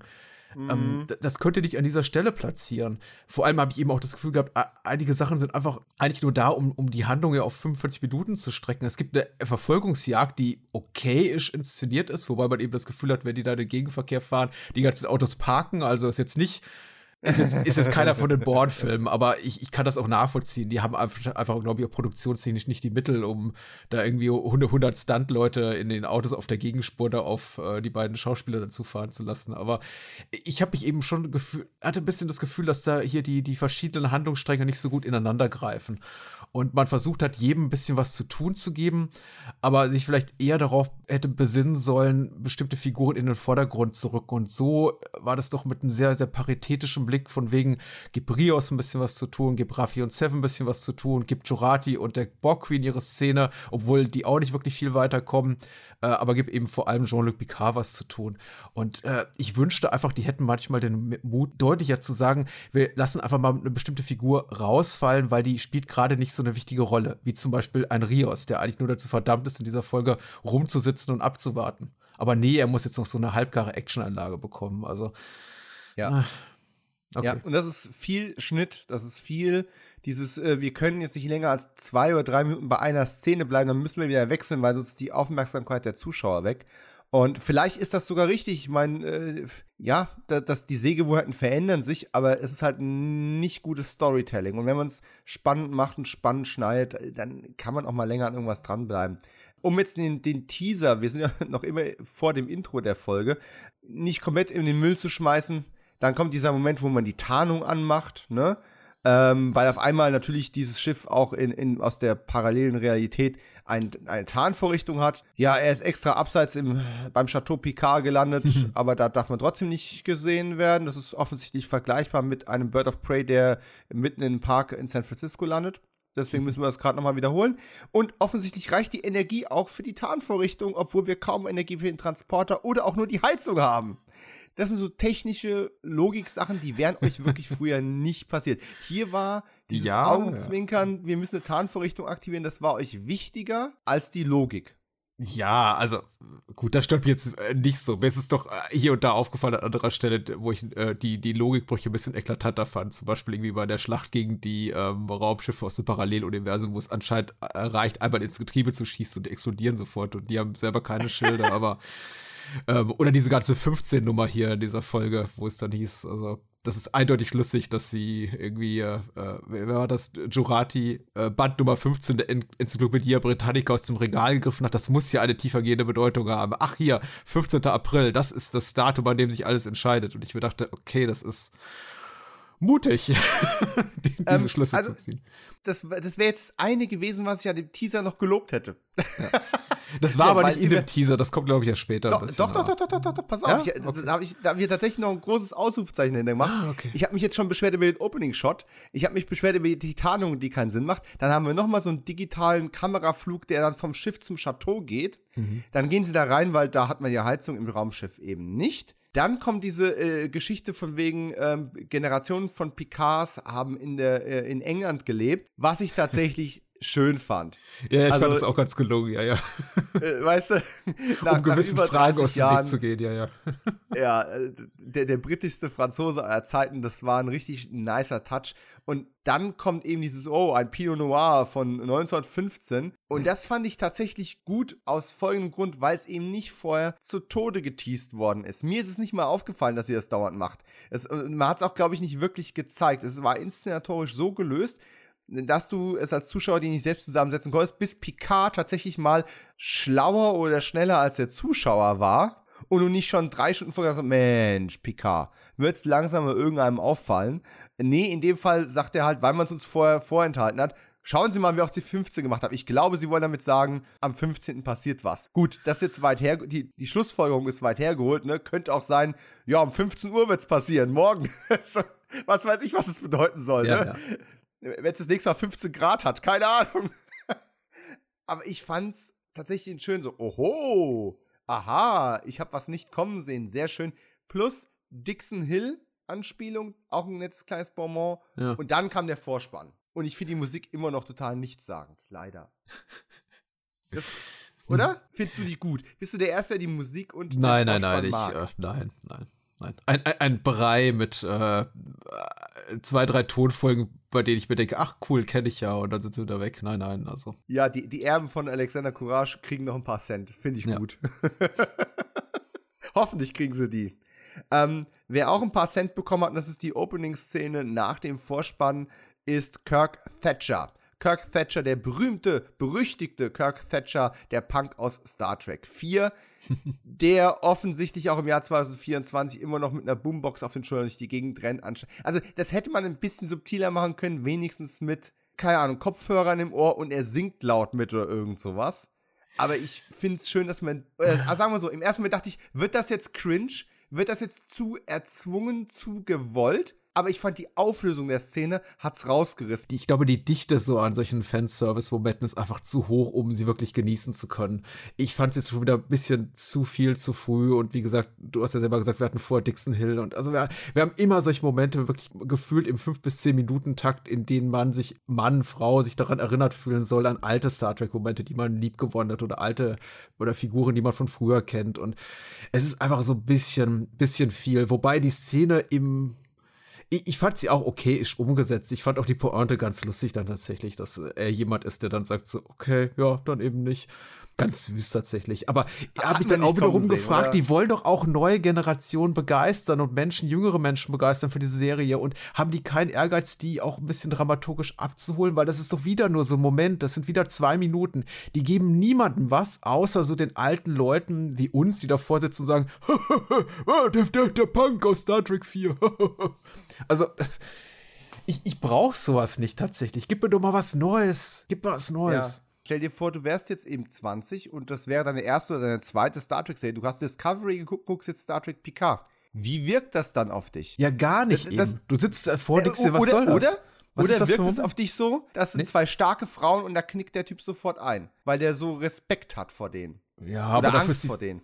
Ja, aber dafür ist die Figur zu schwach. Also er ist ja nicht jetzt wirklich aggressiv. Er, er zeigt weder Mittelfinger noch irgendwie drohter Gewalt an oder irgendwas. Der hört einfach nur laut Musik, sonst gar nichts. Also das ist ein reiner, reiner Fanservice-Moment und sonst gar nichts. Ja, mal also, gucken, ob der nächste Fanservice besser bei dir äh, zündet. Also ne, Picard findet ja einen raus, wo er hinbeamen muss, mhm. um den nächsten Fanservice zu bekommen. Und das war der Moment, wo ich echt sauer geworden bin. Also Picard findet eine Spur zum Wächter und beamt in die Forward Avenue Haus Nummer 10. Und er greift sich an den Kopf, weil er es nicht fassen kann. Ich bin wieder da in der Kneipe, die gar nicht existieren dürfte. Und ich habe mir genauso an den Kopf gegriffen und wollte mir die Haare ausreißen, damit ich aussehe wie Patrick Stewart. Und dann trifft er die junge Geinen. Ja. bevor ich jetzt weiter motze, alter Geinen, wie geil oder ungeil fandst du das? Ich fand das nicht so geil. Ganz ehrlich, ich habe mich tatsächlich gefreut. Ich, ich, finde, die junge Geine ist super besetzt. Ich mag die Schauspielerin. Ich fand die super charismatisch und sympathisch und äh, ich kann überhaupt nichts gegen die sagen und ich glaube, die macht das Beste draus. Aber äh, ich habe gesagt, sei nicht so streng mit den Logikbrüchen. Da bin ich einfach raus gewesen tatsächlich. Und ich glaube, Paramount, so wie ich das mit, ich habe die Folge erst gestern geguckt, aber ich habe dann gesehen, irgendwie bei Paramount Feed, dass sie dazu quasi eine Pressemitteilung veröffentlichen mussten, weil das ja doch ganz offensichtliche Fragen aufwirft, also überhaupt nicht mit der Continuity der Serie übereinstimmt, dass eben Gein plötzlich im Jahr 2024 jünger ist als im Jahre 1800 äh, und ein paar zerquetschte, wie in der alten TNG-Folge. Das hat mich schon gestört, tatsächlich. Aber, aber, du bist schlauer als ich. Ja, so, sie, sie, sie müsste ja Picard kennen. Sie hat ihn ja bereits getroffen. Und ich glaube, wegargumentiert wurde in Star Trek von den Paramount-Oberen wurde das dann damit, dass es ja eine alternative Realität widerspiegelt, in, die die in, der, der, in der die Föderation nicht existiert. Was hieße, dass äh, Picard auch niemals in dieser Doppelfolge Times Arrow, äh, gefangen im 19. Jahrhundert, zurückgereist wäre, um äh, Geinen schon 1890 zu treffen. Also eigentlich müssten die sich kennen in dieser Parallelrealität tut sie es aber nicht. Und deswegen kann man eben auch einfach sagen, Geinen ist jetzt 2024 deutlich jünger, als sie es damals bei TNG war, in der sechsten Staffel, in dieser Folge in der sechsten Staffel. Also, das ergab für mich einfach keinen Sinn. Ich kann verstehen, genau. dass Whoopi Goldberg keinen Bock hat. Die hat eine gut laufende Talkshow. Die hat gerade andere, andere Sorgen und, und, Dinge einfach, um die sie sich kümmern muss, als hier irgendwie eine Hauptrolle in einer, in einer Star Trek-Serie zu übernehmen. Aber ja, Warum ich, überhaupt keinen, habe ich mich gefragt. Richtig. Ich hatte damit noch ein ganz anderes Problem. Ich meine, natürlich, man wollte auf diese persönliche Ebene wieder gehen. Picard, Geinen, das war immer so mysteriös. Da war noch Luft nach oben, da konnte man noch was rauskitzeln äh, irgendwie. Ähm, dass man die Rolle für die Vergangenheit neu besetzt hat, finde ich gar nicht so schlimm. Hat man früher auch gemacht, jüngere Versionen von äh, Figuren oder ne, dass man neu besetzt hat. Finde ich besser als die Aging-Technologie, ehrlich gesagt. Das hätte ich nicht so geil gefunden. Aber tatsächlich war ich dümmer als du. Viel dümmer. Denn ich saß da und denke, ihr dummen Säcke, warum macht ihr sowas? Ich, wir wissen doch ganz genau, dass die im Jahr 2293, okay, das habe ich nachgeschlagen, wir wissen, dass die in Star Trek Generations äh, auf der, über die Enterprise B von den Borg gerettet worden oder aufgegabelt worden ist und dann quasi erst zur Erde gekommen ist. Denn ich habe Times Arrow, diesen Zweiteiler, wo sie Picard im 1800 Paar zerquetschte in San Francisco trifft, ja. den hatte ich komplett aus meinem Gedächtnis gestrichen und hatte, hatte dieses Plot-Element aus, aus dem Zweiteil hatte ich komplett vergessen, denn eigentlich hätte ich mich ja damals aufregen müssen, dass sie in Generations aufgetaucht ist und das nicht wirklich zu Times Arrow gepasst hätte. Stattdessen konnte ich mich sehr gut an das Treffen der Generationen erinnern und wusste, sie kommt im 23. Jahrhundert äh, auf die Enterprise B und dann mutmaßlich zur Erde. Und das passte für mich überhaupt nicht dazu, dass sie jetzt eben im Jahr 2024 auf der Erde hockt. So, jetzt kann man sich das natürlich alles schön saufen und alles in eine Chronologie bringen, indem man sagt, ja, Geinen hat die Erde halt so on-off-Beziehung mäßig äh, vorher schon besucht, bevor ihr Planet von den Borg überrannt wurde und sie dann irgendwann als Flüchtling wieder zurückgekommen ist. Und sie ist halt neu besetzt worden, weil, warum nicht? Okay, man, man, kann sich es zurechtbiegen. Also ich, ich habe mich im ersten Moment aber wirklich sehr über die mangelnde Logik dieser Folge aufgeregt, war ich wirklich sehr sauer. Als ich dann nochmal drüber nachgedacht habe, mir Times Arrow wieder eingefallen ist, habe ich mich über mich selbst geärgert, dass mir das entgehen konnte. Und am Endeffekt bin ich aber immer noch sauer, dass man das überhaupt gemacht hat, weil es wäre gar nicht notwendig gewesen. Wie du gerade schon gesagt hast, warum überhaupt Geinen? Hätte nicht sein müssen, denn selbst wenn wir die Geinen-Chronologie so nehmen, dass es eine Kneipe namens Ten Forward schon gibt im Jahr 2024, ja. die sie dann später auf der Enterprise theoretisch nachbildet. Es macht überhaupt, es macht keinen Sinn. Man hatte das Set, man wollte es benutzen, man hat es getan und äh, wie heißt sie? Ito, äh, die Schauspielerin, die macht einen geilen Job. Die spielt quasi nicht mal Geinen, die spielt Whoopi Goldberg in den späten 80ern, finde ich super.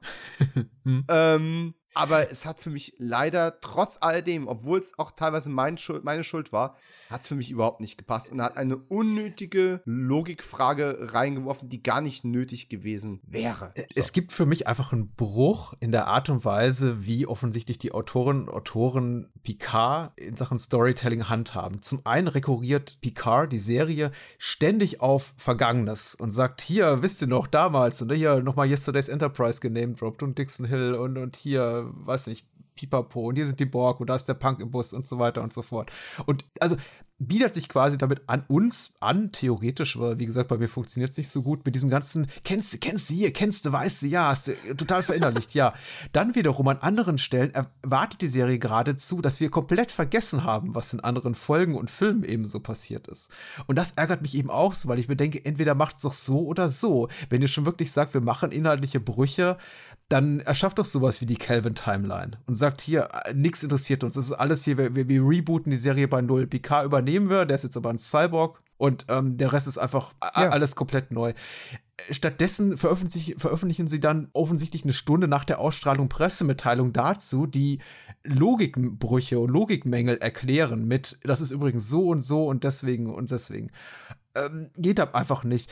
Aber der Punkt, den du gerade angesprochen hast, ja, ich glaube, das mag man oder mag man eben nicht. Also dieses 10 Forward Avenue, das ist, ähm, das kann man auch nicht mit der Pressemitteilung oder sonst wie einer abstrusen Erklärung äh, äh, äh lösen. Das ist einfach ko kompletter, kompletter Schwachsinn. Das ist irgendwie, als wenn Picard zufällig ein spielendes Kind da auf dem, in dem Park da am Ende der Folge entdecken würde und das hieße Data und, das, und er würde sagen, ach, ich kannte auch mal ein Data. das ist einfach, es, es ist, oh es ist Quatsch. Jetzt hast du es beschrien, sowas wird noch passieren. Es kann oh. natürlich sein, ja, natürlich. Natürlich. Oder, oder, es ruft jemand, Kind Nummer eins, Kind Nummer eins, Will, komm mal rüber. Ja. sie heißt nicht zufällig Riker? Doch, wie kommen sie darauf? Aber ich meine, wir haben ja so eine Folge, wir haben ja so einen Moment quasi hier schon, in dem eben Geinen diese, ich weiß nicht, was für eine Erkenntnis sie hat, die junge Geinen, als Picard seinen Namen nennt, sagt, Picard, Picard! Und ich denke mir, ja. warte mal, aber also entweder sagt ihr, das ist jetzt eine komplett parallele Zeitlinie und die haben sich nie getroffen. Da sagte sie, ja, Picard und was? Schmidt, Müller, sonst was? Oder sie, sie kennt eben Jean-Luc Picard. Aber jetzt zu sagen, sie kennt ihn irgendwie, aber dann auch nicht richtig und dann kriegt sie ihre einen Anfall von Zeitkrankheit, was eben unter dem die El Aureaner dann leiden und, und muss sich übergeben in Kübel, das ist ich habe es nicht verstanden. Vielleicht wird es auch noch aufgelöst. Also das ergab für mich alles. Es hatte weder Hand noch Fuß. Und das Schlimme ist ja, ich als Fan mache mir darüber sogar noch Gedanken und versuche das für mich zu rationalisieren und, und, mich zu fragen, okay, vielleicht haben die ja einen Punkt und wollen irgendwo hin. Ich kann mir vorstellen, als jemand, der überhaupt kein persönliches Investment hat in die Serie, also zumindest nicht im Sinne von, ich habe alle TNG-Folgen gesehen und alle Kinofilme, die sitzen noch davor und denken sich, was soll das alles? Ja, oder lassen sich nur berieseln. Das kann natürlich auch sein. Ist Star Trek inzwischen eine Serie, die nur zum Berieseln da ist? Ja, du hast diese lange Kamerafahrt auf, auf Ten. Du hast diese lange Kamerafahrt. Das war eher ein Easter Egg, so in der ersten Folge, wo es zuerst aufgetaucht ist, dass man, dass es so im Vorbeigehen da in einem Kameraschwenk man kurz sehen konnte, dass es 10 Forward Avenue ist. Oder Forward mhm. Avenue und dann Haus Nummer 10. Und hier nehmen sie sich nochmal richtig Zeit an, das reinzubuttern, inklusive Reaktion von Patrick Stewart, der so, ach, hier bin ich, ach, das ist ja, ist ja was, ey, meine Güte. Und ich, ich denke mir, also, wenn ich da als Fan davor sehe, also als Nicht-Fan, nicht TNG-Fan davor sehe, dann, es gibt mir doch gar nicht solche Momente. Genau wie der Punk. Das ist yep. doch, naja, egal. Aber es ist eine seltsame Aufnahme von vielen äh, in dem Gespräch, wo sie den Hund abgibt und äh, Picard und, und Gein sich noch unterhalten. Da sind wir wieder beim Thema Schnitt. Es gibt einen Moment, wo die beiden sich unterhalten und sie ist noch so ein bisschen am Aufräumen nebenher, während er auf dem Stuhl sitzt und ihr dabei zuguckt. Und dann haben die eine Aufnahme drin und ich werde das nie begreifen. Es lohnt sich wirklich, allein dafür noch mal kurz reinzugucken in die Szene, wo die einfach am Reden sind und die unterhalten sich, die gucken sich an und dann stellt sie irgendwo einen Stuhl hoch und man schneidet, während sie Stühle hochstellt, auf eine Aufnahme, damit man ja nochmal sieht, dass die gerade Stühle hochstellt, weil man konnte in dem vorherigen Shot in ihrem Close-Up, konnte man nur die Stuhlbeine unten ins Bild reingucken sehen. Dann schneidet man nochmal um auf einen Insert. Dieser Insert ist aber quasi eine Widescreen-Aufnahme ihres Hinterns, wo du die ganze Zeit nur ihren Hintern siehst, der auch zum Großteil diesen Stuhl verdeckt. Du siehst von dem Stuhl nicht wirklich viel mehr als in dem Shot vorher. Und dann schneidest du auf einen Close-Up von Picard, der nach unten guckt. Aha, aha. Das ist so unangenehm, wie der ihr auf den Arsch klotzt, obwohl es gar nicht so gemeint ist. da spricht also Dominik Stark, der Filmemacher. Ja, ja, ich verstehe das. Es tut mir leid, ich ja? konnte es nicht übersehen. Okay, ähm, Seven und Raffi, also ich meine, über die anderen Plot- oder Handlungselemente braucht man gar nicht groß reden. Es gibt die Nebenhandlung mit, du hast schon angesprochen, Einwanderungsterror. Na, es gibt gut verwalteten Still ja. Es gibt gut verwalteten Stillstand, war so mein Gefühl. Im Grunde äh, ja. bewegen sich die Figuren im Raum, also im geografischen Raum oder im, im Raum der Filmwelt sehr, sehr viel, aber bewegen sich in der Handlung ganz wenig nach vorne, weil wir haben da im Grunde inkonsequente Verfolgungsjagd, wir haben inkonsequente Auseinandersetzung von Rios mit dem Wächter und so weiter und so fort. Wir, wir haben, wir haben in, inkonsequente Gespräche zwischen Jurati und der Borg Queen, die ihm anteasern, dass da noch was kommt, aber es kommt eben nicht. Also. Ja. Du hast vorhin schon eigentlich das Richtige gesagt. Man, man fühlt sich so ein bisschen so, als würde man die Storyline von Picard vorantreiben wollen, aber nebenbei müssen alle anderen halt irgendwas machen, aber nicht zu viel, weil die dürfen ihn jetzt nicht irgendwie überholen beschäftigen wir die irgendwie. Und dadurch wird eben Rios zu einem witzigen Idioten im Käfig, die Figur, was ein bisschen unwürdig ist. Und am Ende, er, er, verfolgt ja auch keinen wirklichen Plan. Er hat ja zumindest keinen ersichtlichen Fluchtplan oder irgend sowas, sondern er reiht sich einfach, indem er seine Prinzipien rauslebt und dem noch schön erzählt, ah, ich komme von einem Raumschiff, ne? Findest du witzig, was? Du hältst mich für verrückt, haha. ich provoziere dich noch ein bisschen was ist dein Plan? Was hast du damit vor? Außer, dass du uns, dass du, dass du der Menschheit vorhalten möchtest, wie deppert sie eigentlich ist. Das soll witzig sein, ich verstehe das. Ja, ja. Weißt du, wenn du nicht ein paar Szenen gerettet werden würdest, was wäre dein Ziel? Das war eben auch meine Frage. Ich mutmaßte, er wolle vielleicht in die Psychiatrie überwiesen werden, aus der es leichter ist zu entkommen, indem er sich als geisteskrank gibt, weil er, oh. wenn er eben oh. sagt, ich bin hier ungefähr ein Starfleet-Captain aus dem 25. Jahrhundert aus, oder aus dem Jahr 2400.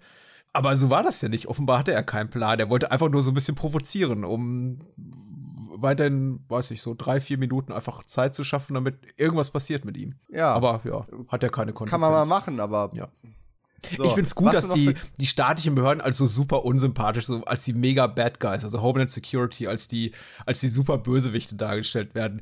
Äh, da, ich glaube, da wird Picard fast unfreiwillig politisch in dem Moment, weil das ist so das einzige wirklich politische Statement, das ich bisher wahrgenommen habe, außer, oh ja, Umweltverschmutzung und die, die Menschheit weiß gar nicht, was irgendwie gut für sie ist und die tun so viel Böses. Aber da habe ich das Gefühl gehabt, zum ersten Mal, da wird gesagt, okay, hier, äh, staatliche Behörden, ähm, zumindest in dem Bereich, Homeland Security, Immigration Services, sind alle Faschos. Und das fand ich schon für so eine oft glatt gebügelte Serie erzählerisch gar nicht so unmutig oder un uncool.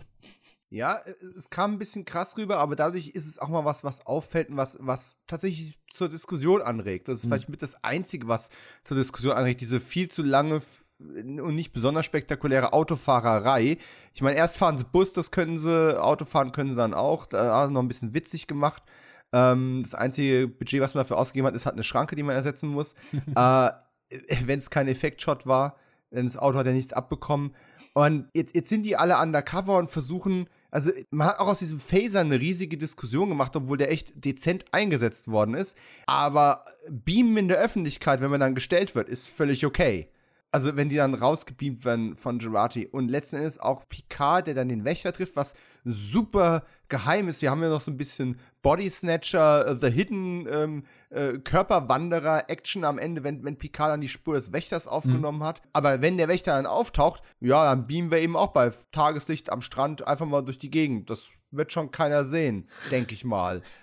ähm, äh, naja. Ich habe jetzt aber tatsächlich gerade gemerkt, wir haben eine Sache komplett vergessen und die mhm. fand ich gut die hat nur fast keine Screentime bekommen. Die Szenen mit der Queen und Agnes waren wieder voll okay, auch wenn ich es ein bisschen weird fand, dass sie dann da, oh, süße Agnes. Und das war mir alles dann ein bisschen zu, was willst du gerade? Ist es emotionale Verführung? Das ist so, hm. so gefühlt unborg. Ja. Ich, ich mag die Szene auch zwischen den beiden. Ich bereite mich darauf vor, maßlos enttäuscht zu werden, weil ich glaube, es wird nicht die coolen äh, Früchte tragen, die ich mir da erhoffe. Aber ich mag Alison Pill, die Jurati spielt tatsächlich ganz gerne. Sie ist eine grundsätzlich sympathische.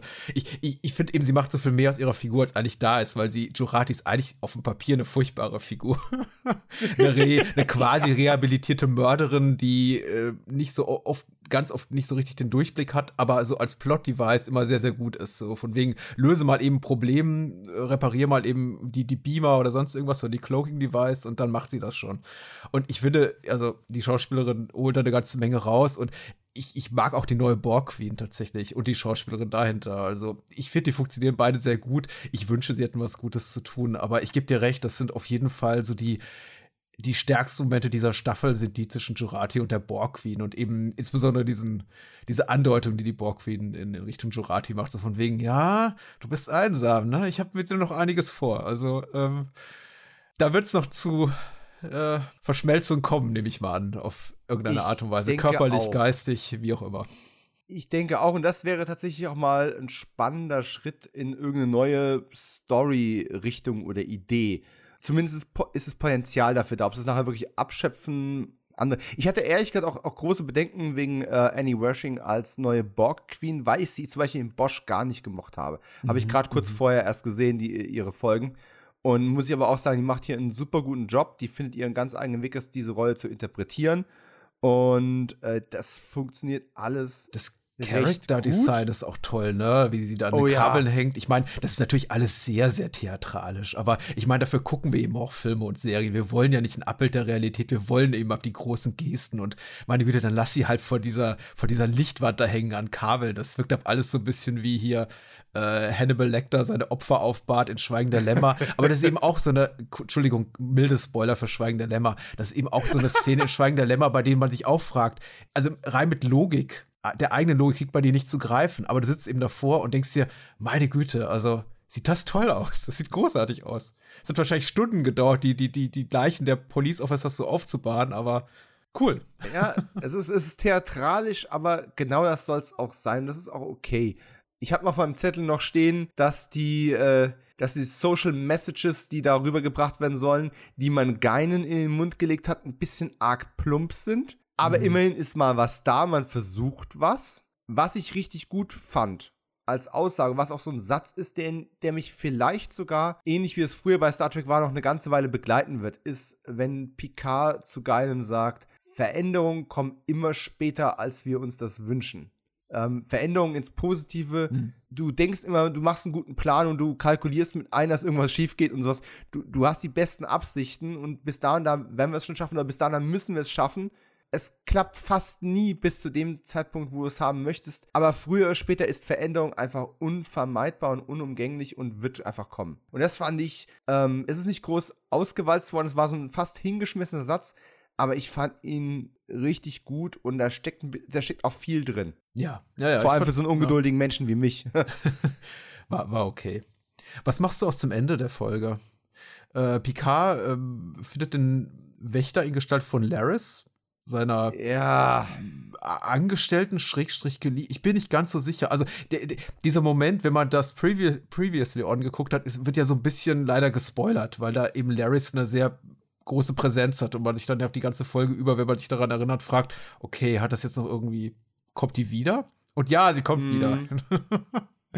Was ich immer so ein bisschen schade finde, deswegen skippe ich normalerweise über die Pre Previously On, weil die tatsächlich immer darauf hinweisen, was jetzt als, äh, passieren wird als nächstes. Aber diesmal habe ich es nicht getan, bin ich ein bisschen geärgert. Also. Ja, ich skippe ja zum Glück auch das Intro. Also habe ich früher nicht gemacht. Ich habe früher mich auch sehr über die Intros gefreut und die, die Vorspannmusiken und sowas. Das ist jetzt bei Ja, damals war die auch noch gut, ja. ja. genau. Ja. ähm, deswegen sehe ich dann nicht, ob Johnny Lancy da steht und sowas. Aber ich, es ist erstmal nur ein Schulterzucken. Ich kann nicht beurteilen, wie gut oder schlecht sie es lösen aber dafür, dass sie von Anfang an eigentlich nicht klar genug gemacht haben, dass man in einer parallelen Realität ins Jahr 2024, also das ist auch so ein Ding, es ist ja eine parallele Realität 2024, aber so 100% deutlich gestellt wurde das auch nicht wirklich. Und selbst wenn, warum sollte eine Version von Laris als Nicht-Romulanerin, als Wächter auf der Erde hocken. Es sind viele Anspielungen auf ähm, City on the Edge of Forever, diese mhm. berühmte Classic-Episode in äh, hier in dieser Folge mit drin. Auch dieser Beam-Effekt erinnert mich sehr an diesen Nebel in, dem, in diesem Guardian-Portal. Mhm. mhm. Ich könnte mir vorstellen, dass da noch eine Verknüpfung irgendwo kommt. Aber wenn ihr mir jetzt diese Figur zum zweiten Mal retconnt, und sagt dann, nee, nee, die Laris, wie wir die kennen, ist eigentlich irgendwie ein verkappter, getarnter Wächter der Ewigkeit. Boah, dann, oh, das ist, it's just a jump to the left. Nee, ist es nicht. uh, das ist, ich weiß es noch nicht. Ich bin, ich bin neugierig. Ich mag die Schauspielerin unglaublich gerne. Von daher bin ich froh, dass man was für sie zu tun gefunden hat. Aber ich kann mir auch nicht vorstellen, was man daraus macht. Spannender eigentlich sogar Q in diesem, äh, in dieser Europamissionsuniform zu sehen. Der schnippt und sagt, oh, passiert nichts. Ähm, aber, aber ist es nicht irgendwie unerwartet? Wie, ist es nicht ähnlich wie die ersten 20, 30 Sekunden, die du beschrieben hast, als deplatziert auch so ein Moment, von dem du dich fragst, warum ist der da? Also nicht, dass ich die ja. Szene selber sch schlecht fand, aber der klassische Cliffhanger-Moment ist doch derjenige, in dem Picard seiner ehemaligen Vertrauten begegnet und sagt, Laris, meine Güte, ja. und sie sich dann wegbeamen. Und dann kommt auch dieser sehr aufwendige, äh, diese sehr aufwendige äh, Kamerakranfahrt da raus, die eben so ein bisschen kaschiert, weil alle anderen offensichtlich in diesem Park oder Strand oder wo immer die da sind, irgendwie alle gerade weggucken, dass eben keiner mitbekommt, dass da gerade gebeamt wird oder wie auch immer oder portiert wird, whatever du man das nennt, diesen Schrankkasten, Phasen diesen Rauchkasten, Phasen, Phasen verschoben, ja, guckt gerade keiner hin, aber auf jeden Fall auch sehr auffällig inszeniert und auch in einer Art und Weise inszeniert, von der ich meinte, da auch so unfreiwillig ein bisschen hinter die Kulissen blicken zu können. Und ich war mir sowas von sicher, dass der konzipiert war als letzte, letzter Shot, letzte Einstellung dieser, dieser Folge. Und dass man sich dann Absolut. in der Post-Production gedacht hat, nee, nee, das könnte Leute mit zu vielen Fragen hinterlassen, gib denen lieber so einen Feel-Good-Moment und hol mal Q aus der Kiste. Ich habe es tatsächlich auch in der Besprechung vor, zu äh, 203 schon gesagt, wo man Q ganz, also John Delancey noch mal ganz kurz reinbringt, kurz bevor sie die Zeitreise machen. Ähm, das sah auch aus wie, wie ein Nachdreh, dass man einfach nochmal schnell, komm, wir nehmen mal Patrick Stewart auf dem Set äh, des Schiffs auf und stellen Johnny Nancy daneben. Kein anderer sieht den in der Szene. Aber Hauptsache, wir haben Johnny Nancy in der Folge auch drin. Und das, genau wie du sagst, das war ein perfektes Cliffhanger-Ende. Dann, dann, dann, dann, ne? Hättest du äh, an der Stelle beenden können. Nee, stattdessen nehmen wir nochmal komplett Speed raus zeigen diese junge Frau, die das Buch von Star Trek-Autor äh, Tracy Torme liest. Mhm. Ja, ein nettes Easter Egg für die Hardcore-Fans. Und haben ein Voice-Over von Q und der Snap kommt und es passiert nichts. Ganz ehrlich, das wäre ein super Opener gewesen für die nächste Folge. Egal wie die nächste Folge aussieht, die ich noch nicht kenne. Aber mhm. das wäre eine gute Teaser-Sequenz vor dem Vorspann von Picard 205 gewesen. Es hat, es hat hier jeden Drive rausgenommen. Aber vielleicht braucht man noch eine Minute Laufzeit oder hatte Johnny Nancy versprochen, du bist in jeder Folge drin. Also, ähm, wenn du halt im Drehbuch nicht vorkommst, dann transferieren wir eine Szene. Eine ne ganz grundsätzliche Frage, und ich weiß, das Fass, was ich jetzt aufmache, ist riesig groß, aber Paramount Plus, die haben ja ihren eigenen äh, Streaming-Kanal jetzt. Im Grunde sind die frei von jeglicher Restriktion, was Laufzeiten betrifft. Die könnten davon genauso daraus einen Vorteil ziehen, wie es eben auch HBO macht, wie es Netflix macht, wie es äh, Prime macht, wie andere Channels eben auch, indem sie sagen, okay, die Folge dauert eben mal nur 35 Minuten, weil wir haben gerade nicht ja. mehr zu erzählen diese Woche und die nächste eben mal 55 Minuten. Minuten. Und ich meine, auch Romankapitel sind ja nicht immer gleich lang. Außer du bist vielleicht ein John Grisham oder irgendwie so, so ein Berufsschreiber, der irgendwie nach, nach, weiß nicht, irgendwie äh, seine Bücher immer gleich strukturiert und äh, die Menschen erwarten einfach, dass ähm, jedes Kapitel vier bis fünf Seiten hat. Aber in diesem Fall fragte mich auch, warum muss eigentlich diese Folge genauso 45 Minuten lang sein wie die letzte und die, die in der Woche davor? Ähm, sie sind ja nicht immer exakt gleich lang, aber seid doch da in der Hinsicht mal mutiger. Ich erinnere mich noch an, an, an so ein Aha-Erlebnis vor zwei, drei Jahren, als plötzlich eine Folge der, ich glaube, zweiten Staffel Mindhunter eine Netflix-Serie, die ich sehr gerne geguckt habe und immer noch sehr vermisse, plötzlich einfach nur 34 Minuten lang war. Und die endete einfach, weil und ich war in dem äh, kurzen Moment so ein bisschen konsterniert im Sinne von, aha, okay, äh, ja, okay, vorbei. Aber dann dachte ich mir, ja, stimmt, eigentlich die Geschichte ist erzählt. Das ist das Kapitel. Das ist ein, ein, das schlüssige Ende eines Kapitels. Wohingegen ich bei dieser Folge so unterhaltsam ich sie fand, ich habe mich ja auch nicht gelangweilt, schon fragte, warum ist die genauso lang wie die Folge übers Paralleluniversum, die erzählerisch so viel mehr einfach hergab als das hier.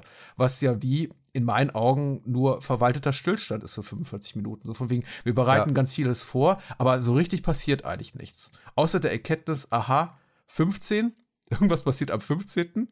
Und ach, da ist ja Laris. Aber wir wissen auch nicht um ihre Funktion und um ihre Existenz in dem Moment, weil sie ist ja eine andere Erscheinung als die, die wir vorher gesehen haben.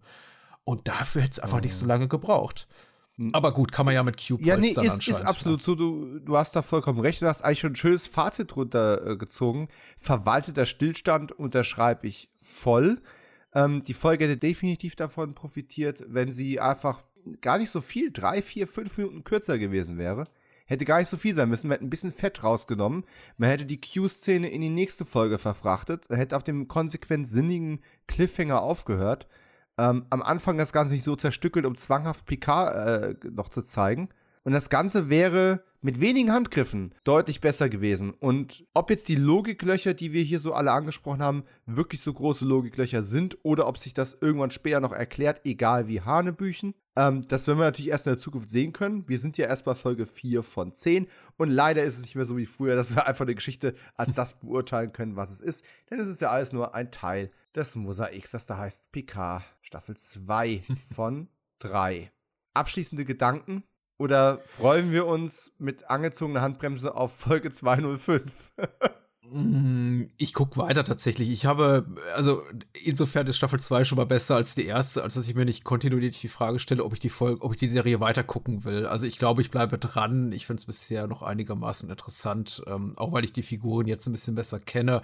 Und ich finde, dass der Cast ähm, auch ein wenig ausgedünnt wurde im Vergleich zur ersten Staffel, wo es noch viel mehr handelnde Figuren von größerer Wichtigkeit gab, auch recht stark. Also im Grunde haben wir ja nur noch jetzt hier, die, die, die, die Borg Queen ist die einzige nennenswerte Neuerung äh, Figuren, mit denen wir bereits äh, vertraut sind. Und ähm, das macht es für mich ein bisschen leichter handhabbarer und äh, ich kann mich da besser reinfühlen.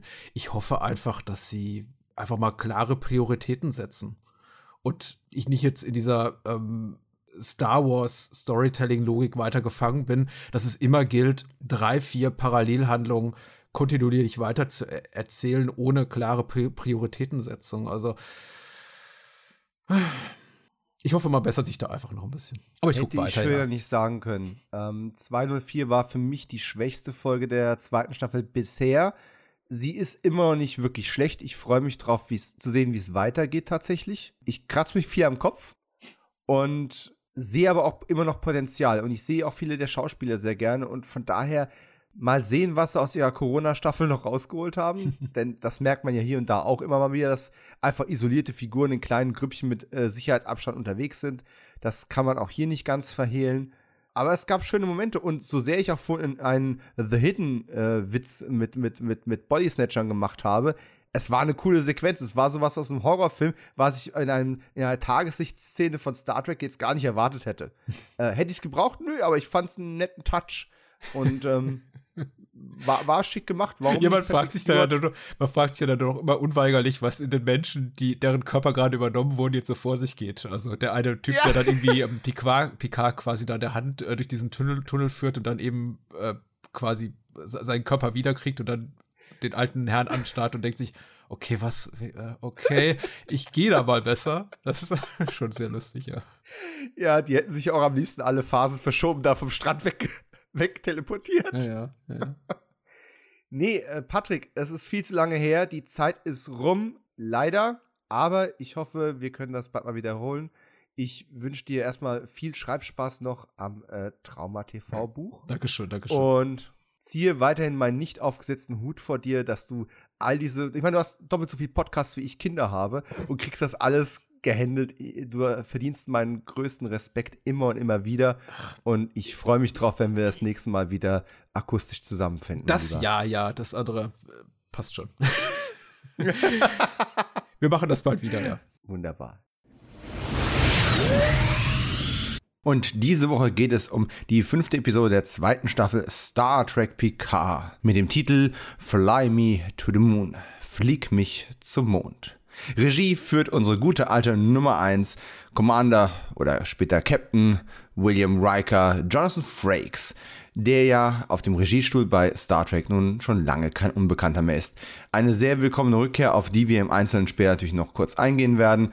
Und äh, auch sonst gibt es einiges Neues, was wir uns in dieser Folge anschauen werden. Gute Momente, genauso wie welche, wo ich ah, so ein bisschen mit den Zähnen malen musste.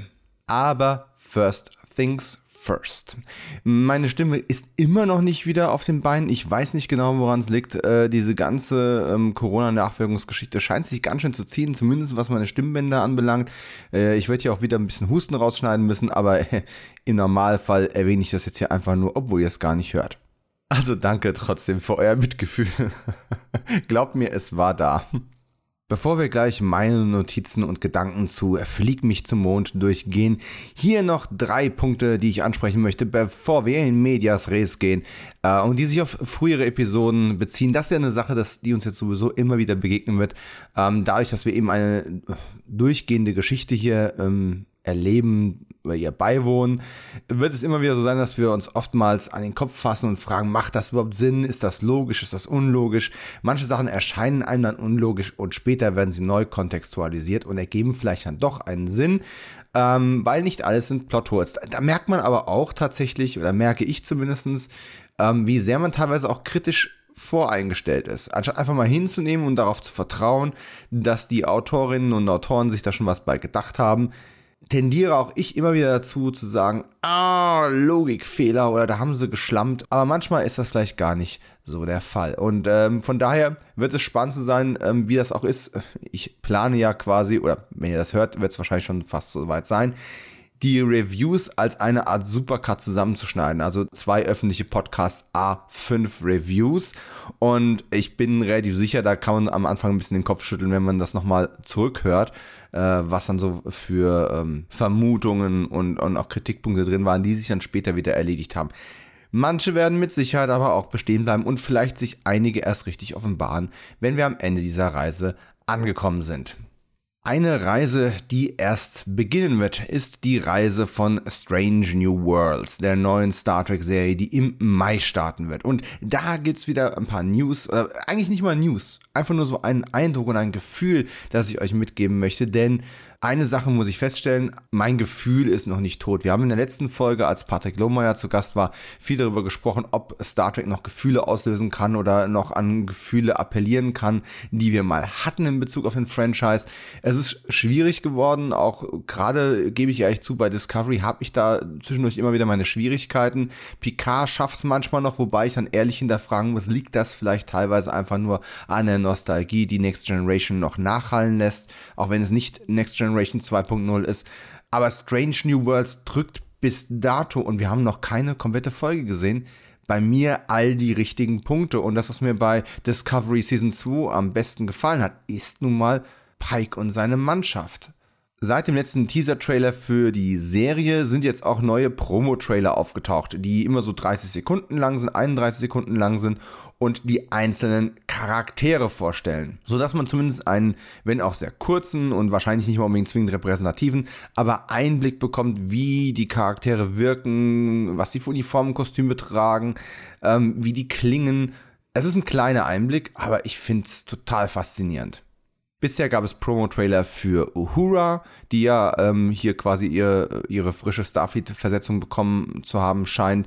Ähm, dann Laan Noonien Singh. Das wird sicherlich auch spannend, wie sie das äh, versuchen in Kanon irgendwo in der Story mit zu erzählen. Also diese ganze äh, Khan-Connection ist ja offensichtlich und da werden wir nachher in der Folge Star Trek Picard auch nochmal drüber sprechen müssen. Dann äh, Ortegas, die äh, Sicherheitsoffizierin, dann äh, den äh, blinden Andorianer Hammer und äh, Dr. Mbenga, der jetzt unseren alten weißen Mann ersetzt. Ich muss es nochmal so vorwurfsvoll ankreiden, weil den Schauspieler hätte man ja trotzdem besetzen können und hätte ihm eine andere Rolle geben können und hätte trotzdem den Legacy-Charakter aus The Cage übernehmen können. Keine Ahnung. Vielleicht wechseln sie den Arzt auch irgendwann. Vielleicht ist das noch so ein Plotpoint, der noch kommen wird. Ich spekuliere schon über eine Serie, von der wir noch keine Folge gesehen haben, aber vielleicht wird der auch irgendwann dann äh, der Arzt äh, bei einem Einsatz sterben oder versetzt werden und dann gibt es nochmal einen Wechsel. Wer weiß das alles schon? Ich bin gespannt. Äh, sah auf jeden Fall auch gut aus, der Clip. Dann natürlich noch Nurse Chapel die hier ihren Dienst antritt und äh, Spock gab es auch einen Promo-Trailer und dann von Una, besser bekannt als Number One. Wobei Una, Uno 1, ich finde das eine tolle Connection, dass man diesen Namen gewählt hat, auch wenn ich es spannendes Experiment gefunden hätte, diese Number One Nummer einfach mal eine Weile durchzuziehen. Aber okay, Number One hat jetzt eben einen Namen die Frage ist ja auch, wie lange hätte es gedauert, bis sie nach The Cage, wenn man mit der ursprünglichen Serie damals weitergemacht hätte und die Classic-Serie eben nicht Kirk gehabt hätte, wie lange hätte es gedauert, bis man äh, Number One eben auch einen Namen verpasst hätte? Hätten die drei Staffeln durchgezogen ohne Namen? Ich glaube es auch nicht. Spannend hätte ich es ja gefunden, wenn man äh, Nurse Chapel und Una mit derselben Schauspielerin besetzt hätte, wenn äh, Rebecca Roman beide Rollen gespielt hätte, weil ja eben Majel Barrett in der Classic-Serie auch beide Rollen gespielt hat. Aber natürlich, das ist nur so eine kleine Fanfantasie, Sinn machen würde, es nicht sehen wollen würde, das auch keiner. Und die Schauspielerin würde wahrscheinlich irgendwann am Stock gehen. Von daher alles richtig gemacht. Jetzt erschien heute Morgen quasi zum Zeitpunkt der Aufnahme noch der Trailer für Pike brauche ich nicht so zu sagen. Anson Mount habe ich jetzt schon oft genug lobend erwähnt und von daher einfach nur viel Gänsehaut-Feeling und das bei 30 Sekunden kurzen Clips, die schnell geschnitten sind. Aber bisher sehen auch diese Charaktere alle nach Punktlandung aus. Ich bin sehr optimistisch und hoffe, man straft mich da nicht lügen. Danke Star Trek bereits im Voraus. Dann wollte ich noch eine Sache nachtragen zu der vorletzten Besprechung 203. Eine Sache, die mir erst später wieder aufgefallen ist, die ich sonst im Podcast auf jeden Fall erwähnt hätte, diese, diese Anzapfgeschichte, diese Teilassimilation der Psyche, wenn äh, Gerati, Picard und die Borgkönigin äh, da ihren Dreier haben und ähm, Gerati und die Königin miteinander verkabelt werden und man dann äh, quasi dieses, dieses, dieses Programm durchgeht. Nein, hier, da, ich spüre sie, ich höre sie, Stimmen wechseln hin und her und sowas. Und das ist schon eine sehr, sehr, sehr, sehr deutliche Anspielung auf die Deassimilation von Locutus, damals in der Fortsetzung von The Best of Both Worlds, äh, Angriffsziel Erde, die erste Folge der vierten Staffel, wo man ja quasi Picard versucht hat, aus dem Kontinuum rauszulösen. Hier ist es quasi eine, eine umgekehrte Variante der Geschichte. Man versucht äh, in das Kollektiv oder beziehungsweise in den ähm, Mastermind des Kollektivs einzudringen und dabei nicht assimiliert zu werden diese Sequenz, also wenn dann Picard, Locutus äh, von, den, von den Seinen versucht wird, vom ähm, Kontinuum zu lösen, beziehungsweise versucht, versucht über diese Connection dem Kontinuum Schaden zuzufügen. Das ist hier schon ein sehr, sehr starkes Echo. Hatte ich beim, beim ersten Sehen überhaupt nicht so auf dem Schirm. Als ich später darüber nachgedacht habe und mir frühere Borg-Begegnungen in Erinnerung gerufen habe, kam mir das dann nochmal, dachte ich, oh ja, das sollte man nochmal irgendwo erwähnt haben. Ähm, gut gemacht, Star Trek Picard. Ein weiterer Nachtrag ist nicht von mir, sondern von meiner Frau. Meine Frau ist ja in Star Trek-Terminologie vielleicht fähnrich. Natürlich ist sie sich bewusst, dass Star Trek existiert und was Star Trek ist, aber sie hat nie aktiv Star Trek gesehen. Keine Serie von keiner Generation. Und vor geraumer Zeit haben wir angefangen, oder ich angefangen, ihr ein paar Star Trek Sachen zu zeigen. Wir haben mit ein paar Basics von der Classic-Serie angefangen und uns dann chronologisch durch die Blu-ray Edition von Next Generation durchgearbeitet. Sind aber noch nicht besonders weit gekommen, ehrlich gesagt, weil zu viele andere Sachen und eben dann, naja, zwei kleine Kinder dazwischen gekommen sind und das funktioniert irgendwie alles gerade nicht so richtig, obwohl sie Bock hat. Und äh, wir auch Discovery bis Mitte der zweiten Staffel zusammen gesehen haben, weil Prequel-Serie, das hat relativ problemlos funktioniert, sie da dran zu setzen. Auch die Classic-Filme haben wir natürlich chronologisch korrekt gesehen, bevor wir mit Next Generation angefangen haben. Allerdings, was für mich so ein bisschen ähm, Jugenderinnerung und ja, Religion ist übertrieben, aber halt einfach was, was wichtig bedeutsames ist, ist für meine Frau Unterhaltung und etwas, was man sich abends zusammen auf der Couch ansieht und danach abhakt. Jetzt ist es ja so, in der letzten Besprechung von 204 habe ich mit Patrick Lohmeier auch über diese Szene gesprochen, die eine, also die eine von vielen Szenen, die eine direkte Referenz an Star Trek 4 sind. Man hat Kirk Thatcher zurückgeholt, um diesen Punk im Bus zu spielen. Und der steht immer noch auf Musik äh, über den Hass.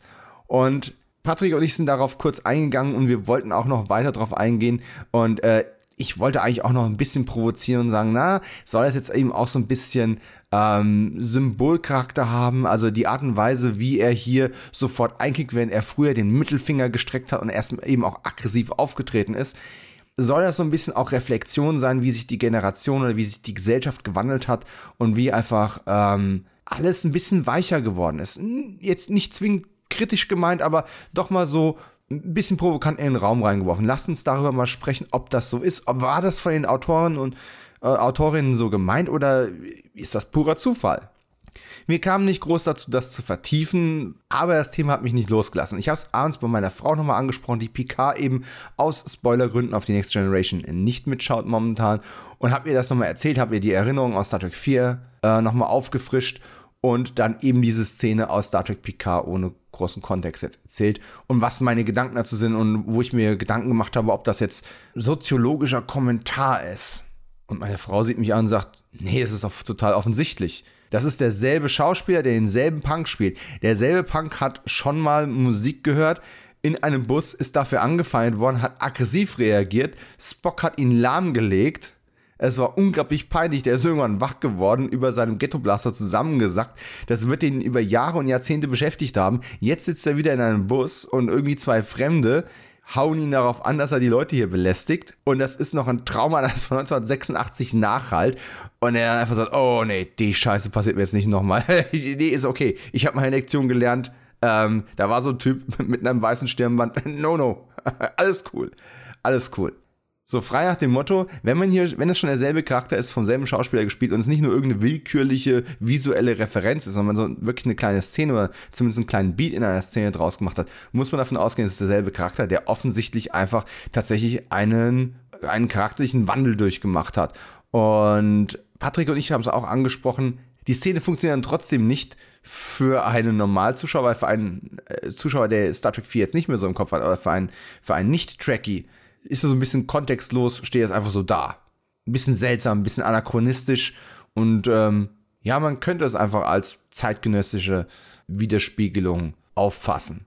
Aber tatsächlich ist mir der Gedanke nicht einen Moment gekommen, ja klar, es ist derselbe Punk, es ist derselbe Schauspieler und der hat tatsächlich aus Spocks Nackengriff etwas gelernt. Also in Richtung meiner Frau ein kleines Star Trek-Zitat. Manchmal da ist einfache Logik eben die beste Logik ich ziehe meinen Hut. ich sollte mit meiner Frau mehr Star Trek gucken. Vielleicht wird mein Leben dadurch dann wirklich bereichert. Egal. Genug der Nachträge, genug der Querreferenzen, genug des Hypes für Strange New Worlds. Schauen wir mal, was Cindy Apple alles so gemacht hat. Cindy Apple, die Autorin der aktuellen Folge Fly Me to the Moon. Bei der Folge bin ich tatsächlich so ein bisschen hin und her gerissen. Etwas positiver gestimmt als bei der vierten Folge. Aber nicht ohne Kritikpunkte. Ich nehme es gleich vorweg. Aber gehen wir nochmal Stück für Stück durch. Ähm, erstmal grundsätzlich die Story. Äh, für alle, die es nicht gesehen haben und das hier hören, warum tut ihr euch das an? Spoiler-Alarm. Ähm, aber im Endeffekt, wir haben jetzt den Wächter gefunden, oder Picard den Wächter gefunden.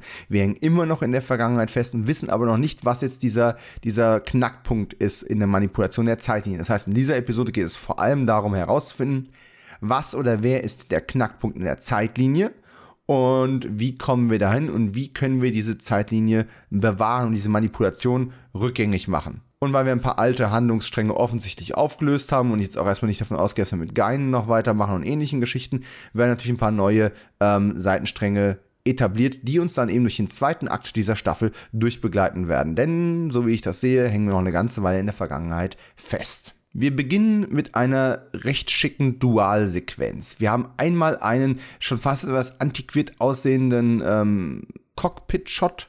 Wir sehen eine, eine junge Frau in einem Astronautenanzug, in einem Astronauten-Trainingsgerät, äh, von dem wir im ersten Moment noch glauben sollen, es wäre eine echte Rakete kurz vor dem Start. Und da wird offensichtlich etwas simuliert. Das wird querreferenziert mit der Szene, in der Orla Brady äh, als Wächter oder Wächterin ähm, mit Patrick Stewart alias Jean-Luc Picard in ihrer Wohnung auftaucht und die beiden anfangen sich so ein bisschen zu beschnuppern. Er sagt, wer er ist, wo er herkommt, was er eigentlich will und sie macht ihm klar, wer sie ist und was ihre Aufgabe ist. Beide Szenen für sich genommen super. Der Cross-Cut, dass man also quasi dauernd zwischen beiden Szenen hin und her gewechselt ist, hat mich ein bisschen gestört, löst sich aber vernünftig auf. Allerdings Jetzt kommt schon wieder der, der Haken an der ganzen Geschichte. Das ist was, was in der, vor allem in dieser Folge, also generell in der Staffel und in der Serie, aber vor allem auch in dieser Folge sehr, sehr, sehr, sehr oft passiert, dass man keine einzige Szene einfach nur für sich stehen lassen kann. Auch letzte Woche mit Patrick habe ich schon drüber gesprochen. Äh, da ging es vor allem darum, ob die zeitlichen Abläufe zu, so zueinander passen. Ähm, während in, dem, in der einen Sequenz quasi nur ein paar Meter äh, den Block runtergelaufen und ein Gespräch geführt wird, das irgendwann unterbrochen wird, gehen wir in äh, eine andere Szene, wo sehr viel passiert, was theoretisch der, der Inhalt von Stunden ist. Dann gehen wir wieder in ein Gespräch zurück, das noch weitergeführt wird. Und da passt dann irgendwie so dieses, dieses Gefühl für zeitliche Abfolge und Chronologie nicht ganz zusammen. Und hier in der Folge vor allem ist mir aufgefallen, dass das alles zwar von Jonathan Frakes super inszeniert worden ist. Ich pick nachher noch ein paar Highlights raus, aber dass keine Szene, äh, fast keine Szene so wirklich einfach für sich steht. Dauernd wird von einer Szene in eine andere reingeschnitten. Dauernd haben wir von, sehen wir die aktuelle Szene und haben noch ein Voice-Over, was schon zur nächsten Szene gehört. Oder wir haben noch ein Voice-Over, was noch zur letzten Szene gehört. Man versucht hier auf der einen Seite ruhig und charakterorientiert und emotional Stories zu erzählen, während man gleichzeitig sich nicht traut, die Szenen einfach für sich arbeiten zu lassen und die Schauspielerinnen und Schauspieler einfach arbeiten zu lassen. Das Drehbuch gibt ihnen genug gutes Material. Jonathan Frakes fängt das gut ein, aber im Schnitt mixt man alles zusammen. Dass ein ruhiges Geschichtenerzählen nicht schädlich sein muss, beweisen Erfolgsserien wie eben Breaking Bad oder der, der die Prequel-Serie Better Call Saul, die zu den besten Serien der letzten 20 Jahre gezählt werden. Da käme keiner auf die Idee, da, da gibt es Montagen, ja, da gibt es äh, vor allem auch in Better Call Saul hat ganz tolle Montagesequenzen, aber man lässt Szenen und das Aufeinandertreffen von Charakteren und die Emotionen im Raum wirken. Man lässt die einfach mal stehen. Und das schafft man hier irgendwie fast gar nicht. Und das ist ziemlich schade. Das macht so ein bisschen den emotionalen Impact und die Sogwirkung von der Geschichte ein bisschen kaputt, weil man dadurch, dass man dauernd den Ort wechselt, die Handlung wechselt, wieder irgendjemand anderen jetzt gerade noch sprechen hört, der in die Szene gerade gar nicht reingehört, man dauernd wieder ein Stück weit rausgerissen wird. Das ist so ein bisschen Filmpsychologie 101 jeder Schnitt macht den Zuschauer unterbewusst darauf aufmerksam, dass man hier eine fiktionale Geschichte erzählt. Je weniger Schnitte, desto mehr versinkt man oder tendiert man dazu, in der Geschichte und in den Figuren und in deren Augen irgendwo zu, sich zu verlieren und drin zu sein. Und je mehr Schnitte kommen, desto, naja, weniger ist das eben der Fall. Das hier ist nicht super hektisch erzählt, da habe ich schon viel, viel Schlimmeres gesehen. Die meisten modernen Crime-Serien kann man sich kaum ansehen, äh, also zumindest nicht so, was auf, äh, auf äh, Sendern noch produziert wird, weil quasi im, Sek im Sekunden, zwei Sekunden, drei Sekunden Takt ein Schnitt kommt. Ähm, aber auch da bleibt man meistens wenigstens in einer Szene drin, weil man den Zuschauer sonst überfordern würde. Hier ist die Schnittfrequenz etwas weniger hart, aber man mixt halt eben die Szenen. Aber gut, lassen wir dieses äh, kleine Detail mal kurz außer Acht. Hier wird eine neue Figur vorgestellt, denn die Astronautin, wie wir dann schnell erfahren, ist eben eine Vorfahrin von Jean-Luc Picard, die Renee Picard, gespielt von Penelope Mitchell. Die haben wir am Ende der letzten Folge schon mal kurz gesehen, als sie das Buch von Tracy Torme gelesen hat und ähm, Q quasi seine Gedanken zum Besten gegeben hat, während er sie beobachtet hat. Und da hatten wir aber noch keinen Kontext. Wir konnten noch nicht wissen, wer es ist und was für eine Bedeutung sie haben würde. Jetzt im Opener der neuen Folge sehen wir das quasi, erfahren wir das. Und es wird auch relativ schnell klar gemacht, dass Orla Brady hier eben nicht die Laris spielt, sondern der Wächter eine andere Figur ist und eigentlich ein Bewahrer und im Grunde eine Kollegin von Gary Seven. Gary Seven ist natürlich ein starker Callback zum März 1968, als das Staffelfinale der zweiten Season von der Classic-Serie ähm, gelaufen ist. Im Original hieß die Folge Assignment Earth in Deutschland, ein Planet genannt Erde. Und übrigens hier in Deutschland lief sie erst im Jahr 1972. Und ja, damals waren Kirk und Co. eben auf der Erde unterwegs. Sie trafen Gary Seven, der eben ein solcher Bewahrer ist. Und das Ganze war gedacht als eine Art Backdoor-Pilot. Also Gene Roddenberry hat damals dafür vorgesagt, wenn Star Trek nach der zweiten Staffel eingestellt äh, werden würde, was durchaus nicht unwahrscheinlich erschien, dann hätte er quasi noch einen, einen Ableger in der Hinterhand gehabt, den er dann hätte erzählen können. Ist nicht so gekommen und Gary Seven hier und da in Star Trek mal noch referenziert worden, aber es ist lange her, dass wir so intensiv auf dieses, äh, auf dieses Element eingegangen ist. Und ich finde es stark, dass sich hier Star Trek Picard auch in Anführungszeichen traut, denn man hat ja die Kinofilme, vor allem den vierten Kinofilm schon viel referenziert, aber man geht hier eben bis in die Classic-Serie zurück und macht nicht nur einen, einen Kirk-Name-Drop, der kommt natürlich trotzdem, aber man greift auch Handlungselemente auf und setzt sie im Grunde ein Stück weit fort. Und das ist etwas, was wir in Picard in der ersten Staffel noch relativ wenig gesehen haben. Da ging es mehr darum, noch viel äh, Next Generation Feeling aufkommen zu lassen, auch durch die ganzen Gaststars etc. Das ist zwar in der zweiten Staffel auch immer noch Thema, aber wir mixen eben auch andere Sachen rein. Und äh, nicht so cool und nicht in der Frequenz wie jetzt zum Beispiel bei Lower Decks, wo es natürlich viel mehr der Fall ist und auch DS9 und ähm, und Voyager und Co. Äh, alle referenziert werden. Aber Respekt, dass man diesen Deep Dive gemacht hat. Und an der Stelle empfehle ich auch nochmal rüber zu springen zu den Kollegen von Trek am Dienstag, die in ihrer 55. Äh, Podcast-Episode über Assignment Earth sehr ausführlich auch gesprochen haben. Ehrlich gesagt, ich habe den Podcast nicht gehört, aber ich kenne das Format und ich weiß, die Jungs haben da gerade einen guten Job gemacht und eine ganze Menge Hintergrundinfos eingebaut. Also von daher gerne mal reinhören, dieses ähm, Querreferenzieren. Also vor allem, wenn ihr die Folge mit Gary Seven schon lange nicht mehr oder noch nie gesehen habt, ist das auf jeden Fall mal ein Reinhören wert. Aber zurück in die Geschichte. Denn jetzt, wo wir diese Enthüllung haben, das ist äh, Renee Picard, das ist eine Vorfahrin von unserem Picard, erklärt sich natürlich auch, warum Geinen, die wusste, dass da eine Wächterin existiert, eine Bewahrerin existiert, ähm, die einer einzigen Person zugewiesen ist und diese Person heißt Picard. Das hat Guyan gewusst, deswegen ist sie auf den Namen, mein Name ist Jean-Luc Picard, ich komme aus der Zukunft. Deswegen ist sie auf Picard angesprungen, obwohl es eben nicht um Jean-Luc, sondern René Picard geht. Es war also kein Logikfehler, es war kein schlechtes Drehbuchschreiben, es war nur eine offene Frage, ein offenes Rätsel, das sofort jetzt hier wieder aufgeklärt worden ist. Dann kommt das Intro mit der immer noch ziemlich nichtssagenden Musik. Ähm, wir sehen wieder das getarnte Raumschiff äh, beim Chateau Picard, dessen Tarnung mal anspringt, abspringt, anspringt, abspringt. Yay. Seven und Raffi befreien inzwischen Rios. Diese, dieser ganze Handlungsstrang mit Rios äh, ist auch irgendwie ziemlich ins Nichts verlaufen. Schade, dass wir die, die Ärztin nicht nochmal gesehen haben. Ähm, vielleicht taucht die später nochmal auf. Ich würde es mir auf jeden Fall wünschen.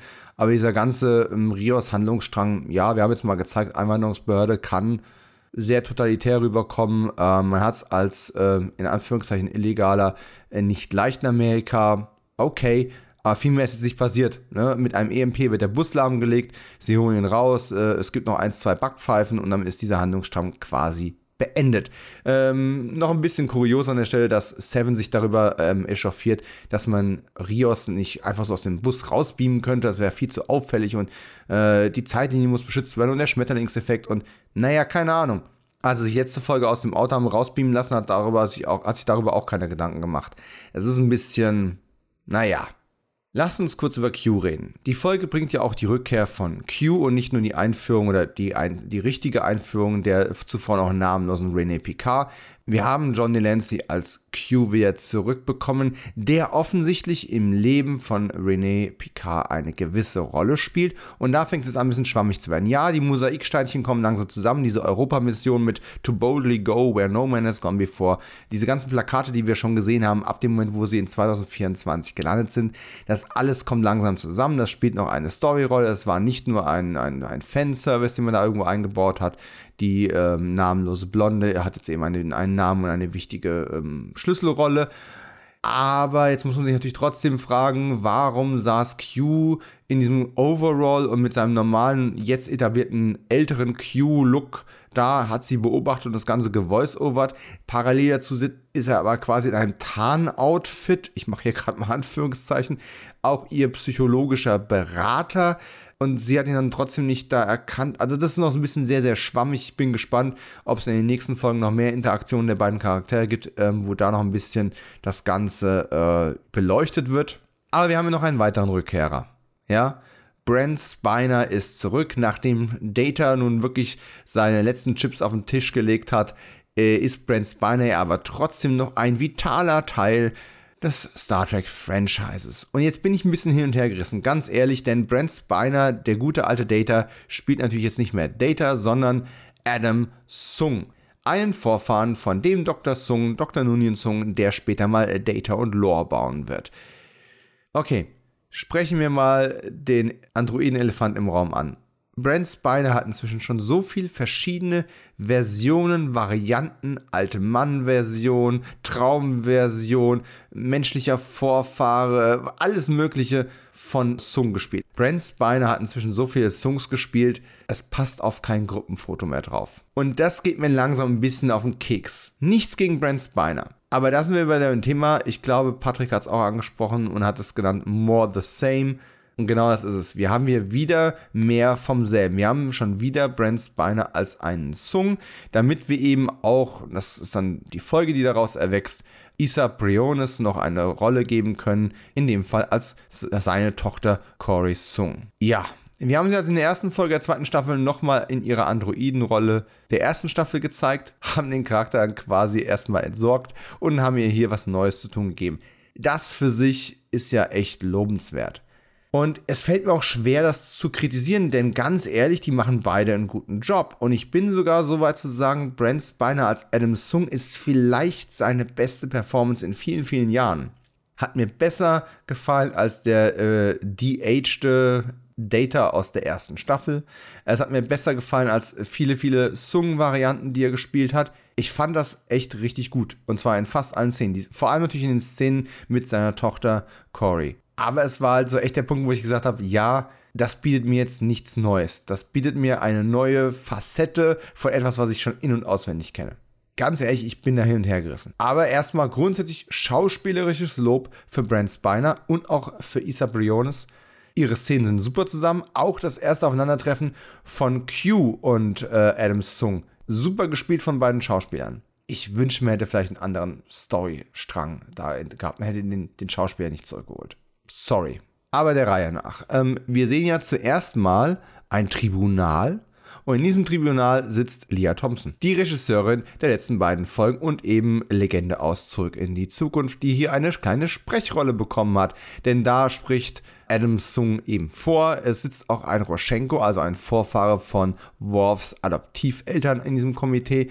Äh, die lassen ihn aber abblitzen, er kriegt keine Gelder mehr, er ist total frustriert. Wir erfahren, er hat eine Tochter, die nur zu Hause wohnen kann, weil genetische Defekte. So, und dann sind wir beim Thema ähm, Genexperimente, genetische Züchtung von Menschen. Und dass das keine gute Idee ist, haben wir in Star Trek ja immer wieder erfahren. Äh, wir haben das Thema schon gehabt bei Deep Space Nine und zwar an der Person von äh, Dr. Julian Bashir. Wir haben das Thema schon in der Classic-Serie gehabt durch die eugenischen Kriege und eben deren Überlebenden Khan, äh, der ja auch ein, ein überarbeiteter, genetisch optimierter Mensch ist. Das Thema ist dann eben auch in Enterprise aufgegriffen worden und hier sind wir eben wieder dabei. Auch da mehr vom selben. Es geht mal wieder um die gute alte Genetik und wie kann man Menschen äh, eventuell pimpen. Aber immerhin, Brent Spiner kriegt hier einen schönen Satz in den Mund gelegt, wenn er seiner Tochter sagt, Menschen sind Idioten. Das ist die ultimative Wahrheit, die er so für sich herausgefunden hat. Auch sehr schön eingebunden finde ich, er bekommt hier nicht einen Fax oder einen mysteriösen Anruf oder sonst irgendetwas. Äh, nein, er bekommt eine Nachricht auf dem Bildschirm und dann eben eine gedruckte Visitenkarte aus einem 3D-Drucker. Das ist zeitgemäß, das ist eine nette Idee, finde ich ehrlich gesagt. Und dann kriegt er eben dieses, dieses schöne Q-Ornament. Und das Allerbeste ist, ähm, das habe ich tatsächlich nicht selbst ausprobiert, sondern dann äh, mir recherchiert auf, diesem, auf dieser Visitenkarte, die aus dem 3D-Drucker von Adam Sung rauskommt, steht unten eine Nummer drauf. Und natürlich hat diese Nummer auch eine Bedeutung. Das ist eine Telefonnummer, die man anrufen kann. Und man bekommt eine von Johnny Nancy eingesprochene Nachricht nach dem Motto: äh, Sie haben das Q-Continuum angerufen. Wir haben sowieso gewusst, Sie rufen an. Wir nehmen Ihren Anruf aber nicht entgegen und sowas in der Art. Super, super witzig. Ähm, recherchiert das gerne mal. Oder wenn ihr nach Amerika anrufen wollt, feel free, ähm, aber klärt das vorher mit eurem Telefonprovider. ja, wie gesagt, Q nimmt also auf einem komplizierten Umweg Kontakt äh, zu, zu Adam Sung auf. Die beiden treffen sich dann und Q manipuliert Sung hier ganz offensichtlich, weil er was von ihm will. Er gibt ihm ein vermeintliches Heilmittel für seine Tochter mit. Das ist auch, funktioniert auch. Es gibt eine schöne Szene, wo das alles, äh, wo ihr Schirm äh, quasi ihr UV-Filter deaktiviert wird und sie kurz leben kann. Und dann natürlich war es nur ein Q-Shot-Trick. Er will was von Sung. Und er verlässt sich nicht darauf, dass der ihm den Gefallen erweist, ähm, nachdem er die Tochter geheilt hat. Nein, er gibt ihr nur eine temporäre Heilung und Sung muss eben ganz schön dafür ackern oder muss einen hohen Preis dafür bezahlen, dafür, dass er eben seine Tochter dauerhaft ins Leben zurückholen kann. Da kommt dann wieder auch ein schöner Satz später in der Folge von Q, wenn, wenn Sung ihm quasi folgt, so, ja, ich, ich will das Beste für meine Tochter und dann bin ich wohl äh, ihre Geisel und Q dann äh, paraphrasiert sagt, dass wir alle Geiseln von dem sind, was wir lieben und nur frei sein könnten, wenn wir eben nicht lieben. Aber was für ein trauriges Leben wäre das? Ungewohnt gefühlvoll für Q, aber auch ein wunderbarer Satz, ähnlich wie der Satz, den Picard in der letzten Folge gehabt hat, dass Veränderungen immer etwas später kommen, als wir sie uns wünschen. Aber sie kommen eben. Das ist, was er nicht sagte, aber was eben dabei impliziert worden ist. Änderung ist unabwendbar. So, jetzt habe ich quasi diesen Handlungsstrang bis zum Ende durcherzählt, ähm, obwohl das natürlich äh, über die ganze Episode verteilt ist. Und äh, parallel dazu haben wir auch die Borgkönigin noch, die alleine und unbewacht im Raumschiff sitzt, während ähm, Gerati in dem Chateau Picard gut geheizt schläft. Und ähm, es kommt ein französischer Polizist, den die Borgkönigin vorher herbeigerufen hat. Sie hat also einen Hilfruf fingiert. Sie braucht ja ein Opfer, sie braucht ein Druckmittel. Und äh, da kommt ein französischer Polizist, den sie dann als Geisel nimmt ähm, da wird auch sehr schön darauf eingegangen, dass sie sagt, oh, Nikotinsucht, na, die kann ich heilen, ne? Und jedenfalls erpresst sie damit dann quasi ähm, Gerati zu ihr zu kommen, um mit ihr zu interagieren. Denn sie hatte das Gefühl, dass äh, Girardi sie einfach ignoriert, um sich nicht von ihr manipulieren zu lassen. Girardi wollte vermeiden, dass die Königin sie einlullt und das ist eigentlich ein recht guter Zug. Viel zu oft haben wir im Laufe der Fernsehgeschichte schon gesehen, wie Charaktere irgendwie eingelullt werden. Das brauchen wir nicht nochmal. Und äh, demzufolge jetzt eben hier dieser, dieses Druckmittel den Polizisten als Geisels haben, womit die Königin nicht gerechnet hat, obwohl sie von Gerati schon beeindruckt war, ist eben, dass die mit einer doppelläufigen Schrotflinte auftaucht und sagt, so, du lässt ihn jetzt los und wenn nicht, gibt's hier mal eine Ladung Übles. Und äh, die Königin fängt wieder an, einen Manipulationsversuch zu starten und sie zu erpressen und Gerati drückt ab. Hier an der Stelle muss man nochmal sagen, ähm, man hätte den Horrorgehalt dieser Szene, also auch wenn der Cop von der Königin quasi äh, gefangen wird. Also der Horrorfan in mir hätte sich, hätte sich gewünscht, dass wir das noch ein bisschen mehr als Horrorsequenz auch aufgebaut hätten. Trotz alledem ist das alles wieder, es ist mal wieder ein Highlight. Agnes und die Queen zusammen sind, Alison Pill und Annie Wershing machen das wirklich fantastisch. Das haben wir in bisher allen Folgen irgendwo schon erwähnt. Und dann dieser Cliffhanger, ne? Sie drückt ab. Ich habe dann in dem Moment tatsächlich gedacht, sie hat den Polizisten erschossen, was auch schon krass genug ist. Sie ist ja gerade erst von einer Mordanklage quasi davongekommen. Jetzt erschießt sie eben diesen Polizisten in der Vergangenheit. Was für einen Ripple-Effekt hätte das denn? Aber wir sehen eben erstmal nicht die Auswirkung, die ihr Schuss hat. Wir erfahren es erst später. Sie hat die Königin erschossen. Das ist natürlich ein Hammer. Das ist, das ist echt ein Hammer. Habe ich nicht kommen sehen. Der Polizist hat es wohl überlebt. Die Erinnerung ist, an dieses Erlebnis ist gelöscht worden. Die Zeitlinie ist damit bewahrt. Man schmeißt ihn nachher einfach aus dem Raumschiff raus. Aber die Königin ist tot. Was für Auswirkungen könnte das jetzt haben? Wir wissen es erst einmal noch nicht. Erstmal wird die Truppe wieder versammelt. Unser Außenteam mit äh, Rios, Raffi und Seven beamt wieder zurück. Picard und Talon, also die Wächterin, die Bewahrerin von Orla Brady gespielt, äh, teleportieren auf das Schiff. Und es gibt dann zwei sehr, sehr äh, nette Szenen, kurz hintereinander geschnitten, wo ähm, Talon und JL äh, auf, das, auf dem Schiff landen und er erstmal erzählt, ich vertraue allen, die sind die Besten der Besten und total vertrauenswürdig und wir sind durch dick und dünn gegangen. Naja, hätte das über seine Enterprise-Mannschaft gesagt, hätte ich das eher verstanden als bei diesem wilden Haufen, mit denen er noch nicht so viel erlebt hat, wenn wir mal ehrlich sind. Aber egal. Ähm, und dann sieht man quasi, wie dieser Polizist durch das Raumschiff geschleift wird.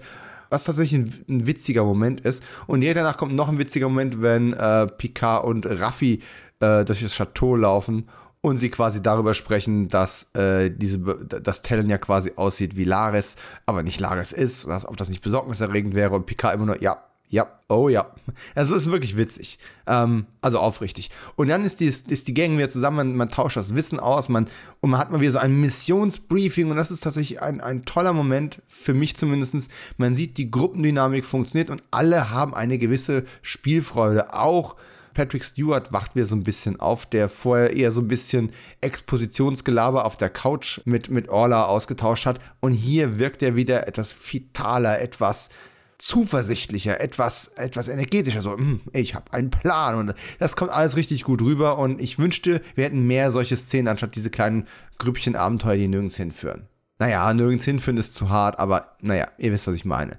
Wir erfahren jetzt also, dass wir Renee beschützen müssen, damit sie diese Mission fliegt, die sie fliegen soll, diese historische äh, Weltraummission, diese Europamission. Und wir wissen, dass Q versucht, das zu verhindern. Er schnippt aber nicht einfach mit den Fingern. Warum, wissen wir alles nicht. Aber ich finde es auch gut, wie diese Sache jetzt einfach, nee, wissen wir nicht, wissen wir nicht, wissen wir nicht. Machen wir uns jetzt auch keine Gedanken drüber, weil wir wissen es nicht, wir kriegen es auch nicht raus. Wir müssen jetzt das tun, was wir tatsächlich tun können und was wir beeinflussen können, wird eben beeinflusst. Was ich spannend finde, ist, man setzt dann schnell fest, dass man quasi in eine Gala eindringen muss, die zu Ehren der Astronautinnen und Astronauten veranstaltet wird, die dieser Mission angehören und auch wahrscheinlich auch der Techniker, die der Mission angehören, weil Astronauten gibt es ja nicht so viele wäre eine Riesenparty für eine Person, bevor die in eine Quarantäne gehen. Jetzt haben wir ja in den letzten Jahren unfreiwillig viel über das Thema Quarantäne dazugelernt. Und ganz ehrlich, wie viel Sinn macht es, Astronauten in eine Quarantäne zu schicken, damit die clean in ein Schiff kommen? Und das Letzte, was die machen, bevor die in die Quarantäne kommen, ist, wir stecken die in einen Raum proppenvoll mit Menschen, damit sie sich am besten noch irgendwas einfangen dass sie in der Quarantäne auskurieren können. Das ist, das ist dumm. Das ist irgendwie ein bisschen arg dumm. Aber egal, lassen wir es mal dahingestellt. Es gibt also eine Gala und diese Gala gilt es zu infiltrieren, um eben genau darauf aufzupassen, dass keiner sich ihr annähert, keiner was Komisches versucht, weil wir wissen, es muss da irgendwie passieren.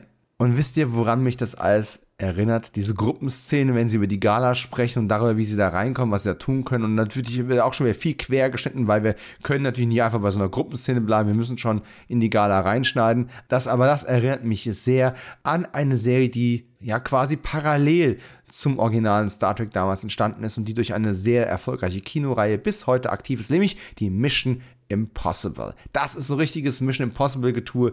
Wir haben einen Plan, wir, wir sehen nachher die Ausführung des Plans. Es wird dann Hindernisse auftauchen, die man vorher nicht eingeplant hat und am Ende ist hoffentlich alles siegreich und gut. Toll. Aber bei aller Freude über diese Gruppenszene, bei aller Freude über die beiden witzigen Szenen, die wir hatten, während das Team wieder zusammengekommen ist, muss ich sagen, einen riesengroßen Bock hat man da schon geschossen. Oder ein dramaturgisches Potenzial einfach so ignoriert liegen lassen. Vielleicht ist die Szene auch gedreht worden, man hat sie rausgeschnitten, wobei ganz ehrlich, die Folge ist jetzt nicht besonders lang gewesen. Man hat am Anfang der Staffel schon Folgen mit über 50 Minuten gehabt, da hätte man hier locker noch zwei Minuten unterbringen können. Es fehlt mir persönlich ähm, eine Szene, in der Picard wieder auf das Schiff zurückkommt und mit der toten Borgkönigin konfrontiert wird und seinen Gefühlen nochmal Ausdruck verleihen kann. Ich meine, hey, reden wir nicht die ganze Zeit darüber, dass die Figuren viel mehr dass wir hier viel introspektiver unterwegs sind, dass wir viel mehr mit den Gefühlen unserer Charaktere äh, interagieren und uns beschäftigen müssen, dass das fast wichtiger ist als die Mission. Eine Mission, die man früher in einer Folge erledigt hat, wird jetzt hier auf eine ganze Staffel ausgewalzt. Und viel wichtiger ist, wie fühlen sich alle dabei, ja? Raffi, die überall noch Elnor sieht und was weiß ich was alles. Aber obwohl wir immer wieder thematisieren, dass Picard und die Borg nicht gut aufeinander zu sprechen sind, packen wir jetzt Patrick Stewart nicht nochmal mit, mit der toten äh, Annie Worshing zusammen. Dass es zumindest zur Kenntnis nimmt und entweder gleichgültig oder emotional oder wie auch immer, zornig, traurig, wie auch immer reagiert. Ja? Alison Pill als Gerati hat es ja schon angesprochen. Könnte sein, dass sie unsere, unsere Rückfahrkarte getötet habe. Denn sie hätte ja den, den Rückflugkurs berechnen müssen. Dass man darüber ohne ein Gespräch hinweggeht, puh, okay. Aber zurück, ich sprach gerade von Spielfreude, ich sprach gerade von einem Ensemble. Es ist eine Ensemble-Serie, auch wenn es eben Picard heißt. Das haben wir hier gerade mal wieder gesehen. Wir sind mit René auf der Gala. Das ist auch toll inszeniert. Wir bekommen ein Gefühl dafür, wie René Picard drauf ist mit welchem Stress und welchem Druck sie zu kämpfen hat und zu arbeiten hat. Und das, obwohl sie jetzt nicht irgendwie einen zweitrangigen Charakter an die Seite gestellt bekommt, mit dem sie dauernd redet und, und ausdrückt, was, was los ist, sondern einfach die Inszenierung von Frakes machen das deutlich, wie belastet sie eigentlich gerade ist. Das ist super. Selten habe ich eine Figur gesehen, die im Hintergrund aufgebaut worden ist, so wenig Dialog bekommt und doch so präsent ist. Auch ein Kompliment jetzt schon an Penelope Mitchell, die sie spielt. Bin gespannt, was wir von der auch zu sehen bekommen. Und dann muss ich tatsächlich sagen, toller Cliffhanger. Ich habe schon Kritik gehört von einigen Fans oder besser gesagt gelesen von einigen Fans, die den Cliffhanger nicht gut fanden, weil sie sich daran erinnert haben, es gab doch im Trailer schon mal einen Shot, der das verraten hat. Also, äh, ganz ehrlich, ich habe den Trailer zur zweiten Staffel gesehen, als er rauskam äh, ich habe ihn auch zur Kenntnis genommen und ich habe mir auch mit Sicherheit meine Gedanken dazu gemacht. Aber was ich tatsächlich nicht mache, weil ich weiß, dass ich mir damit selbst den Spaß verderbe, ist, ich mache keine Frame-by-Frame-Analyse. Ich sehe mir sowas auch nicht als YouTube-Video an. Ich gucke es mir an und dann versuche ich es tatsächlich aktiv zu vergessen und nicht drüber nachzudenken und nicht 20 Mal zu gucken, weil eben eine Spoilergefahr besteht. Der Cliffhanger, der hier für den Zuschauer präsentiert wird, ist einfach ein guter hat man sich vorher als Zuschauer noch gewundert, ja, fehlt hier nicht irgendwie eine Szene, die uns zeigt, wie Gerati äh, die Königin tötet. Ja, wir springen quasi einfach von sie gibt einen Schuss ab zu der Auflösung, wenn, wenn die Crew zurückkommt und sie ist blutüberströmt, dann da und sagt, ja, nee, nicht mein Blut, die Königin ist tot, upsi. Hier sehen wir, wie das passiert ist, wie sie einen Schuss auf sie abgibt, die Königin schwer verletzt ist, die beiden noch eine letzte Szene haben. Ja, natürlich, es muss nochmal geredet werden. Niemand kann einfach so sterben, das habe ich ja schon vorher kritisiert. Aber hier funktioniert es. Warum? Wieder wegen Alison Pill und Annie Wershing. Die beiden sind super zusammen. Und man muss ja mit Bedauern sagen, oh, wahrscheinlich sehen wir hier die letzte Szene mit den beiden. Oder doch nicht? Denn das ist das Coole dabei. Girardi war so vorsichtig. Girardi hat all die Fallstricke umschifft auf die anderen Charaktere in früheren Serien drauf reingefallen wären. Sie hätten sich bequatschen lassen, sie hätten, sie hätten, man, man hätte, hätte, sie emotional gecasht. Sie ist dem immer aus dem Weg gegangen. Sie war schlau genug, die Königin einfach zu erschießen, als sie merkt, sie ist eine große Gefahr. Und was macht sie dann? Kommt ihr nahe genug, damit die sie nochmal berühren kann und der Assimilationsprozess beginnt. Ist das ein weiteres Indiz für meine These, die ich vor ein paar Folgen aufgestellt habe, darüber, wer die Borgkönigin ist, mit der sie am Anfang aus, durch diesen Riss in Kontakt geraten? Ihr erinnert euch? Hm. In jedem Fall schöner Cliffhanger und noch besser wird es, wenn wir dann eben zur Gala zurückgehen, wo, Gerati vom Sicherheitsdienst auf der Gala rausgepickt wird, weil sie eben zu auffällig mit sich selbst spricht. Ganz ehrlich, wir erfahren jetzt zwar, dass das Teil des Plans war. Unser Mission Impossible Team hat das vorhergesehen. Die wollten, dass sie zur Befragung in den, in den Kontrollraum geschleift wird. Aber trotzdem Lob an den Sicherheitsdienst, denen auffällt, dass unter, keine Ahnung, hunderten Partygästen eine Person dabei ist, die mit sich selbst redet und die das für verdächtig genug halten, um sofort zu reagieren. Respekt. Dieses Sicherheitsteam hätte in einer Serie wie Alias die Agentin Sidney Bristow in ungefähr jeder dritten Folge irgendwo auffliegen lassen, wenn sie sich irgendwo reinschmuggelt und damit mit sich selbst redet. Aber nochmal zurück zu Gerati im Kontrollraum. Sie sitzt also da. Wir erfahren, es ist Teil des Plans. Und es ist auch Teil des Plans der Queen, denn die sitzt jetzt quasi als Engelchen und Teufelchen in einer, ja, Meta-Version, die nur noch von Gerati gesehen wird neben ihr und legt den Arm um ihre süße Agnes. Bam! Das ist ein Cliffhanger. Bei sowas hört man auf. Perfekt. Und ich bin gespannt, wie es nächste Woche weitergeht. Ja, wir haben hier noch eine Menge Probleme. Ich finde es immer noch sehr gekünstelt und bis mir einer erklärt, warum das so ist, finde ich es auch ziemlich blöd, dass man ähm, Orla Brady zwar aus, äh, als Laris aus der Serie erstmal rausgeschrieben hat, wahrscheinlich kommt es in der letzten Folge an, als Laris nochmal wieder. Ich finde es toll, dass man die Schauspielerin beibehalten und ihr was zu tun gegeben hat, aber dieses, warum sollte diese Wächterin in der Vergangenheit, die Picards Vorfahrin beschützt hat, ähm, aussehen lassen wie Laris? Warum? Ja, es ist für mich eine Kröte, die schwer zu schlucken ist, so völlig ohne Erklärung. Die Autorinnen und Autoren sind sich der Sache offensichtlich bewusst, aber ich, boah, ja, dass wir jetzt nochmal äh, genetisches Engineering ansprechen als Thema. Wie gesagt, wir hatten es schon bei Khan, wir hatten es bei Begier. Ah, jetzt haben wir es schon wieder. Hm, ich weiß nicht. Naja, damit sind wir am Ende dieser Besprechung angekommen. Ich bin felsenfest davon ausgegangen, dass wir dieses Mal ein bisschen kürzer sind. Ich habe mich mal wieder geirrt. Es gibt doch einfach viel zu viel zum Ansprechen, Besprechen oder leise vor mich hinbrabbeln. Wichtig ist mir wie immer, wie denkt ihr darüber? Und wenn ihr nicht die Patrons seid, die das schon vorher gehört haben, sondern jetzt hier im öffentlichen Feed im Rahmen des Supercuts, dann bitte, bitte, bitte gerne Feedbacks geben. Ich lese leider immer nur sehr viel Negatives oder einseitig Negatives. Und wie ich auch in dieser Folgenbesprechung wieder angesprochen habe, da sind auch Sachen dabei, die mich stören. Da sind Sachen, die ich hinterfrage. Aber ich finde auch viel Gutes daran. Und ich finde auch, dass die Staffel, obwohl weniger Fanservice im Sinne von Next Generation Charaktere zurückholen äh, als in der ersten Staffel, ist die zweite Staffel wirkt deutlich runder und sinniger und stimmiger, auch wenn einiges noch nicht so ganz zusammenpasst. Und dass, dass ihnen das gelungen ist, unter den Auflagen äh, von Corona in der Hochzeit, wo noch keine Impfungen bestanden, das ist schon echt beachtlich.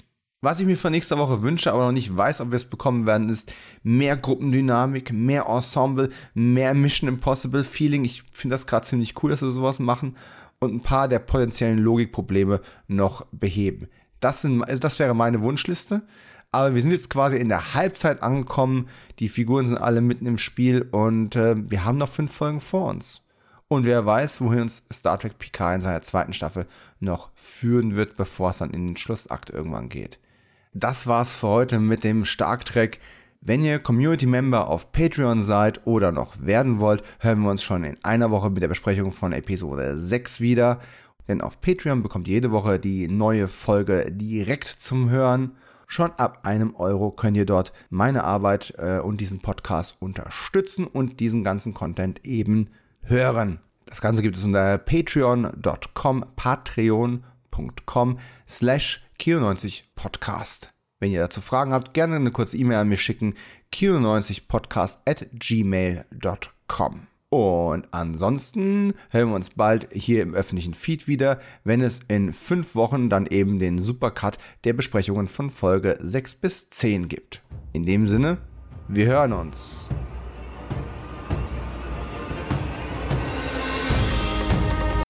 Amazon Prime. Unendliche Videos. Wir befinden uns an... Heute ist ein guter Tag zum Sterben. Amazon Prime, unendliche Videos. Wir befinden uns in einer den 90ern fernen Zukunft. Dies sind die Abenteuer des alten Jean-Luc Picard, der viele Jahre von der Erde... Hm. Hat jemand die Adresse von dem alten Vorspannsprecher? Mann! Macht's mir so!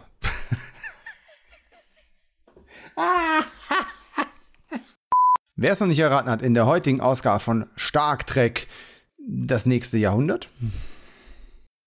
Ja, wer es jetzt noch nicht erraten hat, in der neuen Ausgabe von Stark Trek das nächste Pod. Jean-Luc streamt dabei in Galaxien vor, die nie ein Trekkie zuvor gesehen hat. Da da da da da da da da da da da da da da da da da äh, Kostüm, also altem Wein in neuen Schläuchen, um es mit dem Chateau Picard zu sagen. Ich wollte gerade sagen Energie, aber das kann man ja heutzutage nicht mehr sagen. Die Energiepreise explodieren ja Wahnsinn. Wenn ich die, wenn ich die Preissteigerung von Benzin, Strom und Heizpreisen der letzten Monate zugrunde lege und das in die Zukunft weiter fortschreibe, dann möchte ich gar nicht wissen, was das bedeutet, wenn Picard in der Zukunft sagt, Energie. Da kann man ja eigentlich quasi nur froh sein, dass Geld in der Zukunft keine Rolle mehr spielt. Denn sonst, katsching! Au revoir.